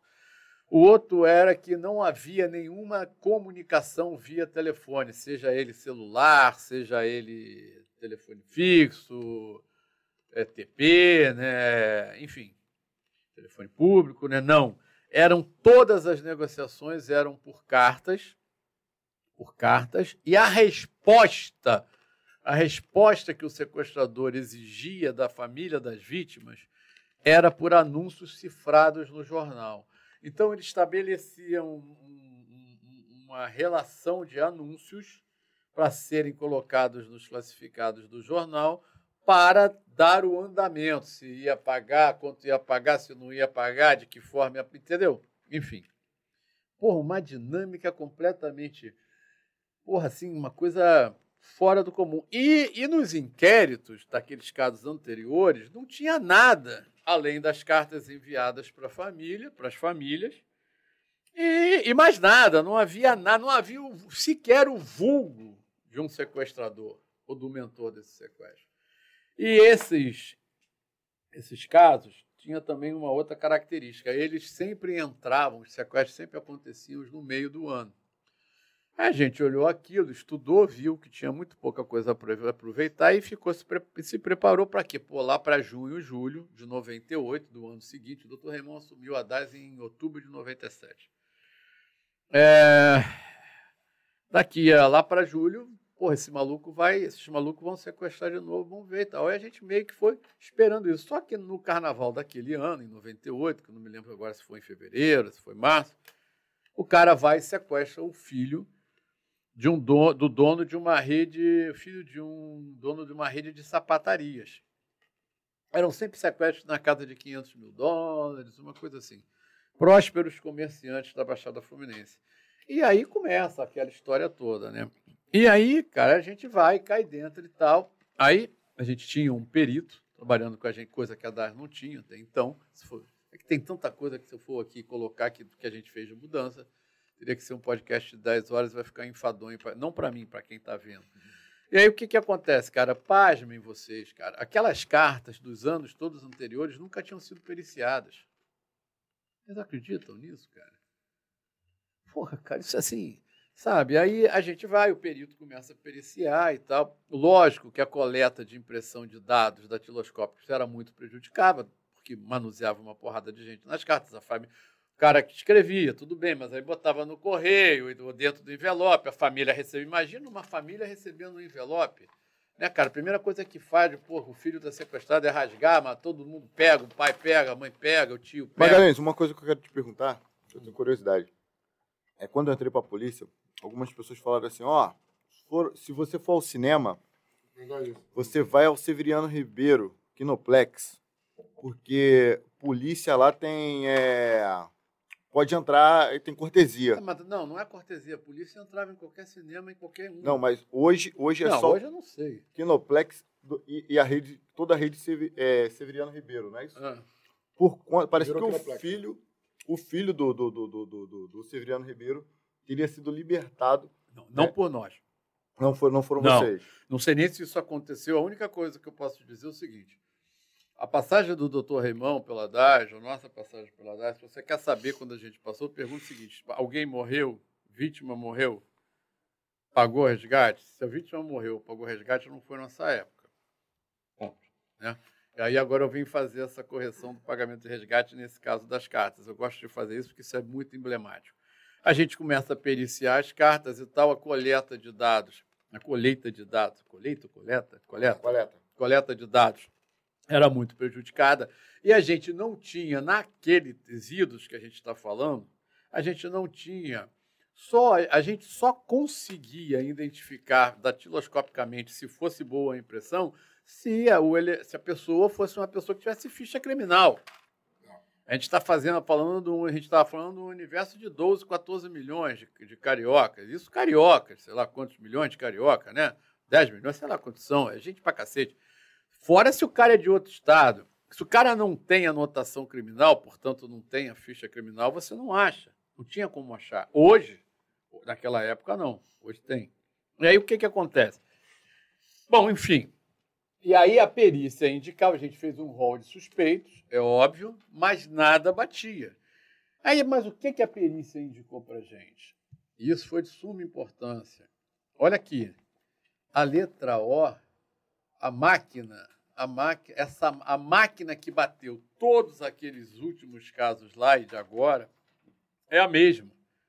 Porque a letra O, ela está, ela tem um problema. Então ela amassa mais o papel, estou falando vulgarmente. É, ela não está equilibrada com o resto das letras. Então, isso eu posso provar. Essa máquina é uma máquina Olivetti, papapá, papapá, papapá, que a letra O tem um problema. E por aí, e aí foi, papapá, Enfim, aí, gente, fizemos tudo que era possível e imaginável fazer naquela época. A gente está falando de uma época que não existia esses milhões de câmeras, esse Globetrotter que tem hoje. Então, as agências do Correio não eram todas é, monitoradas. E ainda mais, você podia colocar, desde que você selasse, você podia colocar uma carta numa caixa de coleta num shopping, ou na rua, numa calçada. Tá? E as cartas eram, lógico, a gente tinha os remetentes, os endereços das agências que remetem que as cartas foram colocadas, era assim. Uma carta foi, foi depositada na Tijuca. A segunda foi depositada em Teresópolis. A terceira foi depositada em Bangu. A quarta foi depositada em Angra dos Reis. A quinta foi depositada em Padre Miguel. Existe efetivo, nem que você botasse todas as forças é, de segurança do Rio de Janeiro e, e as forças militares, você conseguia ter efetivo para campanear, escoltar, observar, monitorar todas as caixas de correio e todas as agências de correio. Era impossível. Era impossível. Bom, enfim. E aí, por que, que eu faço referência a esse caso? Porque foi o único caso que a gente, um, a gente teve um milhão de decisões difíceis, mas essa foi a decisão mais difícil da nossa vida. A gente não conseguia avançar nas investigações, mas a gente tinha feito, a gente não conseguia avançar para identificar a autoria, mas a gente tinha feito tanta coisa que a gente tinha segurança lá no, a confiança lá no máximo do pai do garoto. E aí eu, Luiz e o doutor Reimão, tomamos a decisão, assim, eu e o Luiz ajudamos o doutor Reimão, diga-se de passagem, a tomar a decisão mais difícil das nossas vidas. Qual foi? De deixar pagar o resgate, de deixar pagar o resgate e não só pagar, não monitorar esse pagamento. Não monitorar, que a gente podia monitorar o pagamento de uma maneira irresponsável, coisa que a gente nunca fez. Para quê? Meu irmão, o cara vai ter que botar a mão no dinheiro, né? Mas só que isso a gente achar isso para a gente não funcionava, não servia porque eu coloco sob um risco imenso a vítima que está lá no cativeiro, certo? Então, aí, cara, a gente tomou, acertou, vamos deixar pagar. Mas por que deixar pagar? Porque olha só, do jeito que a gente investigou, do jeito que a gente levantou tudo, a gente não pode fazer mais nada. Só que com as informações do garoto, como a família acredita na gente, com as informações do garoto, a gente vai fechar as pontas soltas. Ele vai dar as pontas soltas para a gente, porque ele vai prestar um depoimento que vai ajudar a gente. Aí foi assim, tomamos essa decisão. Foi pago, salvo algum engano, duzentos e poucos mil dólares, né? e nós não acompanhamos. Isso foi de comum acordo com a família. Não acompanhamos. Aí o garoto é libertado, são e salvo, graças a Deus. Ah, lógico que foi pago depois de prova de vida, diga-se de passagem, né? Isso é óbvio. Mas conseguiram pagar a quadrilha depois? Escuta, aí o que, que acontece? Escuta essa, aí eu encerro aqui o assunto dado. Escuta essa, o garoto vem depois. Aí a gente pergunta, aí a gente vai né, entrevistá-lo e fala: olha só, você foi sequestrado na porta da loja tal do teu pai, colocado na mala de um carro, não é isso? É. Quanto tempo mais ou menos você rodou, você imagina que rodou até chegar ao local do cativeiro? Ah, mais ou menos 30 minutos. Opa, legal. Temos já aqui um raio de ação de 30 minutos. Bom, mas o quê? O que, que você se lembra? Por algum fato relevante? Ah, eu me lembro que num dia no cativeiro eu escutei um estampido, escutei um tiro. E aí o meu carcereiro, que é um cara com umas canelinhas fininhas, alto, magro pra caralho, eu, eu falou assim, porra, acabei de matar um, um, um traficante aí, porra, nosso negócio é sequestro, não é droga, não, vai tomar no cu, babá, matei aí agora. Com certeza devia ter sido uma grande balela, mas era um dado. Então, vamos lá. Então, a gente tem um raio de 30 minutos que andou de carro, tem um local que a gente tem que procurar essa interseção desse raio de 30 minutos que tenha tido um homicídio, ou disparos de arma de fogo, né? Ah, estamos falando da Baixada Fluminense, tá? Aí, mas o que? Não, um dia ficou sem luz o dia inteiro, só foi voltar a luz 5 horas da tarde. Eu escutava barulho daqueles caminhões grandes, aqueles guindastes, tal, tal, tal, ficou sem luz o dia inteiro. Porra, cara, mais um dado. 30 minutos, local sem luz, interrupção de luz o dia inteiro e disparo de arma de fogo ou homicídio tal, enfim, local de encontro de cadáver, né? Mas o quê? Não, porra, quando eu cheguei lá, assim, eu estava na mala do carro, aí eu senti assim que o meu corpo, sabe, o carro estava quase chegando no cativeiro, o meu corpo foi para trás assim, bateu lá no fundo, no início da mala, né? Era uma ladeira. Falei, opa, tem uma ladeira nesse local, né? Legal. Era isso que a gente. 30 minutos dentro da Baixada Fluminense, que tinha ficado sem luz, que tinha tido disparo de arma de fogo. Bom, disparo de arma de fogo tinha tido nos 52 mil lugares na Baixada Fluminense.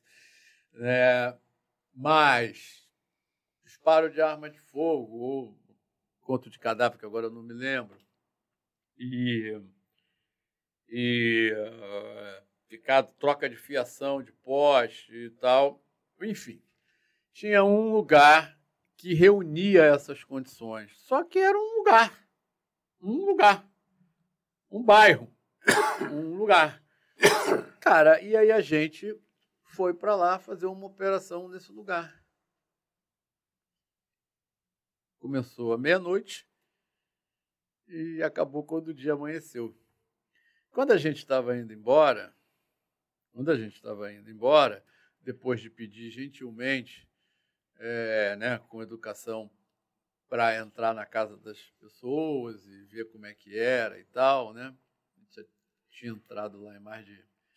E agora eu pergunto a vocês assim, o que é, que é um cativeiro? O que é que você encontra no cativeiro? Vocês acham que você encontra, como a gente vê num filme, para dramaturgicamente funcionar, uma, um ferro na parede, uma algema e tal? Um cativeiro é uma sala como essa aqui. Cativeiro é uma casa. Então, efetivamente, o que, que você procura? Você procura uma casa.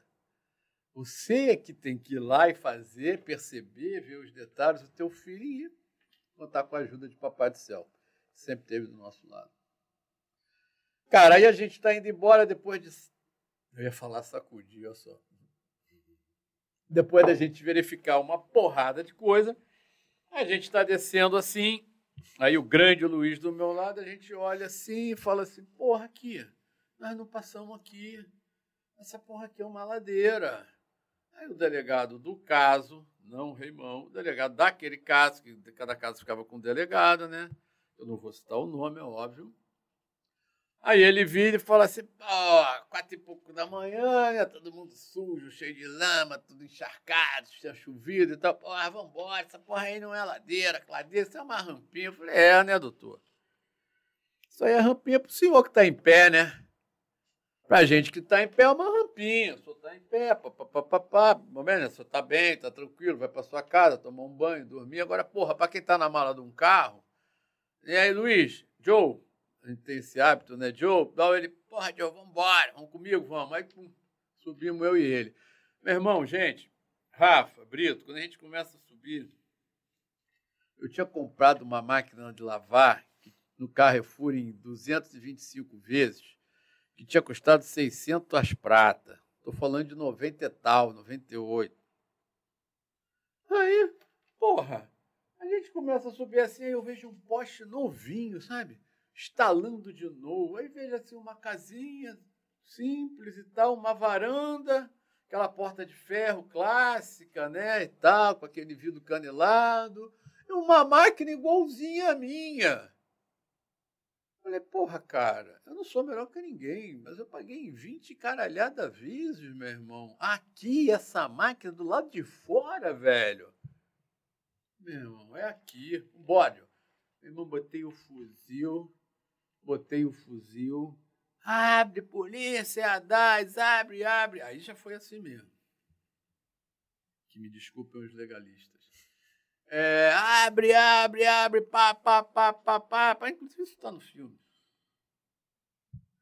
Abre, abre, abre, abre. Não vou abrir, vai abrir o caralho, porra. Se fosse vagabundo, não sei o que, se fosse vagabundo, tu já tinha aberto, abre, senão eu vou entupir essa porra de tiro e tal, blá, blá, blá, blá. enfim. Depois dessa lenga-lenga toda que vocês conhecem muito melhor do que eu, é, o cara abre, abre a porta. Quando eu olho assim, o cara, o garoto tinha falado, né? O cara era alto pra caralho, umas canelas fininhas. Porra, eu olhei assim, meu irmão, parecia que eu tava vendo a Torre Eiffel. O cara devia ter uns 50, 500 metros. Alto pra caralho, magro pra caralho. Eu falei, é tu mesmo, meu irmão. Já botei o fuzil no peito dele. Pô, entramos na casa, meu irmão. Toda zero. Móveis todos novos. Então não adianta perder, é aqui o sequestro, é o cativeiro. Já achamos o revólver, porque ele tinha dado um tiro. E tinha mesmo dado um tiro. Achamos o revólver. Bom, vou dizer como é que acaba isso agora e ponto. De verdade. Meu irmão, Naquela madrugada para o dia seguinte, prendemos 15 sequestradores. Sabe quem era o líder da quadrilha, que sequestrava cinco anos? Um oficial do Exército. Na casa dele, nós encontramos a máquina de escrever. Caralho. Foi duzentos e poucos mil dólares que eu falei, né? Na casa tinha mais de 400. Um caderno com todas as postagens, todos os recortes do jornal que ele mandava dar o anúncio no classificado, ele cortava e botava num. Meu irmão, serviço fechado, não precisou nada, o Ministério Público fazia nada. Só, só pedia prisão. Cinco anos, um, uma vítima saiu do cativeiro antes da gente, né, nas gestões anteriores, com a barba na cintura Ficou mais de cinco meses em cativeiro. Nós, o Reimão, o doutor Reimão, conseguiu o primeiro mandado de demolição da história da polícia do Brasil, um caso de criminalidade. Nós passamos com o Robocop da Rede Globo filmando um trator por cima de uma casa que foi construída só para ser cativeiro. Oh, maneiro. Entendeu? Entendeu? Aí é isso, é isso. Agora, oh, o que, que tu quer saber? Porra, cara, eu não comia nada, né? Muito mais. Cara, que legal. Vai, vai querer entrar no filme? Nos filmes ou não dá tempo? Acho que não precisa. Claro que dá. Deixa, eu, deixa, eu, deixa eu fazer um, só uma curiosidade rápida aqui para saber. É, Pô, eu tinha essa curiosidade do Raimão. Só, só, uma curiosidade que eu tenho de, de, de um episódio que aconteceu no Rio de Janeiro. E não sei se você lembra, mas acho que foi 2000 que os traficantes mandaram fechar todo, todo, todo o comércio do Rio de Janeiro. Fechou tudo. Sim. E aí, na ocasião, acho que já era o garotinho, se não me engano, o garotinho, o que, que aconteceu? É, vamos, fala, não quero te E aí ele falou que, que, na verdade, aquilo era uma represária do tráfico de drogas, porque eles estavam, eles estavam é, sufocando o tráfico de drogas. Beleza, fechou essa história. Anos depois eu leio o livro A Elite da Tropa, e eles contam uma história de que um traficante teve a esposa sequestrada e mandou fechar todo o comércio no Rio de Janeiro. Aí eu ficava na dúvida, na dúvida assim, será que tem relação um caso, ou seja, será que aquele caso é o caso que, que, que o livro está contando, ou esse caso do livro é uma ficção. Você sabe de alguma coisa a respeito disso? Não. O que eu posso. Guerreiro, tu não, tu não consegue um. Sei lá, um mate, uma paradinha. Assim, tem, tem um mate lá fora lá. Conseguiu para mim também? Por favor, é óbvio. Mas, não, mas, não, chega aí para escutar essa história. O que acontece, cara? Eu não posso eu não sei, eu não posso. Assim, na verdade, não é que teria sido sequestrada. Se, se isso aconteceu de alguma maneira, para mim, eu não, eu não sei. Não é que a mulher foi sequestrada, a mulher foi extorquida, né? Se for uma mineira. Não, não. Que a gente vulgarmente na polícia chama isso, de mineira, isso, que é uma extorsão praticada por policiais contra criminosos e tal, não sei o que então. Não é um sequestro clássico. Aham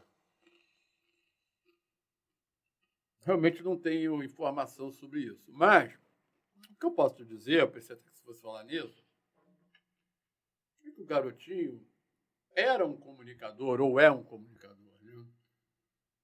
Ele veio do rádio. É. É, tudo que aconteceu, toda a reformulação da DAS, que eu falei aqui 10%, tem um milhão de coisas que não dá tempo de falar, e é chato, talvez seja enfadonho. Não, a gente tem que fazer esse podcast aí, é, parte 2, 3, 4. Mas o que acontece? Tudo foi feito na gestão dos últimos dois anos do governador Marcelo Alencar. E eu não tenho aqui nenhum viés político nisso, não. Não quero nem, não tenho nada a ver, não sou político, não tenho. Só que o que, que aconteceu? Nós sempre fomos operadores do sistema. Nós fomos policiais que estão ali operando todo dia, nós nunca fomos marqueteiro, nada disso. Então a gente não, a gente só fazia. A imprensa ia lá, cobria, aí tudo, mas só isso. E aí vem o garotinho. Os sequestros já estavam solucionados. E eu, eu, a culpa é minha. Depois de tudo sanado, tudo tranquilo, zero sequestro no Rio de Janeiro, papapá, papá. É, até quero fazer uma referência aqui aos colegas, até perdemos alguns colegas policiais militares, colegas agentes penitenciários e colegas bombeiros que nós lotamos na DAS nessa época. Uma outra formatação, já existiam alguns policiais militares na DAS, mas nós levamos mais, levamos o que tinha de melhor e ajudaram muito a gente no sentido de busca de informações, coleta de dados, enfim, enfim, enfim tal. E aí, é, sequestro solucionar, tudo tranquilo, porra, só que eu estou contando agora, é mole contar no podcast, assim, junto aqui dos meus camaradas. Só que na época, velho, o, o rádio tocava, a gente tremia. Porra, uma pressão lá em cima, cara. Pressão lá em cima. Você, cara, você tirar uma, descobrir uma quadrilha de sequestrador, tirar uma pessoa do cativeiro com responsabilidade, dizendo que você não vai deixar pagar e que tem que tirar ela viva, é foda pra caralho. Aí o que, que acontece, cara? E aí eu achei o quê? Especialmente eu, eu assim, sempre fui um sonhador. E eu achei que podia, assim, quem sou eu para isso, né? Talvez eu tenha sido muito pretensioso.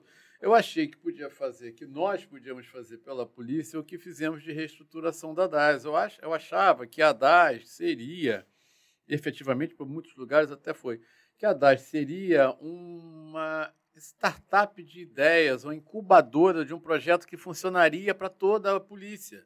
E botei na maior pilha no doutor Raimon para sair da DAS. Olha que loucura, a gente come a maior grama, rala pra caraca. Para quando está tudo bem, a gente entrega o campo para outro jogar. E aí, o que, que aconteceu? É, por uma série de circunstâncias que eu não vou colocar aqui agora, nós escolhemos um nome por uma série de circunstâncias, uma série de circunstâncias que não vem ao caso aqui agora. E esse nome que ficou lá, que fazia parte da equipe, pô, cara, e que teve o mérito dele de seguir com o trabalho e tal, pegou tudo saneado. Já era o governo garotinho, o doutor Raimon saiu para ser subsecretário operacional da Secretaria de Segurança, nós fomos com ele. E esse, esse, esse delegado, junto com o garotinho que era um marqueteiro, fez aquilo tudo que a gente não tinha feito. Ou uhum. seja, publicizar para ganho próprio o que. O feito de outrem. É, exatamente. Muito obrigado, irmão. Obrigado, e aí, e aí o que, que acontece? Foi isso que aconteceu. Agora, esse caso aí eu não sei. Mas pode ter. Não acredito que seja isso, mas pode ser. Agora, um fato que eu me lembrei agora. Vocês já pensaram, vocês dois polícia aí, vocês já pensaram, vocês conhecem a música Polícia para quem uhum. precisa, Polícia para quem Titãs. precisa? Titãs? Então. Eu não sei o nome que tem aquela casa de show lá na Barra, que ela já foi, claro, Hall, não sei o que é Hall, aquela ali do daquele shopping ali, na Ayrton Senna. Sei, sei já teve um milhão de nomes. Via Parque, ali, sei. É, Via Parque. Metropolita, né?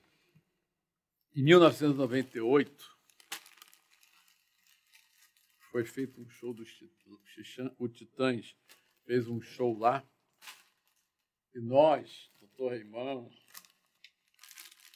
Luiz, doutor Ney, um staff da DAS, e eu, fomos convidados a ficar num camarote. Estou falando do Titãs, a, bomba, a banda mais bombada dos é. últimos. Eu estou falando isso de 98. Eles fizeram um show lá. E aí fizeram um show maravilhoso, o Metropolitan, sem mesa e cadeira, como normalmente é. Era um show tão pesado, tão punk, de cheio, que não tinha mesa nem cadeira, todo mundo em pé. Sei lá quantas mil pessoas cabem naquela. lotada. E nós no camarote. Eu tenho as baquetas desse show até hoje. Devia ter trazido, né? Um dedicatório. Aí, fizeram o show e tal. Lá no final do show, eles fazem um purpurri de músicas de malandragem, de doideira, venha fumando baseado no ônibus, o ônibus parou, aquelas músicas doideira que eu aqui nem me lembro mais, tal, né? Ah, e a galera, né, meu irmão? Metropolitan, seja lá o nome que tinha na época, vem abaixo, né? Porra, uma hora e meia de show, o nego vai falar de maluquice, de bagulho, né, meu irmão? Aí, eles param, eu não vou falar os nomes porque eu não me lembro o nome de toda a banda, né?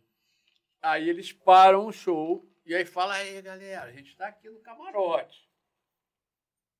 Aí eles falam assim, aí galera, quero dizer o seguinte para vocês. Aqui no Rio, mais ou menos isso, não me lembro a fala. Aqui no Rio de Janeiro tem uma polícia que é foda, meu irmão, tem uma unidade que é foda. Os caras, babá, babá, babá. Porra, tá falando isso pra um show dos os Titãs, falando isso pra um show de maluco lá. Cheio de maconheiro. Maluco, cheio de maconheiro. Pô, meu irmão, no Metropolitano os caras. Maconheiro, tô nem te entendendo, pô. Aí, velho, aí, aí é o seguinte, meu irmão, é o seguinte. Aí, é história, do, tá aí. Tem um CD deles, tem lá nos créditos lá no CD, lá, ainda existe CD? Créditozinho, um elogio a gente. Meu irmão, aí os caras vão, e eles estão aqui hoje, os caras são foda, blá, blá, blá, meu irmão, apontam pra gente, camarote, e entram com polícia, velho. Uma ode a gente uma ódio, um elogio a gente e o Metropolitan inteiro cantando polícia para quem precisa pra gente, velho. Que maneiro. Maneiro mesmo. Que maneiro. Mas vamos lá, fala Vamos aí falar, que- vamos falar do, do- do- da sua vida agora de roteirista. O, como surgiu? Co- Como, como foi o início? De onde veio essa ideia? Cara, a ideia é o seguinte, em 2010, eu fui ver um projeto social, vou tentar ser mais, mais rápido, mas vi um projeto social chamado Papo de Polícia, eu acho que era na época. Do Beto, querido Beto Chaves. Beto Chaves, tal, pô, é, grande é. amigo, grande que reunia, né, ele e outros colegas e tal, Vaguinho. Vaguinho, outro amigão também. Também. Pessoal do papo- eu fui do Papo de Responsa lá, que era Então, tudo nota então, 10. então, legal. Então tu sabe. E o Pedra, falecido Pedra, que foi da minha convocação Pedra, e tal. porra. Bom, e aí? E aí a gen- os chefes, isso foi na segunda gestão nossa na DAS. E os chefes de SI, chefes, diga-se, chefes de de serviço de inteligência Uhum. ou investigação, foram convocados a assistir, assistir um- uma palestra, uma apresentação desse projeto, que era da AfroReg Audiovisual, Isso. na academia de polícia. E eu e mais, sei lá, cento e tantos policiais fomos lá e tal. Aí, enfim, a gente sendo mais objetivo, a gente viu aquele projeto, era um projeto que reunia policiais, o Beto, o Pedra, o Vaguinho, você e depois no momento mais adiante, e ex-criminosos que estavam regenerados, que tinham cumprido suas penas e tal. Eu achei, ah, eu achei o projeto interessantíssimo. Eu falei, porra, caralho, isso é, isso é novo, cara, isso é inovador, entendeu? É, é interessante ver o polícia palestrando junto com o ex-criminoso e tal. Pô, legal pra caralho, sabe? Eu, eu acho, né? Talvez a polícia ache uma bobagem, eu não. Enfim. E aí, ao final, e eu tinha meu amigo lá, o Pedra, né, que tinha sido da minha convocação e tal. E ao final daquela apresentação, eu fui dar parabéns ao Pedra e falar, porra, cara, legal pra caralho tal, achei bacana. Aí o Pedra falou, porra, Beto aqui. Beto é um jovem policial na época, né, que implantou esse projeto. Porra, que o Magá gostou pra caramba e tal. E a gente tinha lá, não eu, né, mas a nossa equipe, a minha equipe, a gente tinha uma certa relevância, né, por causa de tudo que a gente tinha feito. E o Beto, porra, falou, porra, cara, se se o Magá vier com a galera, aí agrega o projeto, né, dá visibilidade e tal. Começou, o Beto é muito habilidoso, é um encantador, né? O Beto é um encantador. Beto é bom de papo. Beto, É. Eu falo que encantador de gente. É, aí ele vai para começa naquilo e tal. E é engraçado que ele usava um uniforme, né? Lindo, uma farda É, linda, é. toda cheia de coisas e tal. Eu falei com meu irmão, nunca vou E- botar. e- e- direitos uma- humanos. É, nunca vou botar uma porra dessa. Meu negócio é Brasil, estar tá no pé, meu irmão, os pistola no, no pelo. Eu nunca usei um coldre na minha vida. Esse bagulho de porra, de galão, de não sei o que. Isso não é pra mim, não, meu irmão. Meu, eu sou. tá. Bom, enfim. E aí comecei a participar do projeto e gostei e tal. Efetivamente, eu nunca vesti uma farda daquela e nem nunca dei uma palestra, eu dava pitacos aqui e ali, mas fiquei por ali. E aí, nisso, eu vou encurtar a história, eu acabo conhecendo o Zuja Júnior, que era o CEO, o criador do AfroReg. Afroreg já tinha não sei quantos anos, muitos anos, era uma ONG de muito sucesso e, muito, e muita ação, né?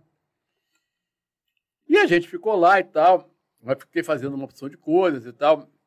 Minha, a vida nos aproximou, eu e o Júnior.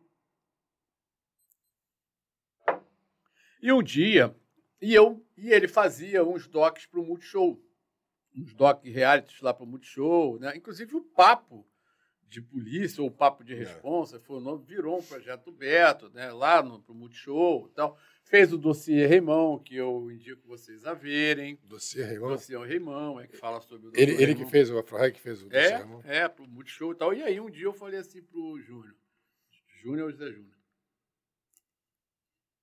porra, por que, que você não faz um filme sobre a tua vida? Né? A tua vida é incrível, pô. O cara cria uma ONG desse tamanho e tal, né? e mantém, né? Porque criar. Entrega, entrega muito. Acho que, pô, os caras. É, aí. Aí ele, porra, tá maluco? Eu não tenho condição de fazer isso e tal, babá. Eu faço edox, é uma ideia na cabeça e uma câmera na mão e tal. Então, não dá, legal, ok. Vida dele. Falei, faz um filme da tua vida. Enfim, e aí eu ficava sempre lá, fazendo essas coisas, esses projetos e tal. E Você ainda estava na polícia ou já tinha se aposentado? Estava não, na polícia. Começou tudo na polícia. E aí um dia ele me chama e falou assim, cara, vai vir uma pessoa aqui e é um velho amigo meu, que eu não vejo há muitos anos, e ele vai vir aqui e eu, pô, tu não quer participar, bater um papo e tal? Aí, pô, tudo bem. Me chamou para esse encontro que ele tinha lá, ia ter lá com um amigo dele e tal. O cara chega lá, eles botam os papos em dia, ficam conversando lá 15, 20 minutos. E lá, pelo, lá por uma determinada altura ele pergunta, cara, tudo bem, nós já botamos o papo em dia, mas, porra, assim, o que, que você queria exatamente falar, né? O que, que você queria falar comigo e tal, papai? O Júnior é muito pragmático, muito objetivo. Aí o cara fala, o cara pega uma folha de papel e fala assim, porra, não, é porque eu acho genial a questão da DAS, porra, cara, porque num país onde o índice, o índice de resolução da polícia beira menos de 1%, porra, ter uma unidade que tem uma efetividade de 100% praticamente, sei lá, uma coisa louca, né? É. E a outra coisa é que, porra, o serviço de helicóptero, né, o serviço aéreo policial, porra, também ele é uma, uma referência e tal, papapá.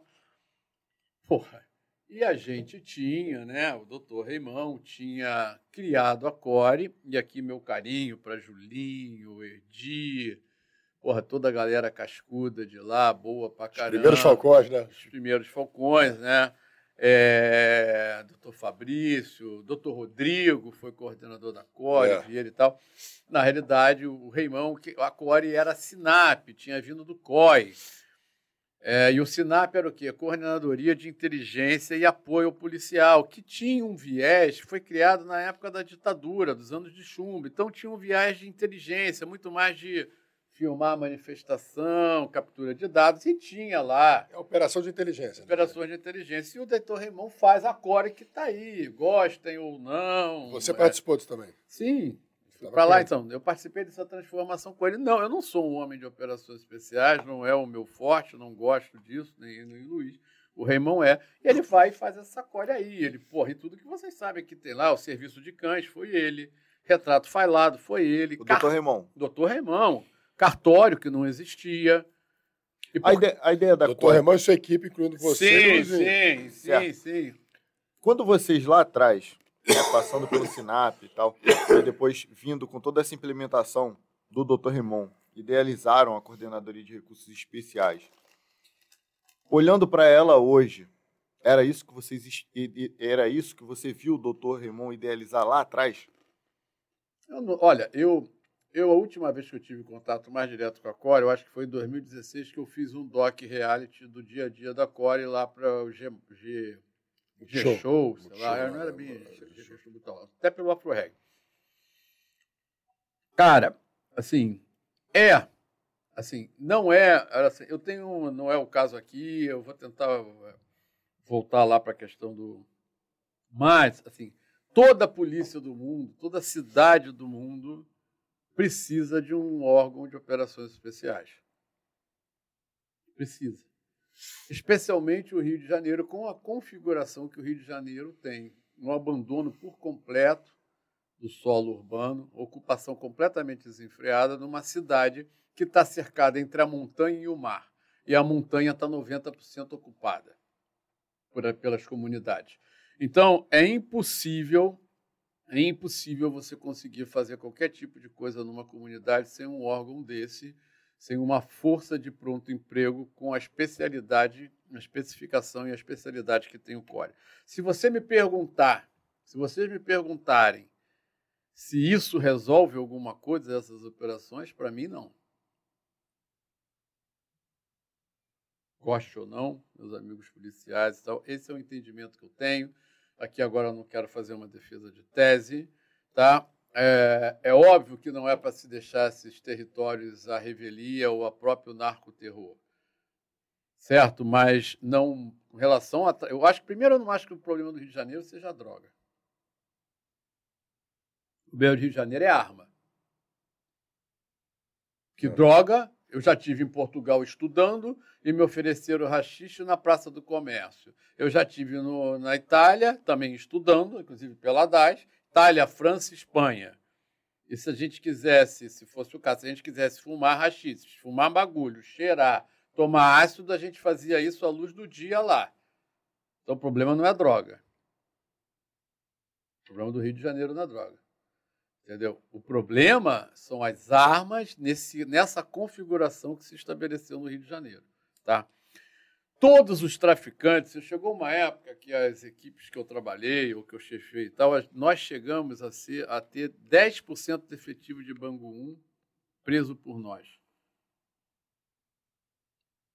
Ou a minha equipe, ou amigos próximos meus no universo de, sei lá, 70 mil policiais, 60 mil policiais militares e 10 mil civis e Polícia Federal, 10% era de, de prisões nossas, de amigos nossos.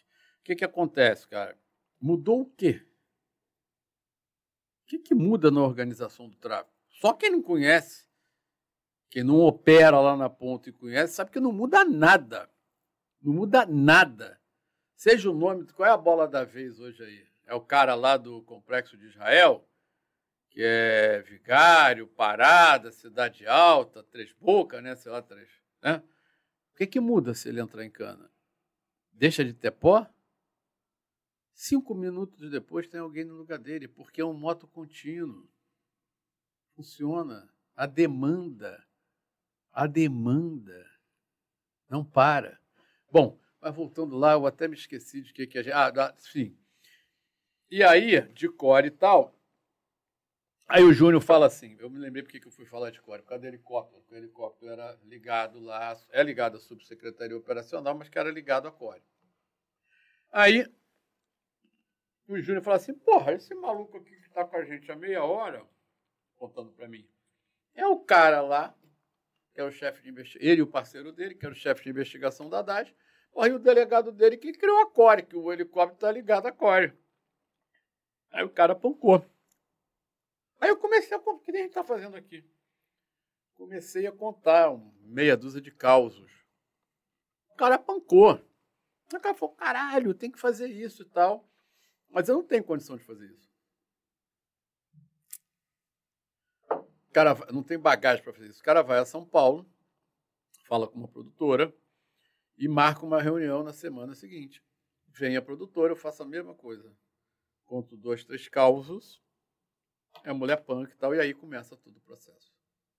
Aí começa todo o processo, que efetivamente não foi feito com essa pessoa, porque não deu certo, não foi feito com aquela produtora, enfim. Aí você começou a escrever. É. Aí eu fui estudar.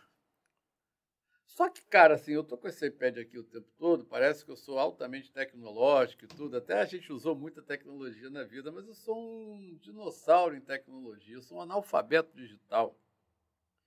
Entendeu? Eu sempre soube o que eu queria, por exemplo, a gente tinha um programa, como eu falei, de cruzamento de dados, que a gente mandou fazer para a gente, isso nos anos 90. Só que eu sabia o que eu precisava para uma investigação, mas não sabia operar. Quem operava era o Luiz. Eu sabia o que, que aquilo tinha que me dar. É diferente de você saber operar um sistema. Enfim. E aí, eu vou fazer um curso de roteiro. Velho, velho, num, num, num, lugar que as pessoas que fazem cinema ou fazem na UF ou fazem na PUC, né, via de regra, né, altamente preparadas, altamente preparadas, jovens, e eu vou para uma sala, né, para um curso em Ipanema, chego lá, entro eu, né, cara, todo tranquilão, papapá, com meu caderno debaixo do braço. Arrumei uma cadeira para sentar, né? Olhei assim, meu irmão, só tinha um caderno em cima da mesa. O meu. O resto tudo era iPad, MacBook, papapá, notebook de 11 polegadas. Falei, caralho, não dá nem pra pegar nesse bagulho desse tamanho. Como é que faz? Meu irmão. Falei, caralho, tô viajando, o que, que eu tô fazendo aqui, meu irmão? Entendeu? Cara, eu fiquei, eu devo ter ficado, sei lá, um mês para começar a entender onde eu estava. Porrada de termos técnicos, termos em inglês. Eu falei, caralho, mas que palavra é essa que eu nunca escutei, cara, nessa porra e papapá. Me lembro muito bem, essa era a época de Breaking Bad. Vocês viram Breaking Bad? Breaking Bad, muito bom. aí começa, aí fui estudar. Falei, não, cara, aí vamos, aí começa e tal, tal, tal, tal, tal. Eu efetivamente, é óbvio que eu não tinha capacidade, não tinha condição de, de, escrever um roteiro de um longa, nem de uma série de duas temporadas com dez episódios. Mas, é lógico, a gente teve um grande diretor, teve outros roteiristas, e eu ali funcionei como dando o argumento, criador da série e escrevendo e tal, mas, porra, como um assistente daquela divisão, sala de, é, divisão. divisão. É, só, só para o pessoal que está tá nos assistindo. É, a, o, divisão. Essa, série, essa série que a gente está falando, né, a série que o, que o Magalhães é, é, um, é um dos roteiristas, né? Roteirista e autor, só que né? é autor, criador, e é, criador. ele é o criador e, e a inspiração para o personagem principal, que é o All-Star. Como ele falou é, no começo mais ou da, menos, da, né? É, porque mais assim, ou entra, menos, entra, né? pode ser. E o, o All-Star era o Magalhães, assim, Não. dentro da configuração Assim, do. olha só. É, te- entra. Não! porque o All-Star porque o All-Star faz coisas que o Magalhães jamais faria. Não, não é isso não, não é, tá, tá tranquilo. O Magalhães fez até muita merda também. Mas. Mas não é isso, é que eu, eu vou... Nós vamos saber, Freud. essa série está no, no, no Globoplay. Tá. Inclusive, coincidentemente, é, eu É, fui olha convidado. olha coincidência. que fui eu convidado pra escrevi. participar da série. Terceira e quarta temporada que tá Isso, a rodando terceira, agora. justamente a série que ele está que ele tá Deixa eu falar gravando. uma coisa. Eu tô como Todo ator da mundo série. tem um Então, personagem- Ó, chegamos nesse eixo aqui, tem uma pergunta aqui pra você. Vai falando aí que eu vou, te, vou achar a Tá, pergunta. tem um, tem um grande vilão na série, vou fazer aqui um spoiler pra quem não viu, também quem não viu, já tem cinco anos, sete anos na série, sei lá. Porra, tem um delegado, Benício, que é um grande vilão da que é o série. Marcos Palmeira, né? É, aí todo. Personagem Forte Marcos abraço, Palmeiras. é. Mar Marquinho, grande, grande amigo, grande pessoa maravilhosa. Aliás, todo mundo, Silvinho, É, não, os Natália, caras são nota 10, Telmo. nota 10. Essa equipe agora que tá também, o Aí- novo tá agora é nota 10. Aí todo mundo pergunta, mas esse era o delegado tal, tá falando tal, pô, tu é foda, caralho, tu botou o delegado tal. Eu falei, não, meu irmão, não é o delegado tal, isso é você que tá dizendo. Mas você é o Alstar, tu é o Santiago. Eu falei, cara, não, eu sou e não sou. Por quê? Porque como dizia Freud, né, o grande homem da psicanálise, né, ele falava assim, nenhuma coisa, nenhuma coisa é só uma coisa. É. Uma coisa são várias coisas. Ou seja, cara, ninguém é um perfeito e ilibado ser humano, papapá, papá. E nem tão, sim, fazendo uma brincadeira, lógico, é assim que eu acredito, e por isso eu fiz um projeto que eu dividi uma mesa de debate com ex-criminosos, muitos deles que eu tinha levado para a cadeia, e passaram mais de 20 anos na cadeia. Falecido Tuxinha, um dos donos da Mangueira, com seu meio-irmão Polegar, que está aí na vida, inclusive trabalhando na divisão, uma vida tranquilaça, cara super do bem agora e tal. Cara, o Tuxinha, é, uma das últimas prisões do, do, prisões do Tuxinha foi um flagrante que eu e Luiz demos nele. Tomou 12 anos de cadeia. Como e é que ele fazia o projeto lá comigo. Então, o que, que acontece? Ninguém também, onde eu quero dizer. E quando ele te ninguém, viu a primeira É, vez isso depois que eu dessa queria saber, situação, como é que é o é? papo? Porra, tranquilão, por quê, cara? Olha só. É tu profissional, pode- a relação é Tu profissional. não pô. pode ser, cara, é o seguinte, é aquilo que eu falei pra vocês no início disso tudo. Tu tem que saber exatamente o que esperar de mim. Você pode não gostar da maneira que eu me coloco, você pode não gostar das minhas ideias, mas você tem que saber de que forma. Você sabe que, cara, eu posso esperar isso do Magá ou eu, e não posso esperar aquilo, entendeu? Então é isso. Nunca foi pessoal. Nunca foi pessoal. Sim, e eu também nunca os vi com inimigo. E aqui eu não quero pagar de bonzinho, não é nada disso, não, cara. Eu nunca vi ninguém como inimigo. Então o que acontece? Eu não vejo um criminoso como inimigo. Que me desculpem meus amigos, colegas policiais, cara. Eu nunca vejo, nunca vi ninguém como inimigo. Eu vejo o seguinte: a margem da lei. Ora, se o cara está à margem da lei, entrou no meu radar e eu sou um policial feito para cumprir a lei, o que eu tenho que fazer é alcançar aquele cara e ponto. Ponto. Eu não sou inimigo dele, eu não me dou esse direito de ser inimigo de ninguém, nem ter inimigos. Então, isso que permitiu tudo isso. Eu já eu falei. Pergunta para qualquer cara desse aí da antiga se queria rodar na DAS ser preso da DAS, ficar na carceragem da DAS. Hoje a carceragem da DAS é seguro. Quem está lá é policial militar que foi acusado da morte da juíza. Entendeu? Então o que, que acontece? Vê se queria ficar lá. A gente era duro pra caralho. Pra caralho. Mais duro. Não era tirano, nem autoritário, nem violento. Autoridade é uma coisa, autoritarismo é outra. Entendeu? Então, é isso. Eu, eu vejo uma cultura hoje total. O que, que eu falei aqui, cara? Eu acho que os órgãos especiais têm que existir, porque tem uma demanda no mundo inteiro para isso. Não. Tem que ter órgãos. Por na DAS, lá, a gente tinha um grupo de estouro de cativeiro. Altamente treinado. Sérgio Inácio do Core foi um dos nossos homens.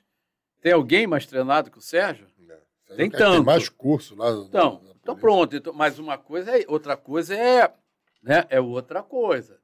Você está me entendendo? Então, o que acontece? Assim, eu vejo hoje uma cultura que eu acho legal, não tenho nada contra. Assim, assim qual é qual é o grande a, a grande ferramenta de um poeta? É o quê?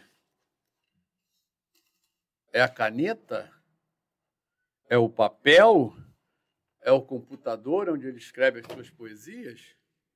É o quê? É a mente. Morrer a cabeça, a cabeça caralho. Dele. Quer dizer que o negócio da polícia é a arma? A capacitação da polícia é o fuzil? É a pistola? Essa é uma ferramenta. Sem a caneta, o poeta não escreve no papel, não bota as ideias no papel, elas se perdem. Sem o computador, o poeta não bota as ideias no computador e elas se perdem. Sabe como nós roteiristas andamos? Com bloquinho, ou não. Você faz cinema aí, você sabe disso. A gente anda com bloquinho porque a gente está de bobeira no metrô e se lembra de uma coisa, tem uma ideia e escreve. Não. Porra, então, cara, eu acho que a arma, ela tem uma função, ela serve a uma função. Ela é uma ferramenta de trabalho da polícia para ser usada em situações pontuais, X. Situações X. Não foi a arma que acabou com o sequestro no Rio de Janeiro não foi a arma que prendeu 10% dos grandes traficantes do Rio de Janeiro. Eu prendi vários. Meu parceiro Guimarães prendeu outra quantidade, meu parceiro Saara outra quantidade, e tantos outros aqui eu vou esquecer. Ninguém, a maioria, eu posso te garantir que 95%, se não mais, foi preso sem disparar um tiro. Então é a arma Entendeu? Eu vejo uma cultura que, porra, entendeu? Então, é, é, é, isso, cara. Não sei nem por que, eu entrei por esse assunto. É óbvio que a arma é importante.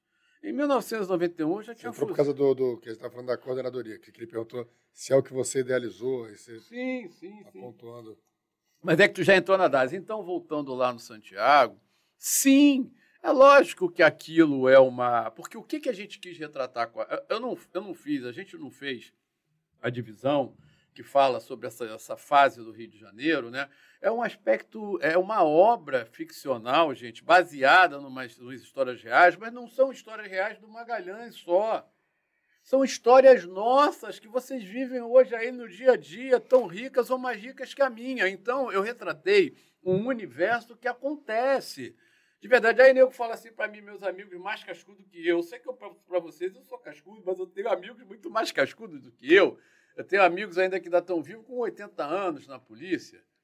É, não estão na polícia, mas são policiais, né, aposentados e tal. Aí eu falo assim para mim, pô, cara, eu que me perdoe que fique puto comigo, mas isso é o que você pode esperar de mim. Eu falo assim, porra, mas tu bota uma polícia fumando maconha o tempo todo. Aí eu falo assim, mas caralho. peraí.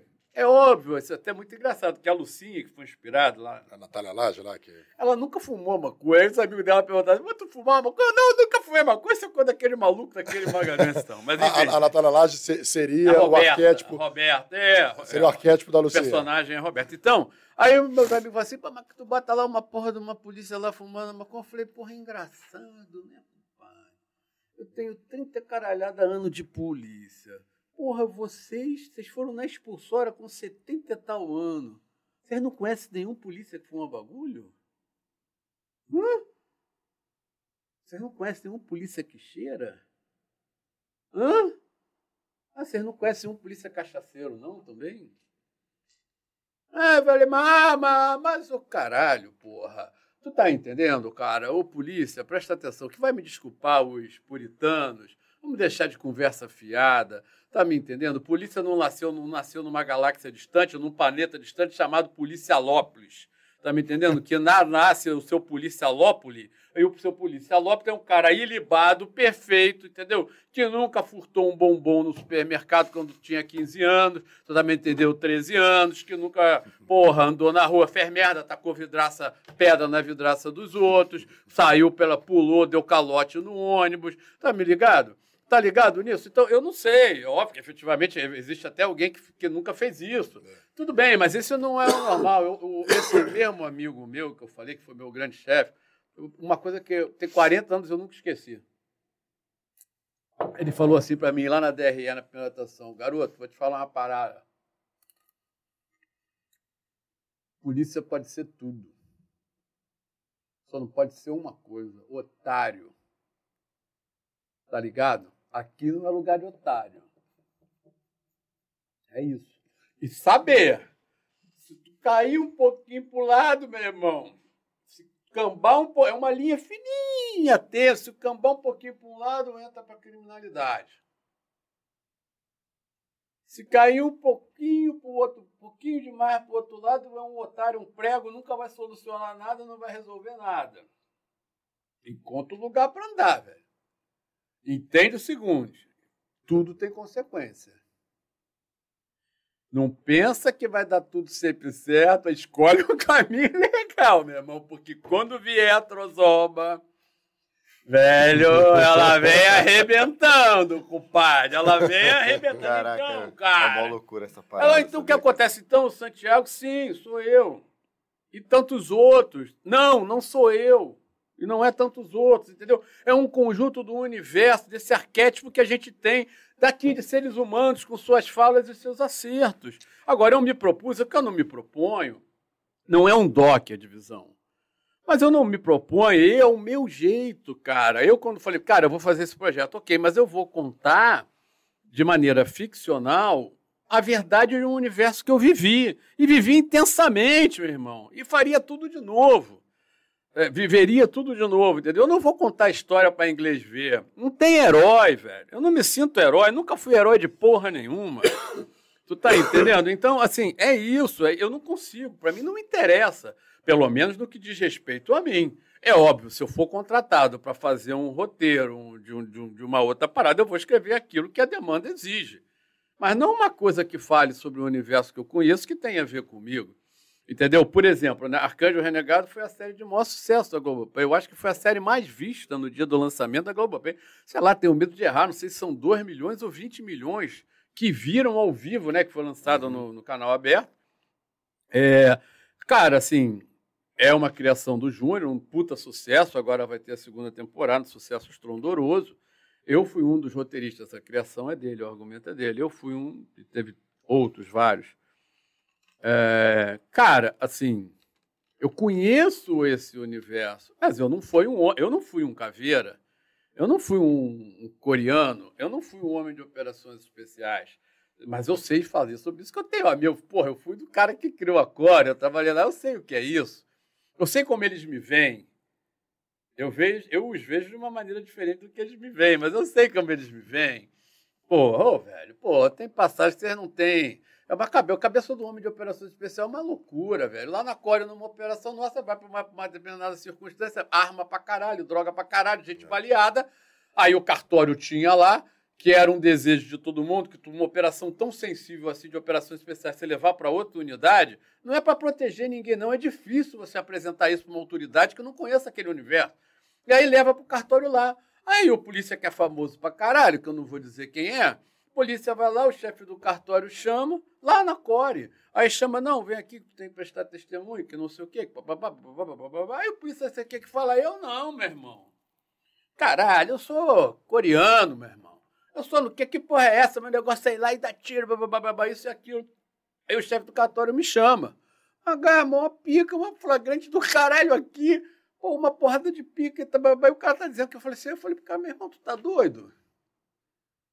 Tu tá louco? Não, mas é porque, não sei, não tem porquê, não, porque eu... Aí falou o nome do chefe dele, né? Pô, não, que eu não, eu não tenho fulano, não tenho caralho, rapaz. Tu vai sentar a porra da bunda aí e tu vai prestar depoimento só por uma coisa. Primeiro que tu vai prevaricar se eu não fizer isso. Certo? Vai descumprir o que você tem. Segundo, que se você não fizer, não tem flagrante, caralho. Ué? Como é que vai ser? Eu vou pegar o João, que não tem nada a ver com a ocorrência, vou botar. É isso que vocês estão? Eu não entendi, é isso. Então, essa é a. Desculpe, meus amigos. É, assim, muitos homens de operações especiais acham que é isso, é um mundo à parte, né? O cara vai lá e tal. Mas voltando ao Arcanjo Renegado, o que, que acontece? Eu conheço tal. Se você falar assim, é uma série de maior sucesso. Se você escreveu, pô, maior orgulho de ter escrito, ter sido roteirista ali. Cara, fez muito mais sucesso que a divisão. Também teve muito mais apelo publicitário que a divisão. Eu prefiro muito mais a divisão. Tem um outro tipo, sabe? Arcanjo Renegado é tiro, porrada e bomba. Não. Entendeu? É bom, bem filmado, é, é, tudo, mas assim, não é o, assim, não é o que eu não é o que eu tenho tesão, não é o que eu tive tesão na minha vida profissional de polícia, nem é. O, eu trabalhei com uma. Cara, olha só, eu trabalhei com uma porrada de caveira comigo a vida inteira. Eles vinham trabalhar com a gente, não era a gente que ia trabalhar com eles. Mas, Magalhães, deixa eu falar uma coisa sobre, Deixa eu te falar uma coisa rapidinho, só para fechar aqui também, que meus amigos todos investigadores e tudo bem, nego já tem bronca mesmo. Olha só, fora, lógico, as capacidades que são maravilhosas. Eu, eu tenho uma porrada de amigo. Só que treinar, atirar bem, papapá, é prática. Intelecto. Um pouco diferente. Para ser investigador. Mas essa é eterna, né? Eterna discussão. Não, mas eu, eu, vou te falar uma coisa sobre, a divisão. Eu estava fora. Eu, eu, tive uma carreira de, de, de, ator e músico antes da polícia. E estava afastado há, bota aí, sei lá, 4, 5 anos mais ou menos. Quando surgiu um colega meu, Raoni Seixas, que é o, que é o produtor direito, me chamou para fazer Raoni. o teste. Me chamou para fazer o teste da divisão. Quando ele chamou o teste, eu falei assim, pô, Raoni, cara, fala logo aí quanto é que vocês estão pagando, porque senão nem vou no teste. Queira ou não queira fazer. Não, Rafa, vai lá, depois você vê isso e tal. Fui, fiz o teste e, e aí comecei a conversar com o Júnior e recebi o, o, roteiro. Quando eu vi o roteiro ali, cara, eu, eu, Cara, eu falei assim, meu pai até me ligou e falou assim, pô, Rafa, vê aí se você não vai se meter num negócio que, que mancha a imagem da, da, da polícia. Eu falei assim, pai, não mancha. Eles contam uma história como ela é, não é uma, não é uma história, também não, não, tem romantismo nenhum ali. Mostra como é, não são heróis, são, é, são heróis falhos, são heróis que Isso, cometem, que, que, que saem do, do, do, da linha, voltam para essa saída. Só que num determinado momento existe uma coisa ali que, que ficou muito marcante em mim, e é, eu, eu também assisti as duas temporadas para poder fazer a terceira e a quarta que eu estou fazendo. É o seguinte: você vê a, as relações, assim, você agora contando para a gente sua relação com o Reimão, tal, não sei o que, tudo isso, tem muita coisa que pontua realmente a relação do, do, do, do Santiago Mendonça. Porém, é, o que você observa ali é o seguinte: quando os dois se envolvem e resolvem aceitar a, a antissequestro, e o Santiago não queria, como você mesmo falou aqui, que você não queria ir, ir para antissequestro, quando eles começam a se envolver, quando eles começam a se envolver com aquilo ali, há um comprometimento dos caras. Não, então, olha, assim, ali... a, assim os caras Sim. viram assim realmente a vida dos caras, tanto que a vida deles assim paralela, principalmente Sim. do Santiago, começa a desandar. Sim, porque cara. O, o, cara ele, ele, ele, abraçou aquilo, ele entendeu a missão que ele tinha ali dentro e o Raimon Cara, falava... mas então, olha só, Rafa, é isso aí. Só é... assim, o Raimon falava assim, olha, ele era mais operacional mesmo, o Mendonça é mais operacional, sim, e ele falou assim, olha, lógico. tudo vai passar pelo Santiago. Sim, o Magalhães. então, exatamente. O que, que acontece, cara? Olha só, é óbvio que tem muito dele, tem muito de mim, tem muito do Luiz, tem muito da Lúcia, tem muito uma porrada de, tem de todos nós que, que fizemos isso, e não fomos só nós quatro.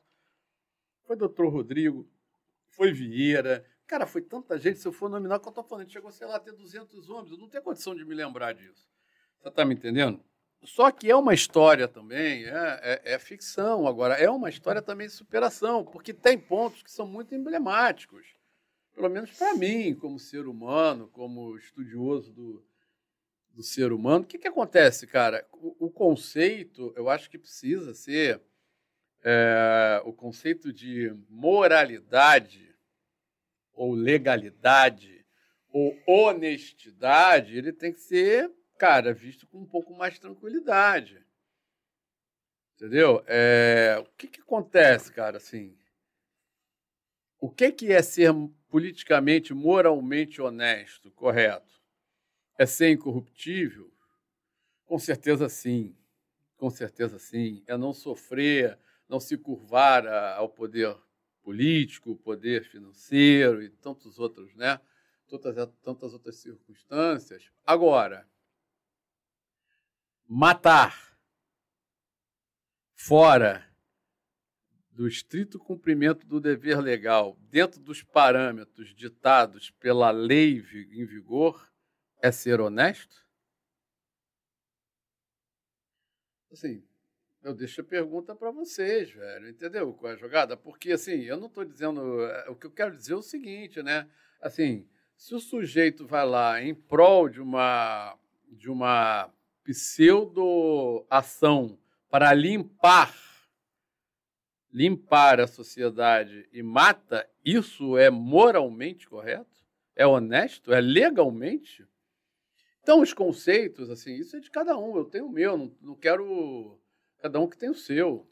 Entendeu? Porque se colocam, se coloca, né? Assim, é muito interessante quando é você investigador também, até talvez velho, é que você investigando, eu faço busca eletrônica, enfim, quebra de sigilo desde os de 88, velho. Tem uma música, né, que é sensacional, que eu acho que é do Capital Inicial, né, que diz, né, quem você é quando ninguém está te vendo, né? Eu vi muita gente por dentro, investigando a vida de muita gente. E é muito interessante como as pessoas têm um comportamento, né, para fora e quando estão no escurinho são outras, né? Enfim, sabe? É, é muito complexo isso, tá entendendo? Então, sim, lógico, ali é uma transformação das pessoas através de uma união mais, mais improvável possível. O Mendonça incorruptível, né? Esse é um modelo, não é um reimão. É óbvio que é inspirado nele, mas não é ele, gente. Entendeu? É um modelo daquele cara que é incorruptível, que acha que essa é a forma mais correta e mais completa e justa de ser honesto, é ser incorruptível, não se curvar ao dinheiro, e que tem razão com relação a isso, mas não se resume só nisso. Quando você deixa de fazer o que é a tua obrigação, você também está sendo corrompido. Não. Você está entendendo? Ah, e, e, se acha, o, o Mendonça acha o Mendonça acha que tudo se resolve matando. E é um poder que eu acho que, cara, me desculpa, não pode estar na mão de uma pessoa. Você está entendendo? Então, então é isso. Então, isso é um critério de honestidade? Para mim, não é. Ou não é o único. Da mesma forma, o nosso Santiago lá, o nosso trio lá, a Roberta e o, Te, e o personagem do Telmo Ramos, o que, que acontece, cara? Eles têm lá as deformidades dele, que certamente estão nesse lugar de baixa moralidade com relação à corrupção. Mas eles são bons pra caralho no que fazem, é verdade? É isso que eu quis mostrar. E que essas pessoas, como ele também, eu não, é o que eu estou falando, é o que você falou muito bem, não é um filme de heróis, não é uma série de heróis. Essas pessoas, que, que é o um encontro. Tem é óbvio que sabe em quem que eu também me, eu pensei nesses personagens todos, eu pensei no Hélio Luz e no General Cerqueira, cara. Pô, pesquisa aí a vida do General Cerqueira. O, Bruce, o Bruce tá igual ao Hélio Luz. Então, pesquise e veja exatamente que pessoas tão antagônicas. É. Eu falei aqui lá atrás. O Hélio Luz é um cara que que falava bem, né, cara? Porra, do Peguei cara, pra ver o documentário do cara. Pô, o cara, Surreal. então, o que, que acontece? É lógico, os encontros mais improváveis vão fazer com que essas pessoas se transformem. se transformem, cada um a seu modo.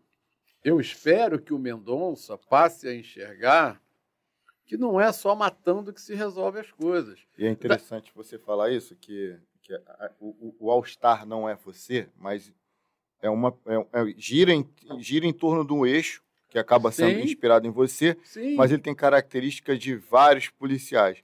E a prova real de que aquilo ali é inspirado e não é de fato a tua história é que tu matou o Luiz, irmão. Então, fala, O Luiz Então- falou o quê? Que tu matou ele na- na- na- no teu roteiro da primeira temporada. Matou o Luiz, irmão. Matou o... Eu, então esse filho da puta, ele fala assim pra ele, fala pro Nazareno, filho da puta, filho da puta queria toda a fama pra ele, agora esse safado me matou. ele é meu culpado, então exatamente como a Lúcia nunca fumou maconha, entendeu? Cara, mas ali eu quis retratar o que uma pessoa de carne e osso, com seus, suas, seus, seus predicados e, e as suas é, falhas, né? Como todo mundo é. E que podem convergir, sabe? Sa- podem se reformar, entendeu? Por exemplo, a Roberta, efetivamente, ela não, ela não tem uma curva, né? Ela não tem uma curva de uma mudança de caráter, né, do misbehavior e tal, ela não tem. Mas o que que acontece, cara? Aí ela e aí ela paga com a própria vida. Porque também Vamos combinar que o Santiago ele tem uma curva de mudança, mas ele também não virou padre. Sacou? Então, É. quando ele percebe que, porra, meu irmão, caralho, ela, ela foi capaz de, cara, matar nosso parceiro, velho. Ela não podia o tempo todo ter saído, eles não falam, ela, não, eu só quero, eu quero ganhar dinheiro, então sai, velho. Não podia, não, mas ela, para quem não viu, vai ver, tô dando spoiler, mas enfim, a série já tem uma porrada de tempo. Entendeu? Então, cara, assim, é isso, ela fez a escolha dela. Tu tá ligado? Assim como o outro delegado lá, lá o tal do Benício, é óbvio que não existiu esse delegado. Esse delegado é a compilação de uma porrada de mau caráter que tem em toda a profissão, não é na polícia. Porra, em toda a profissão. Agora, eu assisti a primeira temporada e uma vida imita a arte, a arte imita a vida. O, o Santiago, Nossa, porra, aqui deu um o Santiago, o Santiago termina. Eu, eu fiquei putaço. Ah, vê a segunda temporada, porra. Então, mas eu fiquei, eu fiquei putaço, eu fiquei putaço com a primeira. Eu Falei, caralho, meu irmão. Pô, tu tá vendo o cara aí, porra, trabalhando pra caralho, aí o cara pum, termina preso. É. Termina preso. Ele vai lá, pá, se Lá vem arruma. pica. a Tá mulher- que eu sou trouxa. A mulher- Porra, meu irmão, o que que é, velho? Porra, tem meia hora de polícia, Não, isso aqui- o cascudo, Isso aqui. Ô, ô, ô, meu irmão, ô. segura aí, Ó, meu segura irmão, aí. olha por debaixo da mesa. Assim, meu irmão. eu lembro Eu dessa acabei história. de falar essa de história, Roberta. essa meu história aí, essa história eu não vou Porra. contar. Essa aí é muito boa, mas eu não vou poder contar. A gente, a gente- acordou essa aí. Essa aí é melhor. Tô te zoando. É, essa é boa pra caralho, essa história dele aí, cara. Eu não- Enfim. É, aí eu acompanho, acompanhando, o que acontece? Eu não te conhecia, né? Sim. Eu não te conhecia. Conheci, Azar o meu, né? conheci, a, di- conheci a divisão. Aí tava comentando com um colega, que é o Cláudio, que trabalha comigo. Sim. Pô, a gente dá Porra, vi melhor. ontem a divisão, tu já viu? Sei que ele. Já, já vi.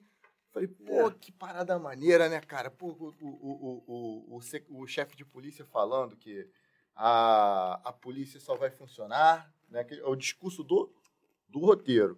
A polícia só vai funcionar quando homicídios parar de matar. Falei, que coragem desse cara dizer isso. Eu comentei com um colega, né? O colega foi, falou: Eu já fui, eu já trabalhei com Magalhães, pô. Eu falei, Caô, trabalhei com All Star.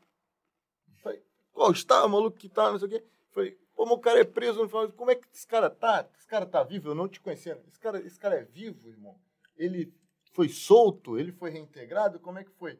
Ele, pô, irmão, isso ali não foi daqui, naquele contexto ali. Mas aí ele foi e falou, ele realmente foi, teve, teve essa, essa fase de, de ser preso, depois Sim. ser inocentado, solto. Você passou por isso? Como é que foi? Te prepararam uma situação, uma situação, te envolveram num, num- numa espécie de teatro? É, Não. Tem nenhum problema em falar disso. Solta aí, eu. O que, que acontece? Cara, isso tudo aconteceu, essa breve história da DAS, que tem um milhão de coisas a mais, aconteceu em mais ou menos num período de dois anos. Então, conforme eu falei, eu botei uma pilha no Dr. Reimão para sair da DAS e, porra, a gente descansar um pouco. Cara, foi um erro estratégico muito grande, meu. E achei que ia fazer para a polícia inteira uma mudança na polícia e outra coisa, né, cara? Não sei se vocês têm essa noção e também que me perdoem, cara, mas nós somos o corpo técnico da polícia, ou o corpo elementar, ou o corpo médio. Nós não somos delegados de polícia. Tem muitos delegados maravilhosos, a maioria deles o são, mas existe uma estratificação na própria polícia, né? Veja. Uma coisa é um delegado e tal, outra coisa é, é um tira e tal, né? Apesar da gente ter liberdade para falar quase tudo que pensa, mas tem consequências. Sim. E, ou que faz, né? Atitudes e tal.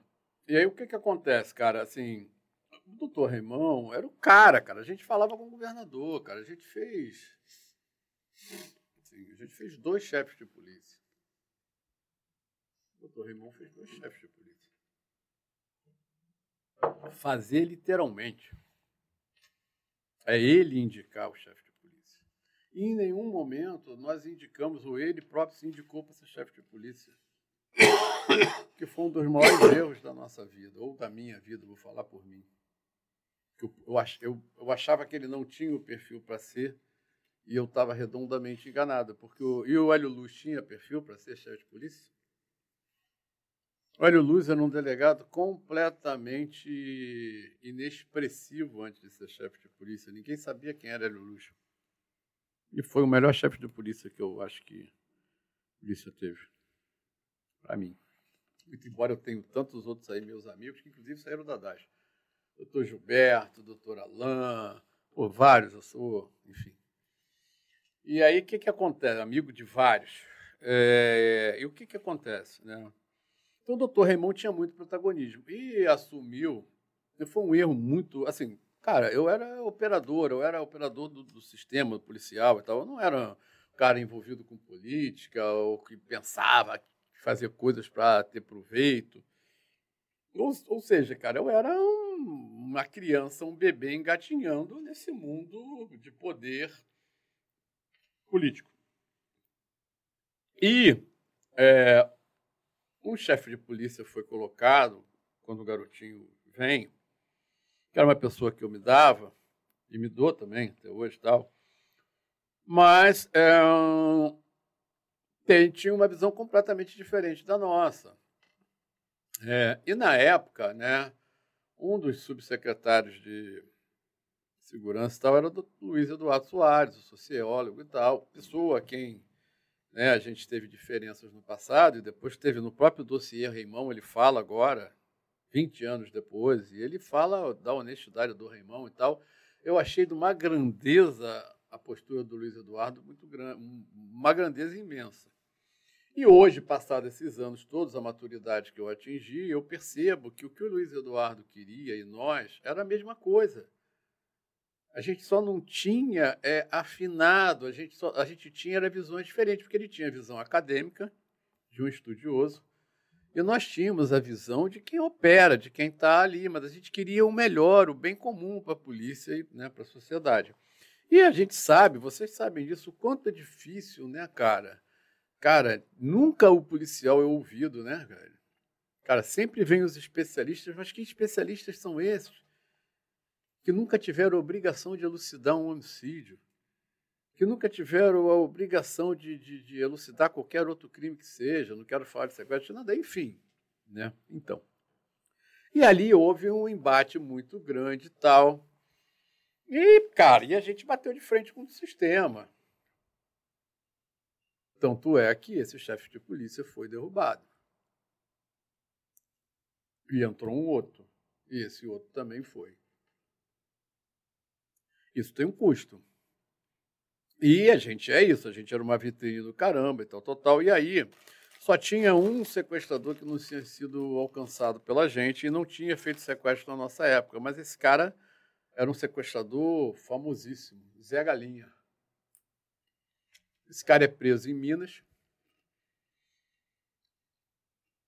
e foge da cadeia em Minas junto com Fernandinho Beiramar. Uma fuga patrocinada, patrocinada pelo Fernandinho Beiramar.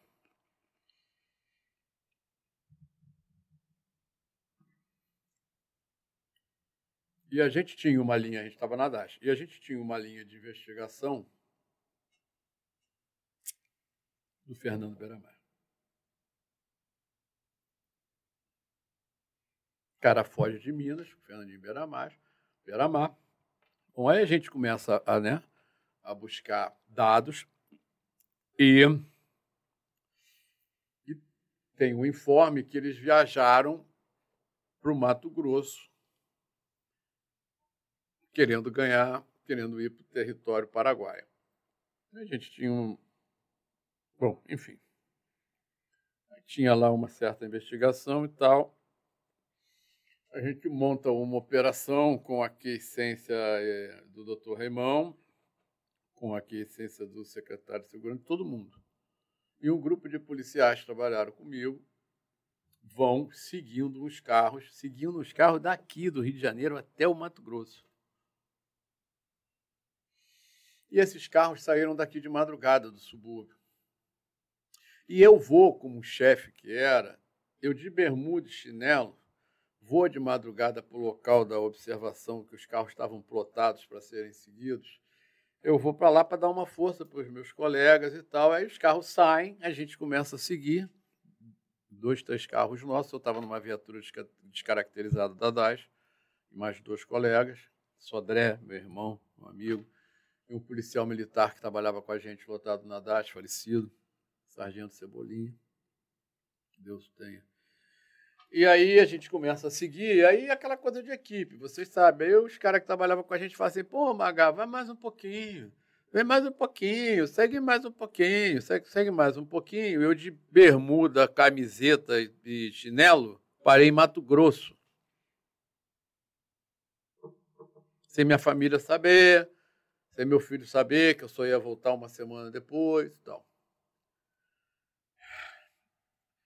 A gente vai lá e tal, não sei o quê, fica lá na fronteira do Brasil com o Paraguai, Amambai, Capitão Bado, Coronel Sapucaia. E, enfim, a gente estava usando um determinado equipamento de busca eletrônica, que a gente sabia tudo, bom, enfim, estava percebendo, recebendo informes de tudo o que acontecia na cidade. E chegou num determinado momento que nós achamos, né? É, nós achamos que, enfim, foi cansando, a gente não, não conseguia obter dado nenhum efetivamente para alcançar o Zé Galinha e tal. E aí, as minhas equipes, eu falei, cara, assim, pode começar a descer e tal, não sei o que, blá, blá, blá, blá, e tal. Mas, pô, cara, vocês, vocês têm acho que vocês têm noção do que. Vocês, vocês, vocês sabem o que é um investigador. Cara, o investigador é um cara que é apaixonado por descobrir coisas, por receber, né, receber dados. E a gente coletava, porra, lá o centro. Nessas cidades que a gente foi, cara, você só vai ou para vender e comprar cocaína, ou se você é vendedor do comércio, vende farinha para padaria, sabe? Ou e a gente estava coletando porra, uma base de informações imensa, né? E aí fomos ficando e tal, o pessoal veio e ficou eu, Sodré e Cebolinha. E aí a investigação levou para a gente fazer uma campanha numa determinada estrada vicinal. Desculpa. E, e aí eu percebo uma viatura da polícia de lá vindo, estrada sem nada, mas estrada de umas fazendas, Bom, enfim, aí veio a intuição e. Pô, cara, os caras vão pegar a gente. Porra, dá aquela neurose na gente, né? Então os caras, porra, meu irmão, não se rende. Nós, nós somos policiais, estamos aqui oficialmente, uma viatura oficial, não ostensiva, mas oficial. Se a gente demora, os caras vão matar a gente. Vocês estão entendendo do lugar que a gente está, né? Ah, tá, papai, os caras vieram quando enquadraram a gente, a gente enquadrou os caras também. Pá, pá, pá, pá, pá e tal, aí aquela, aquele mal-estar, aquela porra, babá, babá, e aquele chave de galão, né? Pô, meu irmão, pá, pá, pá, a gente é do Rio, sensado e bom, enfim. Tudo resolvido ali. Aí o que, que a gente faz? Porra, meu irmão, não te falei? Olha só, pá, não sei o que, não dá para ir embora, final de tarde, vamos pro hotel. A gente faz as malas. E, cara, não dá para sair de noite daqui. Tem buraco do tamanho dessa mesa na estrada. Legal. Faz, quando o dia clarear, a gente sai. Aí a gente vai, faz as malas. Cara, eu tô falando, é Capitão Bado é assim, ó. Aqui é a entrada do prédio. É Brasil, Coronel Sapucaia. Do outro lado da rua onde está teu carro, é Capitão Bado. Lá tem, tu vê nego de fuzil na rua de dia, de tarde, de noite. Picape é só picape brasileira. Carro é só. Meu irmão, é uma é velho oeste. Aí a gente desce do hotel, assim, para a varanda, né? E vai comer alguma coisa e tal. Senta numa mesa, nós, como somos aqui três. Aí um cara vai me chama pelo nome. E Fala, pô, mesmo eu quero falar contigo. Era bem apessoado, assim. Falei, pô, senta aí, meu irmão. Aí sentou de frente para mim. E aí ele começou a desfilar uma porrada de abrobrinha, que você é aqui, meu irmão. Sabe como é que é? Eu tinha perdido a paciência, tinha virado Santiago. Sacou? Mas eu lá, né? Uma terra que eu não tenho jurisdição e tal, escutei aquilo tudo. Quando ele acabou de falar, eu falei assim: ele disse que me matava, que a minha mulher estava grávida, que eu falava com meu compadre, o Luiz, português o tempo todo, que papapá, que não sei o que e tal, e que ele queria os equipamentos que eu tinha lá no hotel. E.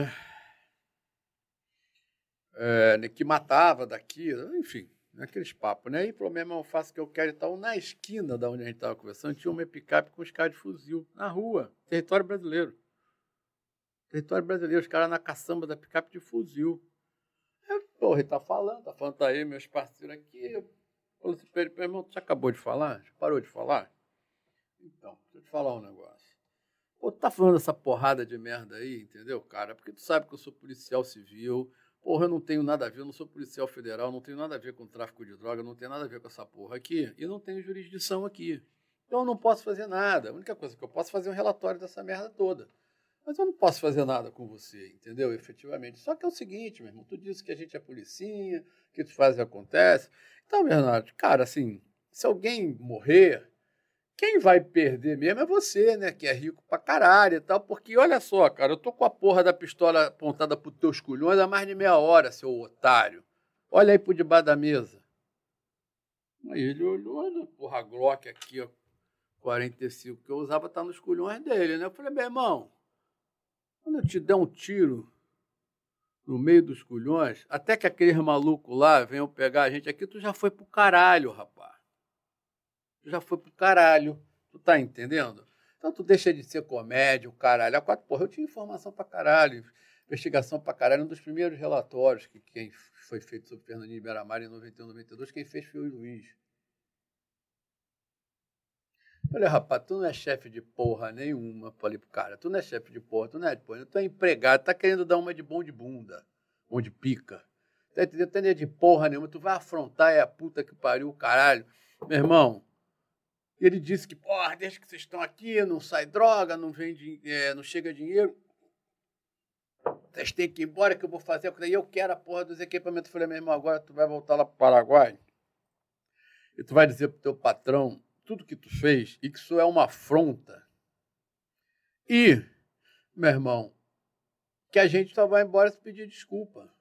Tem que vir uma desculpa oficial e é o seguinte, não tem equipamento, não tem o caralho, bababá, bababá, bababá, babá, e aí o cara, e é isso. Mas é por quê? Porque a gente é valente, eu vou chegar lá na prisão, é valente? Não, nada disso, que era a única coisa que eu podia fazer, aquilo ali foi uma jogada de pôquer. A única coisa que eu podia fazer, o que eu não podia sair, fazer é sair com o rabo entre as pernas e entregar um equipamento que nem meu era. Era um equipamento oficial. E aí, na argumentação, eu falei tudo para ele, rapaz, tu é maluco, tá querendo dar uma de porra, meu irmão. O cara quer esse foco para ele. Aí eu sei de quem tu é empregado, rapaz. E eu não vim aqui por causa dele, não, rapaz. Eu vim aqui por causa do sequestrador, rapaz. Não vim aqui por causa dele. Papai, e assim foi feito. Tu, não, já veio desculpa, não sei o quê. Não, meu irmão, vocês podem sair, papapá, enfim. Viemos embora. Só que o que, que acontece? Esse cara que era o patrão dele, e aí agora eu vou chegar. Esse cara que era o patrão dele era o Fernandinho. A gente veio embora. Uma semana depois, saiu um policial federal e dois policiais civis do Rio de Janeiro, lá em Mato Grosso, e aí fala, ah, mas o respeito, tu não tem medo de se encontrar com os caras, como é que é? E dão um bote na mulher do Fernandinho.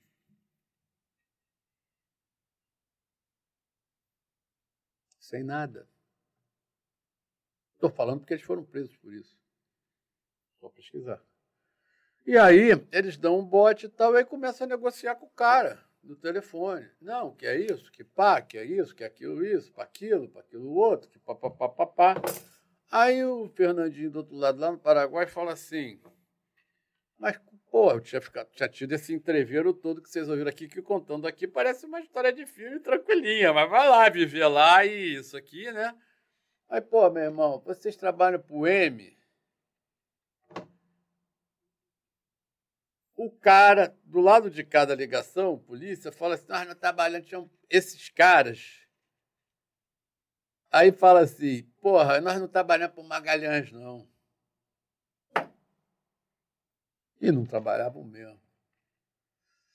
Só que o Fernandinho Beiramar, desde que eu já estava lá, estava sendo monitorado pela Polícia Federal há muito tempo.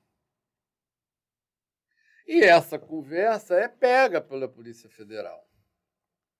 Essa conversa dos caras, que eles dizem, não, nós não trabalhamos para Magalhães, não.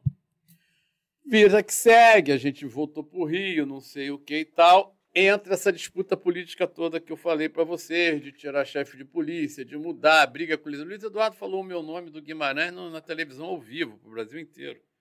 Ah, que, pô, detetive fulano, detetive Beltrano e tal, ao vivo uma disputa política muito grande. A Polícia Federal, o que, que faz, como é normal em qualquer polícia do mundo, como eu faria? Faz um relatório de inteligência, tanto que eu nunca fui acusado pela Polícia Federal. Faz um relatório de inteligência e manda para cá, para a chefia de polícia, dizendo que na investigação tal, no inquérito tal, tem uma ligação de policiais, identifica os policiais que estavam lá fazendo aquela parada com a mulher de fulano, tanto que eles foram presos.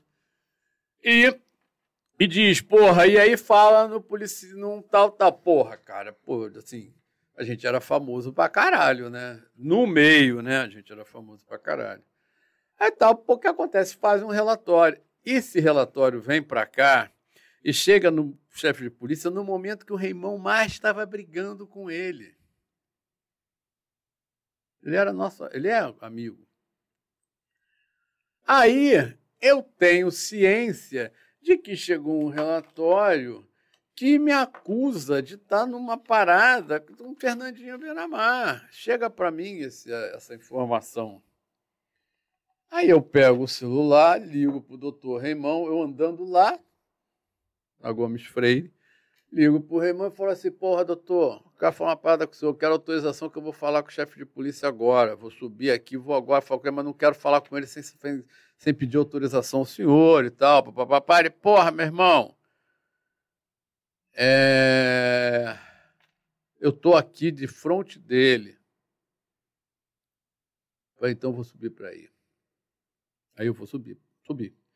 Aí o chefe de polícia que me conhecia, meu amigo, que queria, ele recebeu aquilo lá, me recebeu muito bem, aí falou assim, não, você sabe, né, Magalhães, está um relatório de inteligência. falei, pô, doutor, olha só, deixa eu falar um negócio. Estava ele, estava um chefe de departamento, e o doutor Raimão e eu, no gabinete lá. Não sei se você já entraram no gabinete de chefe de polícia alguma vez.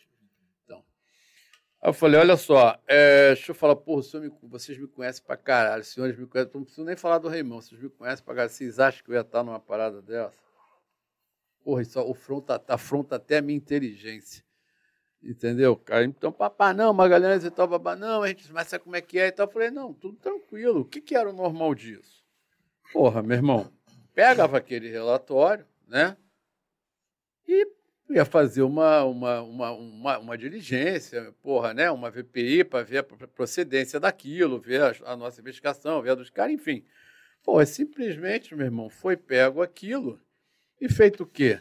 Instaurar inquérito na hora. Por quê? O que que importava? Não era o fato em si se eu tinha cometido algum ilícito e tal lá na casa do caralho. Não é isso. O que, que interessava era o fato político. Que o homem de confiança do Reimão, o chefe de inteligência da equipe que tinha acabado com o sequestro no Rio de Janeiro, tinha o um nome ligado ao Fernandinho Beiramar. Tem alguma coisa muito diferente de tudo que a gente está vendo por aí? Política, de, né? Quer dizer, a notícia dependendo da forma que ela é dada, é muito mais importante que o fato concreto, que talvez não tenha nem existido, como não existiu no meu caso. E aí foi o um momento das CPIs, da CPI, né? A CPI, eles tentaram me puxar, a primeira vez que a CPI veio, não conseguiu, e aí veio a segunda vez me convocaram. O meu advogado, que é um procurador, o meu advogado e uma série de pessoas aqui que eu não vou nominar, não vou ser indiscreto, Falaram para eu não ir depois na CPI. Eu falei, cara, eu não tenho por que não ir. Eu não tenho por que não ir. Eu não tenho nada a esconder, caralho. Porra, eu fui numa operação oficial, aconteceu isso, isso, isso, está tudo relatado, papapá, papapá, não aconteceu nada. E, cara, eu não tenho por que não ir. Eu não tinha o entendimento, volta que eu estou falando lá daqueles tempos, não tinha a maturidade política que eu tenho hoje e tal. Porra, eu achava que aquilo era uma coisa séria. Entendeu? Não que outras não sejam, não estou falando de ser, pelo amor de Deus, eu não, não quero fazer julgamento de ninguém. Pelo menos estou falando daquela. E aí, eu vou. E aí eu fico depondo por seis horas. Sabe o que, que aconteceu? Os delegados federais que eram responsáveis pela, pela CPI, pela segurança, pelas, pelas questões da CPI produzir, tal, tal, tal, ficaram meus amigos. São meus amigos até hoje. Eu tenho maior orgulho disso. E aí eu fico depondo por seis horas. Dizem, dizem algumas pessoas que foi o melhor depoimento que eles viram um policial dar. Sabe por quê? Não é porque eu seja gênio, não, que é a única coisa que eu não sou. É porque, porra, caralho, é tu me perguntar uma coisa que é verdade, eu vou te falar, a minha coisa vai passar 20 anos, eu vou te contar a mesma história. Não tem como te contar outra, é a única que eu sei. É a verdade.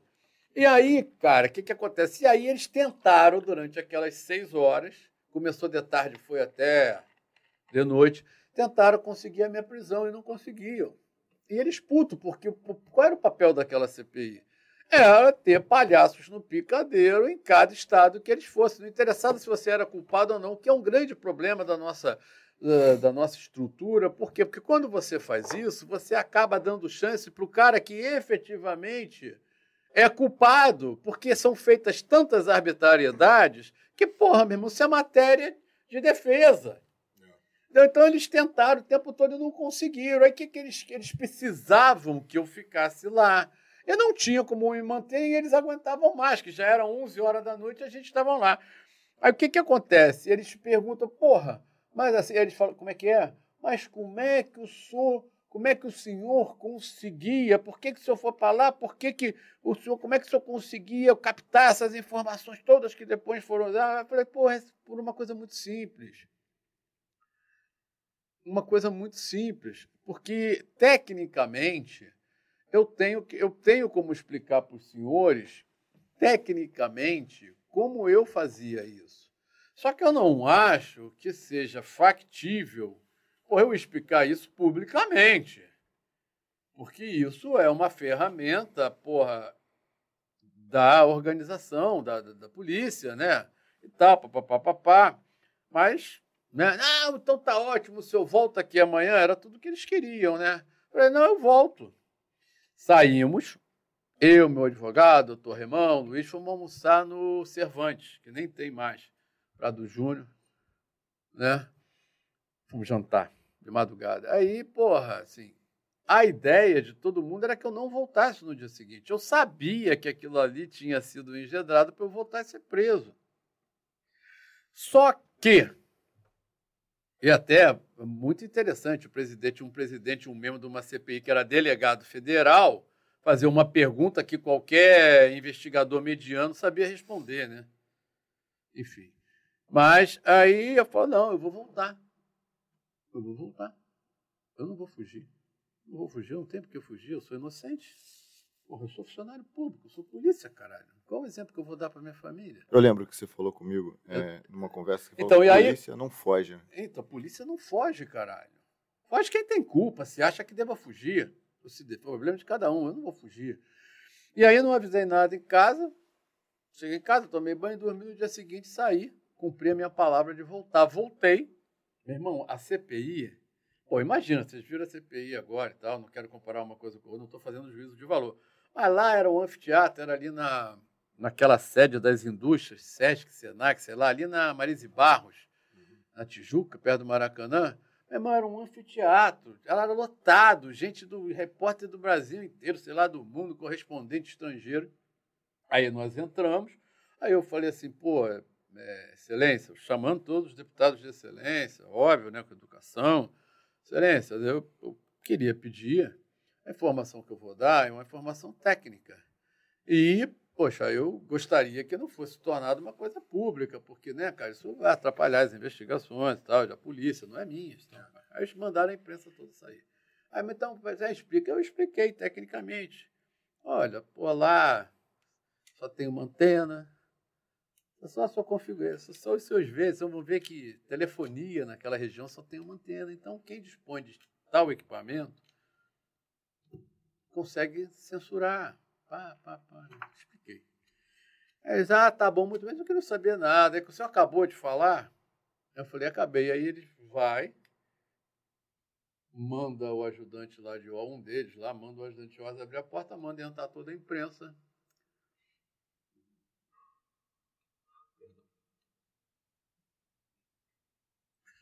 mandei entrar toda a imprensa e me dar a voz de prisão na frente de todos os repórteres. Ou seja, era um grande circo. E o palhaço no picadeiro era eu. Entendeu? Então eles queriam esse efeito. Da mesma forma que lá o chefe de polícia, quando mandou instaurar aquele inquérito, que eu virei o vilão, que eu era acusado de ter uma situação de. Porra, cara. Entendeu? Queria a notícia e não o fato. O inquérito não tá. Tanto é que eu não respondi nada. Me pergunta o que, que eu respondi além disso. Não é engraçado esse inquérito da CPI, esse inquérito que foi para a CPI, eu nunca fui ouvido. Vocês acreditam nisso? Eu saí preso de lá e nunca fui ouvido. A juíza desembargadora, quando deu a minha liberdade, falou: nunca vi uma coisa dessa só pegar. Não estou aqui falando ao vento, não, porra. São altos, estão aí, pô, só pegar os dados. Eu nunca vi isso, nunca consegui. Eu não, eu não, eu, isso é inominável. Eu nunca fui ouvido. Entendeu? Então, foi isso. Entendeu? Foi isso. Sim, é, é isso, entendeu? É, é, é, não é mole, não, velho. Não é mole agora. E outra, quer saber onde é só para fechar? Sequestro, 180 presos, não sei o que lá, né? No ponto zero, que ainda era aqui, pertinho aqui, onde era o 22 Batalhão, aqui uhum. do lado do Arará, e papapá, o ponto zero era ali. Embaixo era a DRFA, do outro lado o 22 Batalhão, que agora é na linha vermelha. Vocês não pegaram assim, é porque o ponto zero é lá em cima, né? Eu fui para lá. Um dos presos que estavam lá, presos, era um preso, um cara que tinha sido preso por mim por sequestro, polícia. Você está entendendo? Eu fiquei preso com um cara, um sequestrador que eu prendi. Bom, né? Saudável pra caralho. O cara tava putaço ainda. Cara, eu virei pra ele logo. Ah, não, e o pior, tu quer mais? Também se eu tô falando assim, velho, que se for falar, a gente vai ficar até 24 horas aqui. Meu irmão, notícia pra caralho, que interessava era da notícia. Aí, simplesmente, uma jornalista dá uma notícia maravilhosa. Disse que tava um climão na cadeia, um climão pesadão, porque, pô, meu irmão, ia ter uma matança, porque, pô, um climão entre eu e o cara. Porra, velho. O bagulho é sério pra caralho. Assim, é, é, é, o Eles jogo, são muito irresponsáveis. é, o jogo é pesado, entendeu? Aí eu chamei o cara e falei, meu irmão, presta atenção, deixa eu falar um negócio, vamos resolver a nossa vida. Tu tava na tua. Toma aqui eu e você só. Tu tava na tua. Vou ter que ir ao banheiro. Tu tava na tua parada? Hum, pô, mas eu falei, meu irmão, peraí, peraí, peraí. Eu te embuchei? Porra, não, que isso, meu irmão. Falei, pô, eu fiz alguma covardia contigo? Te dei porrada, coloquei coisa na tua conta. Não, papai, porra, então, caralho. Pô, presta atenção, velho. A única pessoa que tu não pode estar tá puta é comigo. Olha, porra, meu irmão, entendeu? Cara, porra, me entendeu? É isso, então foi isso, mas foi foda, né, cara? Contando assim é tranquilo, né, meu irmão? Mas de uma covardia ninguém tá livre, né, meu irmão? Entendeu? Então, cara, foi assim que eu passei a minha passagem lá. Entendeu? Foi rápida. Para quem tá do lado de fora. Ficou quanto tempo lá? 11 dias. O Luiz sofreu mais, o português, o Luiz português, sofreu mais do que eu. Porque ele ficava louco, ele dizia, porra, essa porra desse advogado, caralho, ele não faz, ele tem que impetrar logo uma habeas corpus, porque não sei o que. Eu falei, Luiz, calma, caralho, tudo no seu tempo. Não, não pode, tu vai ficar aí. Eu falei, Luiz, presta atenção. Deixa eu dizer uma coisa para tu, de verdade, falando sério, ele tá aí vivo. Meu irmão, responder pelo que tu não fez é mole. E eu não fiz nada disso.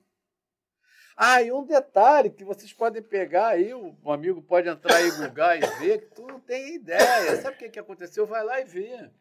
Na CPI, corregedor, corregedor, juiz, CPI, aí isso foi pior ainda.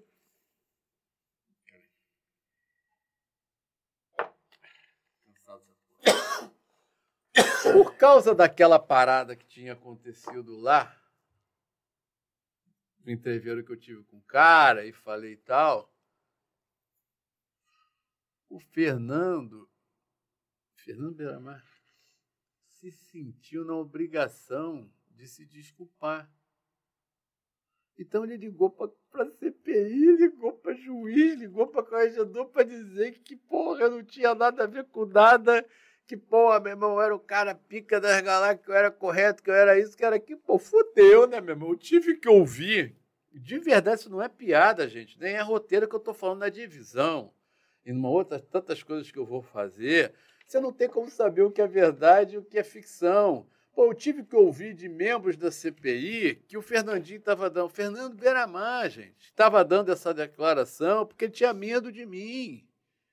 Pô, isso está nos autos, isso tudo é gravado. Cara, isso é, é, de tu virar de cambalhota, cara. É tu cair da cadeira rindo, morrer de riso, pô. Hã?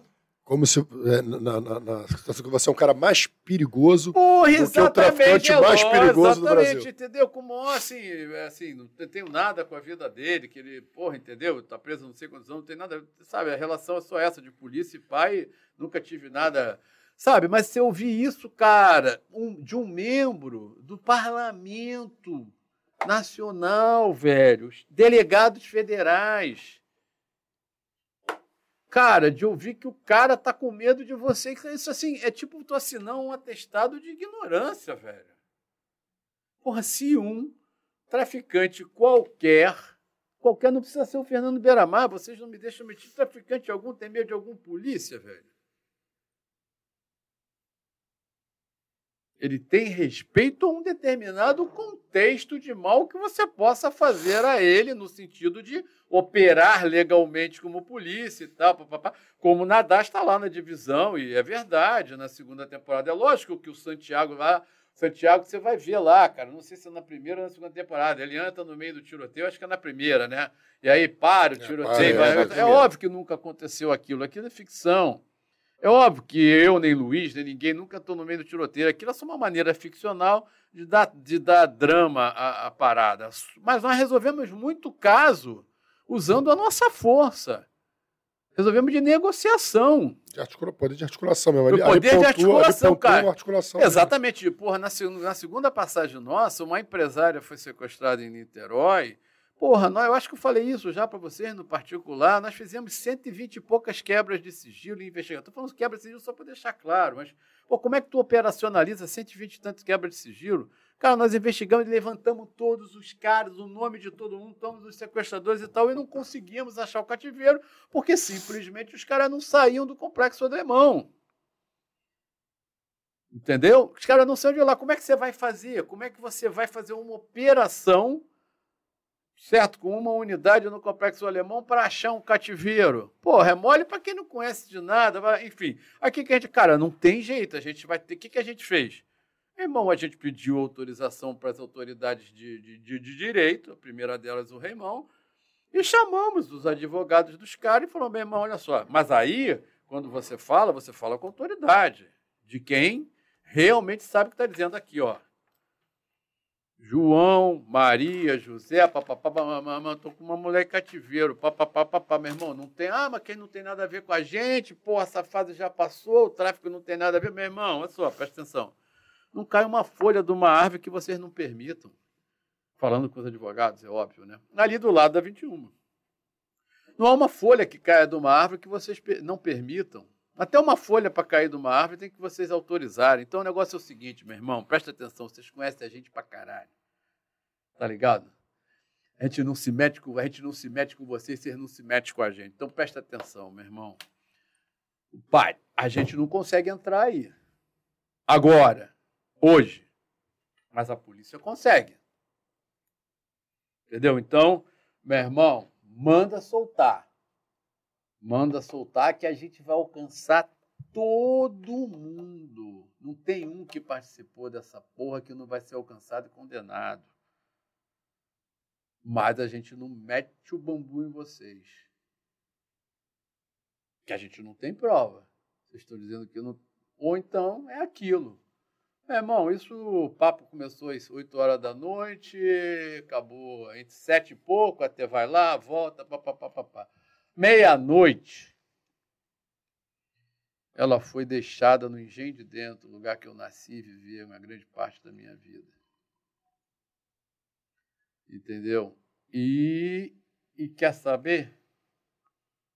Tempos depois, não na hora, todo mundo entrou em cana, rodou. Então é isso, cara. É óbvio que a gente não foi lá, não, meio de tiroteio. Isso é uma ficção, uma brincadeira, uma dramaturgia. Mas sim, muita coisa a gente fez assim. Muita coisa. Não lá no tempo de trás, mas na segunda fase, então. Porque, porque isso, cara, o que, que interessa? O que interessa é encontrar é primeiro a vida daquela pessoa, trazer ela de novo para o seio familiar. Segundo, alcançar os autores, que é só dessa forma, não é matando. É só dessa forma que você extirpa o crime como foi extirpado. Quer dizer, pelo menos uma modalidade criminosa. Você está entendendo? Por quê? Porque, cara, não é bom negócio. Os caras. Rapaz, uma vez rodou um cara na Polinter, né? Ainda era lá na, ali no centro Polinter, né? Um bombeiro. E esse bombeiro era sequestrador e tal. Aí ele rodou, né? Aí rodou por tráfico. Aí eu fui lá entrevistar o cara, que tinha isso, né? Eu tô falando, foto, clarificação. Rodou um cara lá em Santo Antônio de Pádua, a gente ia lá, velho. Pô, meu irmão, o cara não tá sabendo que, quem eu sou, tá vendo que um polícia tá lá conversando com ele. falei, pô, mas fulano. Porra, meu irmão, pô, tu é sequestrador, cara? Porra, porra, tu vai rodar com bagulho de tráfico, mudança, né? Mas por que tu tá nessa agora? É que o cara falou para mim. Eu assim, meu chefe, deixa eu falar uma coisa pro senhor, meu chefe. Meu irmão, os caras da DAS, meu irmão, os caras é o seguinte, aí, falou assim mesmo, como eu tô. Rapaz, os caras parecem que grampeiam a nossa mente, meu irmão. Caralho, a gente só vai começar pensando sequência, a gente já roda, compadre, roda, aí eu, cara, entendeu? Porra, posso ir no banheiro um minuto? Acabou, Pode, não pode, acabou? vamos, a gente pode encerrar, cara. Vamos. O papo foi bom demais. Foi, agora tem. Depois. eu- Esse foi o episódio 1, né? Esse foi. Episódio- Magalhães. esse- Maga- Caralho, quanta Não, não, não, não.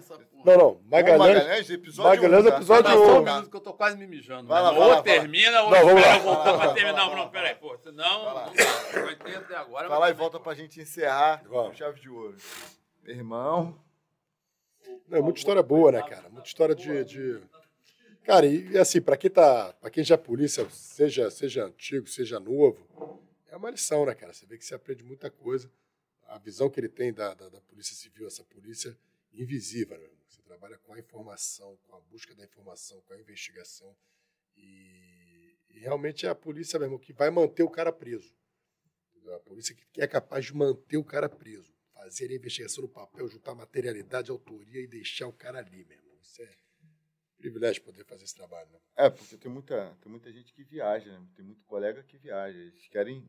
Eles confundem a atribuição da Polícia Civil com a de outras polícias, né? Aqui no Brasil tem a figura da Polícia de Inteligência, que é a nossa, e tem a figura das polícias ostensivas, que são as, normalmente as que fazem flagrante. A gente não faz flagrante. A, gente até faz flagrante, mas é atípico. A gente investiga o cara quando o cara nem imagina que está sendo investigado. Nem imagina que vai ser preso para tomar um belo de um bom dia às 5 e meia, 6 horas da manhã. Entendeu? E uma coisa assim, o flagrante que a gente faz, a gente lavra o flagrante, né? O, auto, de, de- de- da, o auto da, da- da prisão em flagrante. Aquilo ali é uma oportunidade de você buscar informação. O que, o, que me marcou aqui na, na entrevista do, do, do Magalhães foi, foi isso, cara. O que eles buscavam de eh, banco de dados, reunir informações, reunir informações, isso dá trabalho. Hoje, hoje eu trabalho no setor de inteligência. Cara, você eh, compilar informações, cara, é uma coisa que é trabalhosa. Sabe? Você perde tempo, tempo, porém, esse trabalho aí depois ele vai te auxiliar imensamente quando você estiver realmente atrás de, um, de, um, de, um- de resolu- de- de resolver um crime, né? de descobrir uma autoria. E o, Então, foi muito maneiro. o mais importante dessa conversa aqui com, com o Magalhães, o mais importante dessa conversa aqui com o Magalhães é o seguinte, cara, que hoje, terceiro episódio, de fato, a proposta do podcast, do canal, está sendo atendida. Não só porque já são quase cinco horas de podcast, mas porque hoje, de fato, houve o Fala Guerreiro. O cara falou, inclusive, teve um ponto que ele falou que ele nunca, nunca foi ouvido numa das CPIs, num dos inquéritos pelo, quais ele, pelo qual ele foi investigado e preso. Ele nunca falou. Então, é, é, é justamente uma das propostas que a gente conversou e montou esse, esse canal, É. que é o Fala Guerreiro. Peraí, só um minutinho só.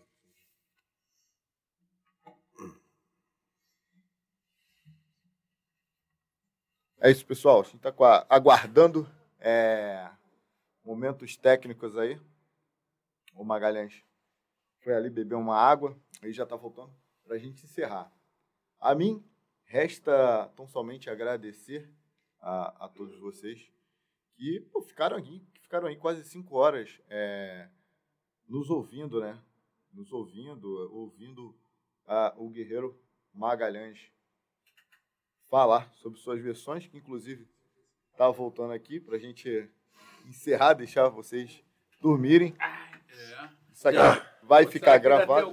Pô, obrigado aí, Tem, obrigado aí. Tem, Tem tem. 26. Obrigado aí pra galera que ficou aí até tarde com a 26 gente. são loucos, mas não podem estar desde o início. Então são loucos. Tem, um, tem alguns que estão, cara. Cara, ficou, ficou estável ali o número. Obrigado aí pela presença aí até, até agora o aí tá com a gente. Júlio, Júlio Molina. O Júlio Molina. Júlio Molina, porra, doutor Fritz! Tu tá aí, Molina. meu irmão? Caraca, a gente não tem como- mais continuar, a gente já tá aqui 5 horas. Caraca, o Fritz. Caso irmão. Patrícia Amiero, pergunta a ele. É isso mesmo, foi. O que, que tem? Patrícia Mieiro. Foi esse que você Ah, falou? não, cara, não, Patrícia Mieiro foi. Ah, o Júlio tá perguntando isso? É, é. Então, caso Patrícia Mieiro, falei ao Júlio, um forte abraço. O Júlio trabalhou nisso. Patrícia Mieiro, cara, gente, já que era engenheira, que o carro caiu ali naquela ponte da Joatinga, né, em 2008, né, Júlio? Não me falha a memória, e nós estávamos na DAS. E aí essas loucuras, né, aquela coisa de resolução e tal. Era um caso de um, um acidente, né, não tinha nada a ver conosco, mas dado a repercussão da, da capacidade do doutor Reimão e tal, a família procura a gente, procura o doutor Reimão e pede para Daz entrar. E um pai e uma mãe, né, dizendo que a filha sumiu, assim, uma dor terrível, já tinha passado uma semana, tinha sido uma sexta-feira. Aí na sexta seguinte, a família vai lá, aí, cara, assim, pô, mas não tem nada a ver com a Daz e tal. Aí o Reimão, conduído da dor da família, fala, cara, onde é que está esse carro? Vamos ver o carro. O carro estava numa oficina ali na Barrinha. O diretor de, do departamento, eu acho que era o doutor Alan Turnovski. Aí o Reimão fala que vai para lá, a gente vai para lá, vamos ver o carro. Pô, foi um acidente, já tinha tido perícia, né? E, bom, pelo menos a gente dá um atendimento à família, né? E vai para lá chega. Aí, o que, que o Raimon faz? O Raimon vai e chama dois peritos para acompanharem a gente. Era uma visita extraoficial a uma oficina, 10 horas da noite. Aí, é, quando olha o carro, os peritos olham e tal, aí vê umas perfurações a PAF no capô, uma perfuração a PAF no projetil de arma de fogo, é, vê uma perfuração. Pô, aí o perito fala: opa, irmão, não vou nem meter a mão. Tô, porra, porra, isso aqui tem merda. Aí o Raimon, o doutor Raimon liga pro doutor Alain. Fala, Alain, eu vim aqui, me mandaram esse caso, tal, só vim aqui, papapá, o que que eu faço? Porra, não, irmão. Reboca o carro lá para DAS e pode pegar. Rebocamos o reboque, achamos, arrumamos um reboque, 11 horas da noite, sexta-feira, rebocamos o carro para DAS e começamos uma perícia oficial no sábado. Pô, meu irmão, aí, que era um acidente, são os policiais militares, né, que, que foram a blitz. É, não quero... Não, mas a, a, história que finalizou, assim, a história que, que o final, é. foram a blitz, os policiais atiraram no carro, viram que era menina e fizeram, simularam o acidente. É a história que eu vi que... Muito que... complexo, é. muito complexo, muito... Enfim. Enfim. Valeu, Júlio! Pô, meu irmão. Noite. Obrigado, meu camarada. Obrigado, meu Camarada, vamos deixar isso aqui, ó. Manda só aquele ah, recado lá pra puxa rapaziada. Aí, puxa aí, ó. Puxa, aí, puxa aí o tablet. Ah, Vai sim. ficar cena, a, câmera, a câmera centralizada aí, ah, ó. Dá a câmera pegar do meio. aqui aí. Vai pegar aqui padrão, ó. Porra, show de bola. A divisão. Tá aí o autor, inspirador e roteirista da... All-Star, verdadeiro All-Star. cara, então, assim, galera... É, cara, eu quero agradecer a vocês, né? Rafa, e eu tô chamando de Rafa, eu, porra, me, habituei a chamar o Rafael de Rafa e tal. Sei que ele gosta de ser chamado pelo nome artístico, mas. Não é Rafa mesmo, é Rafa. É, é, Rafa, Brito também. É, agradecer a vocês essa oportunidade, essa oportunidade, né? Eu acho que vocês são completamente doidos e consegui encontrar alguém mais doido do que eu, só vocês dois, para ter que ser muito maluco para me chamar para uma, uma parada dessa. Vocês são loucos. Eu não sei se as casas terem tido problema com a audiência. Mas, e, cara, agradecer a todo mundo aí também que teve paciência de ficar algum tempo, se viu algum tempo. Eu acho que vai ver os cortes. Espero que tenha ajudado de alguma forma. Aqui eu vim para só para contar causos. E espero que isso tenha ajudado de alguma forma na vida de vocês, no intuito que vocês querem, num desejo que vocês têm. Cara, se joga de cabeça, é assim que as coisas acontecem e de verdade pedir desculpa se pareci prepotente, não, se pareci em algum momento um bobalhão, eu não queria nada disso, às vezes a gente se excede um pouco, tal, não fiz nada Foi sozinho. Maravilhoso. Cara, uma galera que estava aí com certeza tem parte preponderante disso tudo, o Júlio é um agora, o português teu é um, o português meu, então nem se fala, tem tantos outros, tantos colegas, o trabalho nunca foi de um só, ou de um ou dois, sempre foi de uma equipe, e eu, eu formei um pensamento que deve ser errado, né? Que eu acho, eu não sei se eu. Deixa eu ver aqui se eu anotei, que é mais ou menos assim uma coisa que me passou pela cabeça, que dizem que uma equipe. Peraí, deixa eu ver isso aqui. Rapidinho, vou, vou encerrar agora. Fica à vontade, guerreiro.